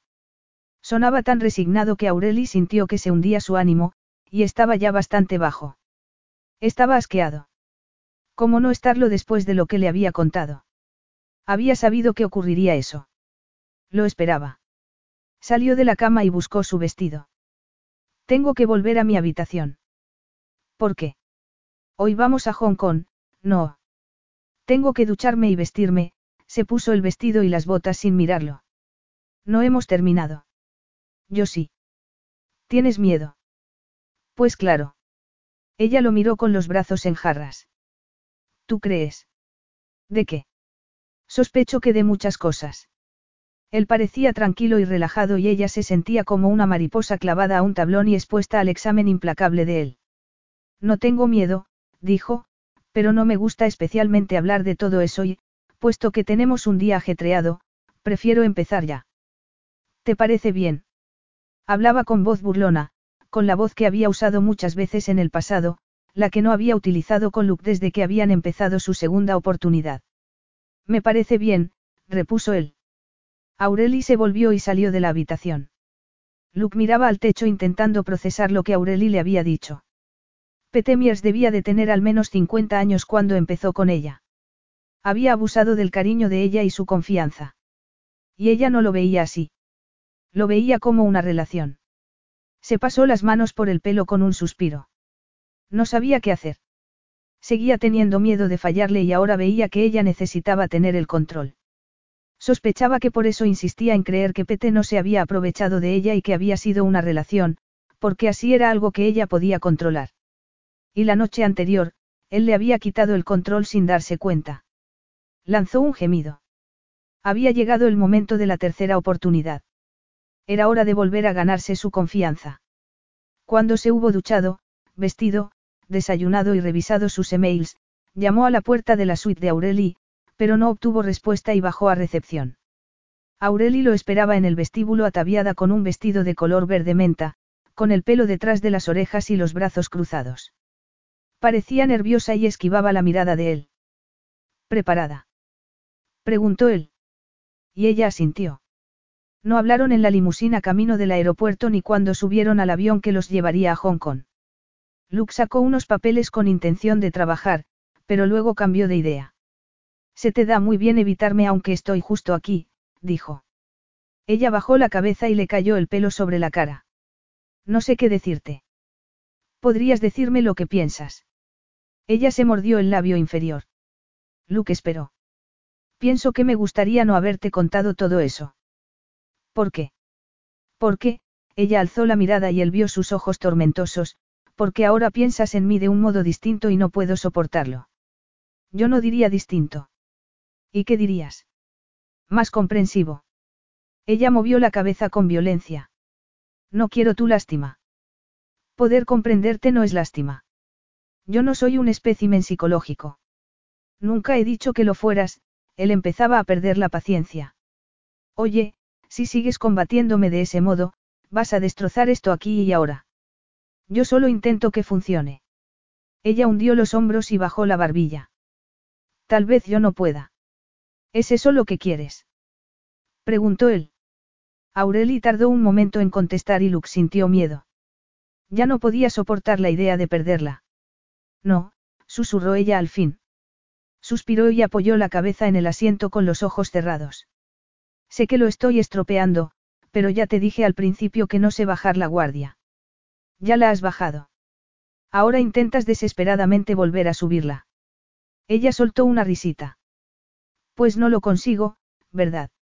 No, y yo no quiero que lo consigas, él no sabía lo que les depararía el futuro y seguía teniendo miedo, pero sabía que quería seguir intentándolo y esperaba que ella también quisiera. Yo tampoco, musitó Aureli. Se mordió el labio inferior. Tengo miedo de volver a perderme, musitó. De perder el control, de no poder cambiar. Todas las relaciones contienen un elemento de pérdida de control, pero eso no significa que tengas que perderte del todo. Una relación debería hacerte mejor, más fuerte. Más tú misma en lugar de menos, él sonrió. O eso dicen todos los programas de televisión y las revistas de mujeres. Ella enarcó las cejas. Tú lees revistas de mujeres. Todo el tiempo. Aureli soltó una carcajada y él sonrió. Milagrosamente, todo parecía ir bien de nuevo. Lo siento, musitó ella. Aquí no se trata de sentirlo. ¿Y de qué se trata? De confianza. Tú sigues aprendiendo a confiar en mí y yo sigo intentando ganarme esa confianza. Ya te la has ganado, Luke. Él no tenía esa sensación. Le había fallado ya demasiadas veces. Tú siempre fallas a la gente que más te importa. Su voz interior se burlaba de él recordándole sus fracasos. La puerta cerrada, el silencio de su madre, el suyo propio, seguía viviendo en la larga sombra de aquel momento y lo odiaba. Gran parte de la vida de Aurelie había quedado definida por las acciones egoístas de un hombre. Había ocurrido lo mismo con la de él. Aquel hecho había destruido su vida. Y podía reconstruirla ahora con ella. Aterrizamos en una hora, dijo con una sonrisa. Y sintió el corazón más ligero cuando ella le devolvió la sonrisa. Aurelie no había estado nunca en Hong Kong y, aunque había visto fotos, no estaba preparada para el tamaño de la ciudad, para los rascacielos tan pegados entre sí hasta el mismo borde del puerto Victoria. Seguía afectada por la conversación del avión. Una parte de ella anhelaba la comprensión que él le ofrecía y otra parte huía buscando autoprotección. Quería ser comprendida, ver todas sus partes oscuras expuestas a la luz. Él sabía ya lo peor. Que se había metido en una relación horrible e insana por soledad y miedo y también, aunque sin detalles sórdidos, su reacción al terminar esa relación. Los muchos errores cometidos luego. Y todavía está aquí. Aureli le había dicho que se había ganado su confianza, pero sabía que actuaba como si no fuera así. ¿Estás preparada? Preguntó Luke. Aurelia sintió y bajó del avión. El día pasó en una nebulosa agotadora de encuentros con personas importantes y visitas a varios lugares de la ciudad. Aureli conversó, sonrió, se rió y escuchó, pero todo el tiempo sentía que estaba en otra parte, pensando en otra cosa. Puedo hacerlo, puedo ser diferente con Luke. Después de una larga cena con muchos discursos y brindis, subieron a un yate para un crucero de placer por el puerto. Aureli veía a Luke conversar con los invitados y se dio cuenta de que parecía más relajado que en Nueva York o en Manila. Parecía feliz. Actuar de forma diferente era una elección, un acto de voluntad. Tenía que serlo. Ella cruzó la cubierta para reunirse con él. Luke detuvo brevemente la conversación para sonreírle y siguió luego con su plan para incorporar más artistas y artesanos locales a la tienda de Hong Kong. Hablaba con autoridad, con una especie de orgullo contenido que le llenó de calidez el corazón a Aurelie. Amaba a ese hombre. Estaba aterrorizada, pero lo amaba. Unos minutos después estaban solos y Luke le puso la mano en la espalda y la guió hacia la barandilla. Mira. Ella miró la orilla y vio los rascacielos relucientes de luces. Es una sinfonía de luces. Se encienden todas las noches a las ocho. Increíble, dijo ella. Se volvió a sonreírle y sintió la sonrisa hasta el fondo del alma. Luke debió de sentirla también, pues le rozó los labios con los suyos en una especie de promesa. Volvieron al hotel en una limusina, en un silencio cómodo y expectante. En el último piso, donde estaban sus suites, ella se detuvo en la puerta de la de él y lo miró enarcando las cejas. Quiero entrar. Luke la miró muy serio. No hay por qué precipitar nada, Aureli. No lo hago. Él volvió a mirarla. Asintió. De acuerdo, pero con una condición, dijo él. Que lo hagamos en tus términos. Capítulo 11. ¿Qué? Aureli parpadeó. En mis términos. Luke abrió la puerta con la tarjeta y entraron. Sí, en tus términos. He pensado mucho en lo que pasó y creo que lo hice todo mal. Yo tenía el control. Te dije desde el principio que yo marcaría el paso y lo anularía todo si creía que no funcionaba. Ella asintió nerviosa y se cruzó de brazos. Eran tus términos, comentó. Sí. Y por lo que me has contado y sé de ti ahora, el control es importante para ti. ¿Tú crees? Preguntó ella, que seguía resistiéndose a cualquier tipo de análisis. Sí. Aureli respiró hondo. Pero todo el mundo quiere controlar, ¿no? Supongo que sí, asintió él, especialmente alguien que no tuvo elección sobre dónde vivir, cuándo mudarse ni a qué escuela ir. Ni siquiera de lo famosa que quería ser. Ella sintió lágrimas en los ojos y negó con la cabeza. No hagas eso. Ya te he dicho que no soporto que me compadezcan. Lo sé, y eso es una forma de mantener el control, no. Tú no dejas de insistir en que todo fue elección tuya porque, si no lo fue, eres una víctima y no puedes soportar esa idea. Aquello era cierto. Luke la entendía demasiado bien. Ella sonrió temblorosa. Estos no son mis términos. Lo sé. Estoy rompiendo mis propias normas, pero tenía que decir esto, se acercó un paso a ella. En cuanto empecemos a desnudarnos, tendrás todo el control. ¿Lo prometes? Te lo juro, le tomó las manos. Lo que tuviste con Petemiers no fue una relación. Las manos de ella se tensaron bajo las suyas. Lo parecía. No, no lo parecía. No tienes nada con lo que compararlo, así que confía en mí en ese punto, de acuerdo. Confianza. ¿Y qué fue entonces? Abuso. No. Ella apartó las manos y se abrazó el cuerpo como si tuviera frío. ¿Cuántos años tenía él la primera vez que te besó? ¿Qué importa eso? Mucha gente. 50. 49, replicó ella. Eso no importa. No siempre importa, asintió él. Pero en este caso tú eras joven, impresionable y totalmente dependiente de él. Él tenía que saber que lo veías como a un padre. Y sabía que no tenías a nadie más en el mundo. Se aprovechó de ti. Eso no lo convierte en abuso. No voy a discutir por una cuestión de semántica. Lo que intento decir es que no puedes juzgar todas las relaciones por lo que pasó con ese hombre. No fue una relación sana ni correcta. Lo admitas o no, él te quitó todo el control, aunque tú creas que tú le dejaste.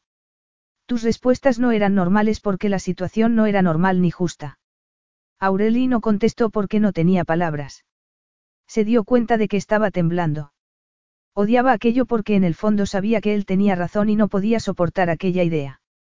No toleraba pensar que había desperdiciado una parte de su vida, que había sido una patética víctima. Lo siento, musitó él. Siento lo que te pasó. Ella no contestó. Parpadeó con fuerza y lo miró. En mis términos, ¿verdad? Luke vaciló. ¿Crees que es buena? Has dicho en mis términos, lo interrumpió ella con dureza, no. ¿Por qué sigues intentando asumir el control? Aurelie estaba furiosa. No con Lucky, por una vez, tampoco consigo misma. Pero la rabia la inundaba y destruía cualquier pensamiento racional. Pues muy bien. Estos son mis términos. Desnúdate. ¿Qué? Desnúdate, Luke. Por un momento, pareció que él iba a protestar. Aureli puso los brazos en jarras y lo miró desafiante. De acuerdo, dijo él. Empezó a abrirse la camisa. Aureli lo miró incrédula. La obedecía. Ella tenía el control. Lo observó quitarse la camisa y miró su pecho. Le encantaba su pecho. El cinturón, dijo. Los pantalones. Él obedeció con la mirada clavada en ella. Los calcetines preguntó. Y ella sintió ganas de reír y asintió. Luke se quitó los calcetines y se quedó solo con unos boxers azul marino de seda. Túmbate en la cama, dijo ella, y captó vacilación en su voz. Ya no estaba segura de eso. Había empezado furiosa y fuerte, pero ahora se sentía confusa, triste y peligrosamente cerca de las lágrimas. Siguió a Luke al dormitorio y lo vio tumbarse y esperar con las manos detrás de la cabeza. Soltó una risita temblorosa. Pareces muy relajado. Lo estoy. De verdad. Ella se sentó en el borde de la cama. ¿Qué quieres, Aureli? Preguntó Luke. Y ella supo que cualquier cosa que ella quisiera, él intentaría hacer que se cumpliera. Se había puesto totalmente en sus manos y ella comprendía que la confianza era eso. Luke confiaba en ella. Y ella quería esa confianza. Quiero que me abraces, dijo. Solo abrazarme. Y él así lo hizo. La abrazó con ternura. Ella se aferró a su cuerpo ansiando su calor. Y él le acarició el pelo. Entonces ella hizo justo lo que nunca quería hacer. Lloró. O, mejor dicho, sollozó con fuerza, abrazada a él, por toda la soledad, el dolor y la confusión que había sentido en su vida. Cuando pensaba que empezaba a calmarse, volvía a sollozar con más fuerza y después de lo que le pareció mucho rato, pudo por fin secarse la cara y soltar una risita temblorosa. Estoy fatal. Estás preciosa. Ella volvió a reírse. No lo dices en serio. No sabes que nunca miento. Aureli lo miró y vio la verdad brillando en sus ojos. ¿Cómo he podido merecer a alguien como tú? Susurró. Yo podría preguntar lo mismo. Ella negó con la cabeza. No digas tonterías. Te vendes muy barato, Aureli. Me haces reír. Me desafías y me atraes mucho. Me sorprendes con tu talento y tu coraje. Ella movió la cabeza, todavía incrédula, y Luke le besó los párpados con ternura. En mis términos, le recordó ella. ¿Y cuáles son? Preguntó él con suavidad. Quiero besarte y tú tienes que devolverme el beso. Esos términos me gustan, musitó él. Aureli lo empujó hasta tumbarlo de espaldas y se colocó sobre él apoyada en los codos. Le besó los labios, los ojos, la curva del cuello, la línea de la mandíbula, la oreja, el hombro, la piel tensa del pecho. Le oyó gemir suavemente y sintió una punzada de placer. La respuesta de él acentuó el deseo de ella y volvió a besarlo en la boca. Se dejó caer encima de él y Luke le puso las manos en las caderas y ella se apretó contra él y sintió una necesidad tan fuerte que por un momento no fue capaz de pensar. Tócame, susurró. ¿Dónde? Susurró también él. Y ella sintió otra punzada de placer al oír la pregunta. Le tomó la mano, la colocó en su pecho y cerró los ojos. ¡Ay! Y, cuando él obedeció, ella se estremeció. Y aquí, tomó la otra mano de él y la colocó en su vientre. Se atrevió a bajarla y volvió a estremecerse cuando la mano de él se deslizó debajo de su vestido y apartó la ropa interior. Sí. Se apretó contra él y los dedos de Luke entraron más hondo. Chispas de placer recorrían todo el cuerpo de ella. Sentía una alegría asombrada por sentir algo tan bueno, porque un hombre pudiera hacerla sentirse tan bien. Quiero desnudarme, dijo. Con o sin mi ayuda. Ella captó una sonrisa en la voz de él y sonrió a su vez. Con. Él le bajó la cremallera por la espalda y ella se deslizó el vestido por los hombros. Luke le quitó la ropa interior y quedó desnuda. Luego él terminó de desnudarse también. ¿Qué quieres ahora? preguntó. Um, déjame pensar, ella le tocó la mejilla, la barbilla y la suave dureza del pecho. Deslizó la mano por la cintura de él y cerró los dedos alrededor de su erección. Más de lo mismo, en realidad, susurró. Luke la besó. Después de eso, ya no hablaron mucho más. Ella no necesitaba dar instrucciones y él no necesitaba pedir permiso. Ella pensó que hacer el amor tenía que ser así. Moverse en silencio y armonía, hablar con las manos, las bocas y los cuerpos. Y, cuando él la penetró al fin, se sintió más completa que nunca en su vida. Más de lo que nunca había pensado que podría sentirse. Luke se movió dentro de ella con gentileza, le secó las lágrimas que acudían de nuevo a sus ojos y le besó las pestañas mojadas. Aureli soltó una risita trémula. Soy muy feliz, musitó. Y Luke le besó los labios. Lo sé, dijo. Yo también. La luz del sol entraba por las ventanas del dormitorio y tocaba con sus rayos dorados el cuerpo dormido de Aureli. Luke la miraba sonriendo. La amaba y, ahora que sabía quién era, eso no le asustaba. Se había ganado su confianza y su amor. Se sentía completo, no solo por lo de esa noche, sino porque se había cerrado el círculo después de una vida entera de sentir solo fracasos y remordimientos. Aquello lo había hecho bien. Aureli abrió los ojos. Buenos días, murmuró él. La besó y ella le devolvió el beso. Un rato después se ducharon, se vistieron y desayunaron en la terraza con vistas al puerto Victoria. Mira esto, Luke ojeaba titulares en su tableta y se la pasó a Aureli. Ella miró el artículo y enarcó las cejas al ver el titular, Aureli reaparece, mejor que nunca. ¡Qué rapidez! Él sonrió. Sabía que les gustaría la canción. Eso es solo un artículo. Habrá otros. Eso te preocupa. Ella le devolvió la tableta con el ceño fruncido. No me preocupa como antes. Porque ahora tengo alguien en mi vida que sabe cómo soy en realidad y antes no lo tenía. Luke le tomó la mano. Me alegro de que lo tengas ahora. Pero no quiero volver a ser famosa. ¿No quieres? Ella negó con la cabeza. Volver a cantar en público ha sido más por mí que por el público. Quería, reivindicarme, supongo. Pero no quiero volver a ser Aurelie en ninguna reencarnación. Ya he tenido fama de sobra. Él entrelazó los dedos con los de ella. ¿Y si estos conciertos te catapultan de nuevo a la fama? El efecto se pasará en unas semanas, cuando me niegue a darles lo que quieren. Más conciertos y más momentos que sacar en la prensa. He terminado con eso. ¿Estás segura? Sí, ella lo miró preocupada. ¿Te importa? ¿Por qué me iba a importar? Aureli se encogió de hombros. No sé. Eso de la fama puede ser importante. Para ser sincero, me costaría mucho seguirte en una gira de conciertos, pero lo haría si tú quisieras eso. ¿Y qué hay de lo que quieres tú? Yo tengo todo lo que quiero, él sonrió y le apretó la mano. Canta esta tarde y después tenemos dos días hasta Tokio. Vámonos a algún lugar los dos solos. ¿A dónde? Preguntó ella con una sonrisa. Será una sorpresa. Eligió un complejo turístico muy exclusivo en una isla cerca de la costa de Hong Kong. Un lugar donde podía mimar a Aureli todo lo que quisiera, donde pasar días perezosos en la playa y largas noches de amor en la cama o en el jacuzzi, o incluso de nuevo en la playa. En todas partes. La noche antes de salir para Tokio yacían en la cama, con las puertas correderas de cristal abiertas a la playa y la brisa del océano moviendo las cortinas flotantes. La luz de la luna iluminaba sus piernas entrelazadas. Aureli guardaba silencio, con una mano apoyada en el pecho de él, sobre el ritmo firme de su corazón. Luke le besó el pelo. ¿Qué piensas? Preguntó, porque intuía cierta tristeza en ella. Que no quiero que esto termine. No quiero volver a la vida real. No estoy seguro de saber ya cuál es la vida real, comentó él. Pensaba decir más, pero no lo hizo.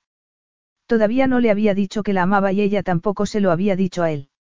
No tenía miedo de decir esas palabras, pero se preguntaba cómo reaccionaría a ella al oírlas. Aquello era todavía tan nuevo y tan frágil. Ya habría tiempo de ver cómo hacerlo funcionar. En el avión a Tokio volvió a centrarse en su trabajo. No había hecho nada en 48 horas, todo un récord para él. Miró su teléfono y gimió interiormente al ver que tenía 22 mensajes de texto. La mayoría, afortunadamente, relacionados con asuntos menores, pero había una orden de su hermano Aaron. Espérame en Tokio. Luke miró el mensaje con irritación. Su hermano se iba a molestar en volar hasta Tokio para darle órdenes. Seguramente habría visto lo de Aureli en la prensa. ¿Qué ocurre? preguntó ella. Luke alzó la vista. Solo trabajo, contestó. Veinte minutos después aterrizaban en Tokio. Fueron en limusina hasta el Península, el hotel de lujo con vistas a los jardines del Palacio Imperial. El aire era más fresco que en otros lugares y el otoño se colaba ya en la brisa que movía las hojas de los árboles de la avenida.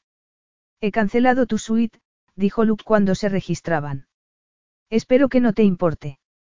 Ella sonrió. ¿Por qué me iba a importar? Quizá quieras intimidad. Creo que puedo encontrarla en una suite de dos mil metros cuadrados, Aureli sonrió. El botones los llevó a la suite del ático, les mostró todas las habitaciones y la terraza. Cuando se quedaron solos, Luke la besó. Tienes que prepararte para el concierto, dijo. La miró a los ojos. ¿Estás nerviosa? No, lo cual es sorprendente teniendo en cuenta lo aterrorizada que estaba hace unos días. Has cambiado. Gracias a ti, ella sonrió. Sé que no todos serán buenas críticas. Habrá alguna mala, pero no me importa, de verdad que no. Me alegro, Luke volvió a besarla. Dos horas después estaba de pie al lado del escenario viendo a Aureli preparándose para salir a actuar. Llevaba un vestido estampado de seda verde y el pelo recogido en un moño suelto. Estaba muy hermosa y natural. Luke sentía el corazón henchido de amor. ¿Qué hace ella aquí? Preguntó una voz a sus espaldas. Luke se volvió y se encontró mirando el rostro furioso de su hermano Aaron. Capítulo 12. Hola, Aaron, dijo Luke. Creo que yo podría preguntarte a ti lo mismo. Aaron movió la cabeza. ¿Qué quieres decir? ¿Qué haces aquí? Salvarte el pellejo. ¿No viste mi mensaje? No creo que necesite que nadie me salve, Luke alzó una mano en el aire. Guarda silencio, está a punto de empezar. Aaron achicó los ojos y cerró la boca. Aurelie empezó a cantar y Luke oyó su voz ahumada flotando entre la multitud y silenciando hasta el susurro más leve. Todo el mundo estaba en trance, incluido él. Menos Aaron. En cuanto ella terminó de cantar, este agarró a Luke del brazo. Tiene que irse, dijo. Ahora. Lo último que necesitamos es que nos relacionen con alguien de su reputación. Luke lo miró fríamente. Aurelia ha hecho maravillas por la reputación de Bryant. Ella bajó entonces del escenario y los miró con los ojos muy abiertos. Luke no quería que su hermano hablara con ella. Cuando se trataba de salirse con la suya, Aaron tenía tanto tacto como un elefante. Danos un minuto, por favor, Aurelie, dijo con rabia reprimida. Aurelie captó esa rabia. Se puso tensa y asintió. Pasó al lado de ellos con su guitarra. Vamos a hablar a un lugar privado, dijo Luke con frialdad. Lo último que necesita Bryant es a dos hermanos peleándose a puñetazos delante de mil invitados. Peleándose a puñetazos. Aaron enarcó una ceja. Por una mujer, Luke. No aprendiste nada de nuestro padre. Aurelie no se parece en nada a las amantes de nuestro padre, replicó Luke. Como no se fiaba de sí mismo, se volvió y subió las escaleras hasta una de las oficinas. Aaron lo siguió y cerró la puerta tras de sí. Seguro que es muy buena en la cama, pero se larga, Luke. Luke no se detuvo a pensar. Lanzó un puñetazo a la mandíbula de su hermano y sintió un agudo dolor en los nudillos. Aaron se dobló y se agarró al escritorio para enderezarse. Con la otra mano se masajeó la barbilla, que ya empezaba a hincharse. Cielo santo, Luke. ¿Qué te ha dado? Tendría que haber hecho esto hace años. No te metas en esto, Aaron.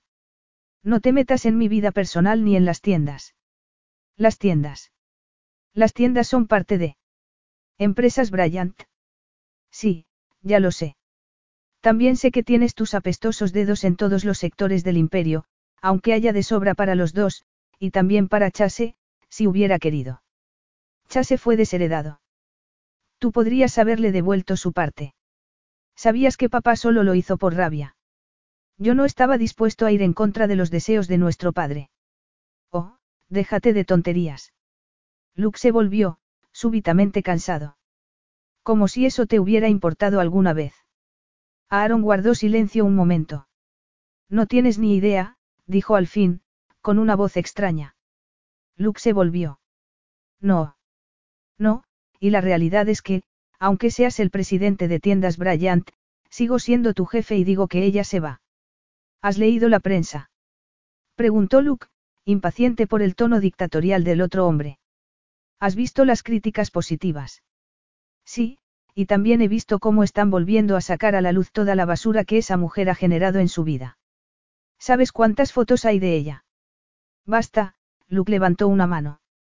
Basta porque no quiero oírlo, y, si continuamos esta conversación, volveré a pegarte. Esta vez estaré preparado, replicó Aaron. Me da igual si te la estás tirando, pero no puede. Cállate. La voz de Luke era letal de un modo que ninguno de los dos había oído nunca. No digas ni una palabra más sobre ella, respiró hondo. Las tiendas Bryant están bajo mi autoridad. Llevo 15 años intentando demostrarte que soy muy capaz de dirigirla solo, pero tú siempre te entrometes. Nunca te has fiado de mí. No me fío de nadie. Luke lo miró sorprendido, no esperaba que Aaron admitiera eso. ¿Por qué? Aaron se encogió de hombros con impaciencia. ¿Importa eso? A mí sí. ¿Sabes lo mucho que he trabajado? Oh, sí, lo sé. Tú has trabajado siempre mucho por todo. Siempre esperando una palmadita en la espalda. No te la dio papá y no te la daré yo. Luke lo miró con rabia. Es terrible decir eso. Pero es verdad, no. Aaron lo miró retador. Siempre has trabajado para conseguir la aprobación de otros. Intentando demostrar tu valía, y nunca lo harás. Luke lo miró con frialdad. Aaron tenía parte de razón. Intentaba ganarse la confianza de la gente como si eso pudiera compensar por el momento en el que había perdido la de su padre. Pues dejaré de hacerlo ahora, dijo. O te sales de las tiendas o lo haré yo. Aaron enarcó las cejas. Estás amenazando con largarte. No es una amenaza. ¿Sabes la publicidad que eso? Sí. Has trabajado para Bryant toda tu vida adulta. ¿De verdad quieres dejar eso atrás? Luke sabía que su hermano lo estaba probando, buscando debilidades. No las encontraría. No había estado tan seguro de nada en toda su vida. Lo dejaré atrás si tengo que seguir subordinado a ti. He terminado de buscar tu aprobación, Aaron. Ni la tuya ni la de nadie. Su hermano sonrió. Vaya, mira eso. Está bien, lo pensaré. Luke negó con la cabeza. Olvídalo. Dimito. No hace falta que exageres. No, pero necesito dejar de trabajar para ti. No te preocupes, seguro que encontrarás a otro que sea tu subordinado. Aaron soltó un suspiro exasperado. Es esa mujer, ¿verdad? Te ha cambiado. Sí, me ha cambiado. Pero no del modo que tú crees. Ha creído en mí, confiado en mí, y eso es algo que tú no has hecho nunca. Y no quiero esa palmadita en la espalda, Aaron. He terminado con eso. No la quiero ni de ti ni de nadie. Lanzó una última mirada a su hermano y salió del despacho. Aurelia apretaba una copa de champán y miraba a la gente con nerviosismo. No veía a Luke ni al hombre que sabía que debía de ser su hermano Aaron. Se parecían físicamente, aunque Aaron era más alto, más ancho y parecía mucho más enfadado. Tomó un sorbo de champán y se obligó a tragarlo. Debería felicitarte. Aureli se volvió y se encontró con la cara seria de Aaron Bryant. Él la miró de arriba abajo. Has conseguido atrapar a mi hermano, al menos por el momento. Ella se quedó sin palabras. Tardó un rato en poder hablar. Yo no he atrapado a nadie, dijo al fin. No. Entonces es amor verdadero. Él sonaba tan burlón e incrédulo que Aureli se puso rígida. No contestó, porque no quería dar más munición a aquel hombre. Y ni siquiera sabía si Luke la amaba. No se lo había dicho todavía, pero, por otra parte, tampoco se lo había dicho ella. Aaron movió la cabeza. Al menos sé buena con él cuando termines. Se lo merece. Ella lo miró sorprendida. No esperaba que a él le importaran los sentimientos de Luke. No tengo intención de terminar con él. No. Entonces quizá él espabile y acabe contigo, la miró con desprecio y se alejó. Aurelia apretó con fuerza la copa de champán, el miedo subía por su espina dorsal. Sabía que Aaron solo quería hacerle daño y que no importaba lo que dijera. Lo que importaba era la respuesta de ella. Era todo tan familiar. El pánico, la subsiguiente dependencia, el terror a que Luke la dejara y estuviera perdida sin él. Había cambiado mucho gracias a él.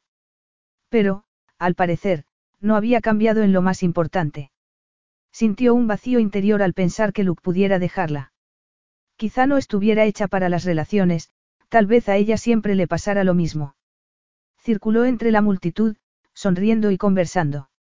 Buscaba a Luke y lo vio en el otro extremo del vestíbulo. Conversaba animadamente con el ceño fruncido y ella lo miró un momento y luego, sin pensar, se volvió y corrió a la seguridad de la habitación que le había hecho de camerino. Guardó sus cosas en una bolsa con la mente en blanco y tomó su chaqueta. Su avión salía al día siguiente para Nueva York, pero podía intentar subir a otro. Y en ese momento solo quería escapar a un lugar seguro, donde pudiera desenredar sus pensamientos, sus miedos, y pensar si quedaba algo más. Salió de la tienda y paró un taxi para volver al hotel. Seguía funcionando en piloto automático, reaccionando como antes, y aunque una parte de ella le decía que se parara a pensar, el resto solo gemía y gritaba, márchate. Sálvate, si es que queda algo que salvar. Acababa de cerrar la maleta y se estaba poniendo la chaqueta cuando oyó abrirse la puerta de la suite y entró Luke con aspecto cansado y con la tarjeta de la habitación en la mano. Me han dicho que te habías ido, miró la maleta. ¿Qué haces? Ella tragó saliva. He pensado adelantar la vuelta. Y pensabas informarme de ello o querías largarte mientras yo seguía en la inauguración. Yo, ella se lamió los labios. No lo sé. Luke la miró con rostro inexpresivo y ojos velados. ¿Qué ha pasado? Aaron ha hablado contigo. Sí, pero eso no importa. Es solo que necesito espacio, Luke. Algo de tiempo. No estoy segura, se interrumpió. No sé si puedo hacer esto. Esto, repitió él. No hemos decidido lo que era, esto. Y querías irte sin decirme nada. Cielo santo, Aureli. Yo confiaba en ti. Y pensaba que tú también en mí. Esto no es cuestión de confianza. No. ¿Y qué es entonces? Es mi problema, Luke. No el tuyo. No puedo volver a arriesgarme, abrirme a. A que te maltraten y abusen de ti como hizo esa escoria de Miers. Los ojos de ella se llenaron de lágrimas. Supongo. Sí. Luke soltó una risa dura, que ella no le había oído nunca. Y dices que no es cuestión de confianza. No lo es, insistió ella. Es por lo que pasa por mi cabeza. ¿Quieres saber lo que pasa por la mía? Preguntó él. Aurelia sintió. Hoy he tenido algunas revelaciones. He dimitido de tiendas Bryant. Mi hermano me ha dicho que siempre estoy intentando demostrar mi valía, intentando ganarme la confianza de la gente. Y tiene razón. Desde luego, quería ganarme la tuya. Y te la has ganado. Es obvio que no, si intentas largarte ahora en secreto. Pero lo mío es muy anterior a todo esto, Luke respiró con fuerza. Te dije que mi madre murió de cáncer de mama, pero no es cierto. No. Se suicidó. Yo era el único que había en casa. Chase y Aaron seguían todavía en el campamento y mi padre estaba en viaje de negocios. ¿Qué pasó? Susurró ella. Ella estaba histérica. Acababa de enterarse de la existencia de otra de las amantes de mi padre. Me hizo sentarme en la sala de estar y me dijo que me quería. Yo siempre había sido el que había estado más unido a ella. Y luego me dijo que lo sentía, pero que no podía seguir acercándose lentamente a la muerte mientras mi padre exhibía a sus amantes. Luke hizo una pausa y Aureli vio cómo le afectaba aquel terrible recuerdo. Al principio no entendí lo que quería decir. Luego me di cuenta de que se iba a suicidar. Había subido a su habitación y yo corrí tras ella, pero la puerta estaba cerrada, movió la cabeza. Intenté razonar con ella. Le supliqué. Grité. Lloré. Pero solo me respondió el silencio. Oh, Luke. Los ojos de ella estaban llenos de lágrimas. Intenté echar la puerta abajo, pero no pude. No pude. Se le quebró la voz y Aureli sintió que algo se quebraba también en su interior. Te creo, susurró. Al final llamé al 911, pero era demasiado tarde. Cuando llegó la ambulancia, ella estaba ya en coma y murió esa noche de sobredosis de antidepresivos. Aureli entendía por fin muchas cosas. Parpadeó y se secó los ojos. Lo siento mucho. Yo también. Siento haber dejado que ese terrible episodio me definiera durante tantos años. Mi padre me echó la culpa, ¿sabes? Dijo que yo era el único que podía haberla salvado y que debería haber hecho algo. Durante mucho tiempo lo creí. Pasé años intentando recuperar su confianza y su respeto. Su amor. Y él murió sin dármelos, Luke respiró hondo. Tenía que haberte contado esto antes. Creía que no importaba, que lo había dejado atrás, pero he hecho lo mismo contigo, ¿verdad? Quería ganarme tu confianza. Intentaba salvarte y no puedo. Yo no quiero que me salves, susurró ella. ¿Y qué quieres? ¿Por qué he terminado de intentar demostrar quién soy? O me quieres o no me quieres. Amor. Ella tragó saliva. El corazón le latía con fuerza. Luke. Yo te quiero. ¿Me quieres tú? Ella quería decirle que sí, pero no le salían las palabras. Seguía teniendo miedo de perderse, de ceder el control. Entiendo, musitó él. No es tan sencillo, susurró ella. Luke la miró. Sí que lo es, dijo. Se volvió y salió de la suite. El vuelo a Nueva York fue confuso y el viaje hasta Vermont también. Aureli llegó a casa de su abuela 24 horas después de haber salido de Tokio y haber dejado su corazón allí. Caminó por las habitaciones como una sonámbula. Hacía menos de dos semanas que se había ido y le parecía una eternidad. Había vivido una vida entera en el espacio de diez días. Y volvía a estar donde había empezado, donde llevaba años atascada. Sola, sin esperanza e incapaz de cambiar. Le había fallado a Luke y se había fallado a sí misma. El miedo, y no el amor, había guiado sus acciones. En sus momentos más racionales se convencía de que era mejor así y Luke estaría mejor sin ella. Pero por la noche, cuando la cama le parecía vacía, pensaba que haría lo que fuera por recuperarlo y tener ocasión de decirle que lo quería y estaba dispuesta a correr el riesgo, que él no tenía que ganarse nada porque ella se lo daría todo encantada. Dos semanas después de su regreso llamaron a la puerta. La abrió y le dio un vuelco el corazón. Luke. Perdona. Sé que debe de ser una decepción. El hombre que había ante ella no era Luke, pero se le parecía mucho. Sus ojos y su pelo eran algo más claros, pero tenía la misma constitución alta y fuerte y la misma sonrisa. Soy Chase, dijo, le tendió la mano. Chase Bryant. ¿Te gusta cocinar? comentó ella, porque era lo único que recordaba de él. Hago un curry estupendo, él enarcó las cejas. Luke te ha hablado de mí, ¿eh? Un poco. ¿Puedo entrar? Aurelia sintió y se hizo a un lado. Lo llevó a la cocina. ¿Quieres tomar algo? ¿Café o té? No, gracias. Te preguntarás por qué estoy aquí. Verás, he visto a Luke en Nueva York y no tiene buen aspecto. No. No, de hecho, tiene un aspecto horrible. Se lo dije y me habló de ti. Aureli se puso tensa. ¿Y qué te dijo? No mucho. Y no de buena gana. Yo me he vuelto un sentimental desde que estoy prometido, pero él sigue trabajando en contactar con sus sentimientos. Ella soltó una risita amarga. ¿Y qué te dijo? Que lo vuestro no funcionó. Es verdad. La cuestión es, Cha se dio un paso hacia ella, que yo estoy enamorado de una mujer increíble, Millie. Y casi lo estropeé todo porque tenía miedo. Ya sabes, eso del amor y el compromiso asusta bastante. Sí, verdad. Ella suspiró. Chase sonrió con gentileza. ¿De qué tienes miedo exactamente? De todo, susurró ella. Parpadeó con fuerza. De que Luke te deje, te haga sufrir. Porque ese era mi miedo, pero puede que el tuyo sea otro. Ella bajó la vista. No creo que lo hiciera adrede. Pero sigues pensando que lo haría. Aurelia alzó la vista con los ojos llenos de lágrimas. Tengo miedo de no poder cambiar. Chase la miró un momento en silencio. ¿Cómo quieres cambiar? Ella sorbió por la nariz. Tuve otra relación y, cuando terminó, me quedé destrozada. Perdí el control y no puedo soportar la idea de que eso vuelva a pasar, de perderme a mí misma de nuevo. Chase se rió con suavidad.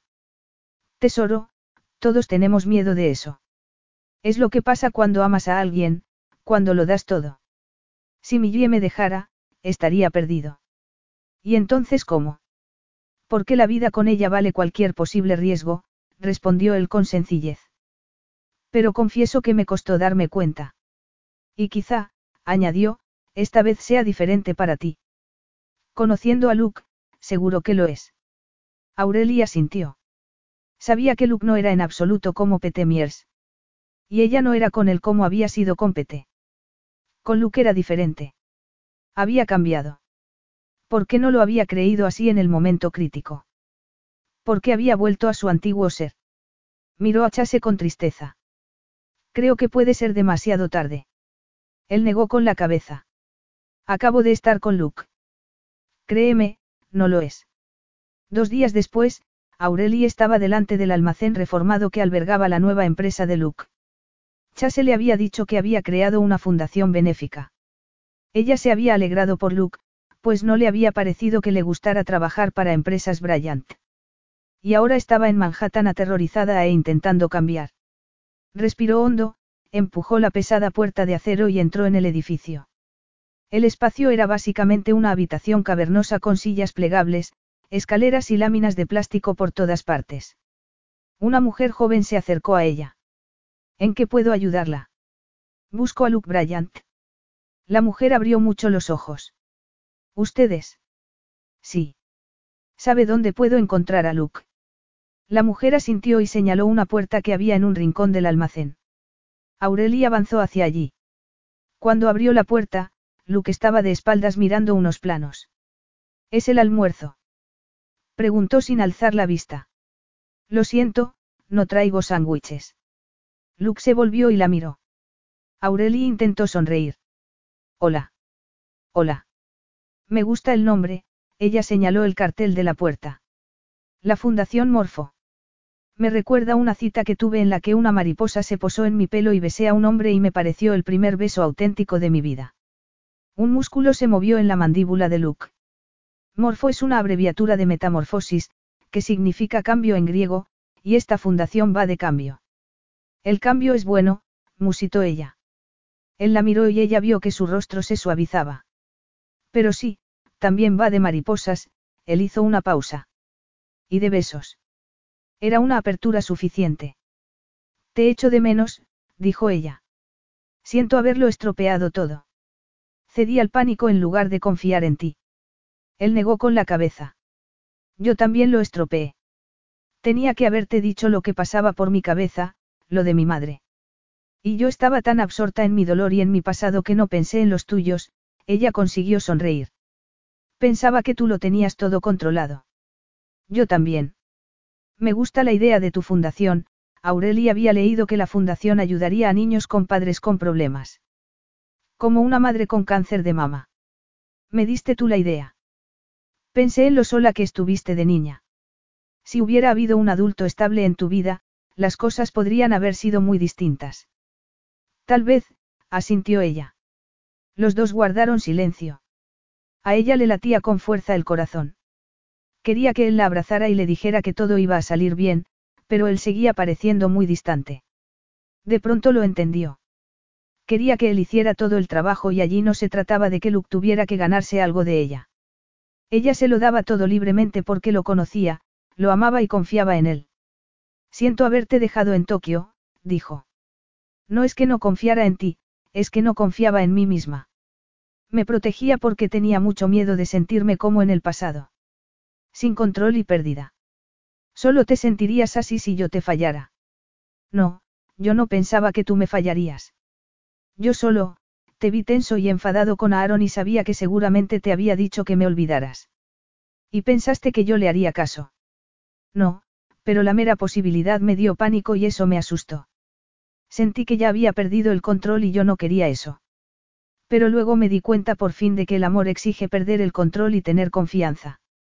Y he luchado contra eso porque todavía me asustaba. Luke guardó silencio un momento. ¿Y ahora? Sigo teniendo miedo, confesó ella. Estoy aterrorizada, pero sé que soy desgraciada sin ti y quiero que esto funcione. Quiero estar contigo, si tú todavía quieres estar conmigo. Luke no contestó, así que ella siguió hablando. Sé que lo estropearé todo otra vez y probablemente hasta te haga sufrir. Nos haremos daño mutuamente, pero no huiré y seguiré intentando cambiar. Es un proceso, señaló el cartel de la fundación. Una metamorfosis lleva tiempo. Lo sé. Tú no eres la única que necesita cambiar. Aureli tragó saliva. Te amo, Luke. Él no habló y ella se puso muy nerviosa. Quizá necesitaba mirarse el azúcar.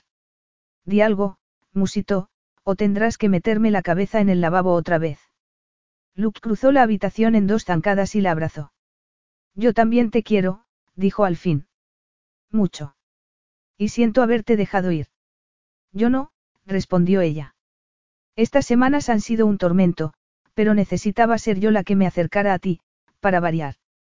Pues ahora ninguno de los dos irá a ninguna parte, murmuró él. La besó y Aureli se sintió más mareada que nunca. Mareada de felicidad. Fin.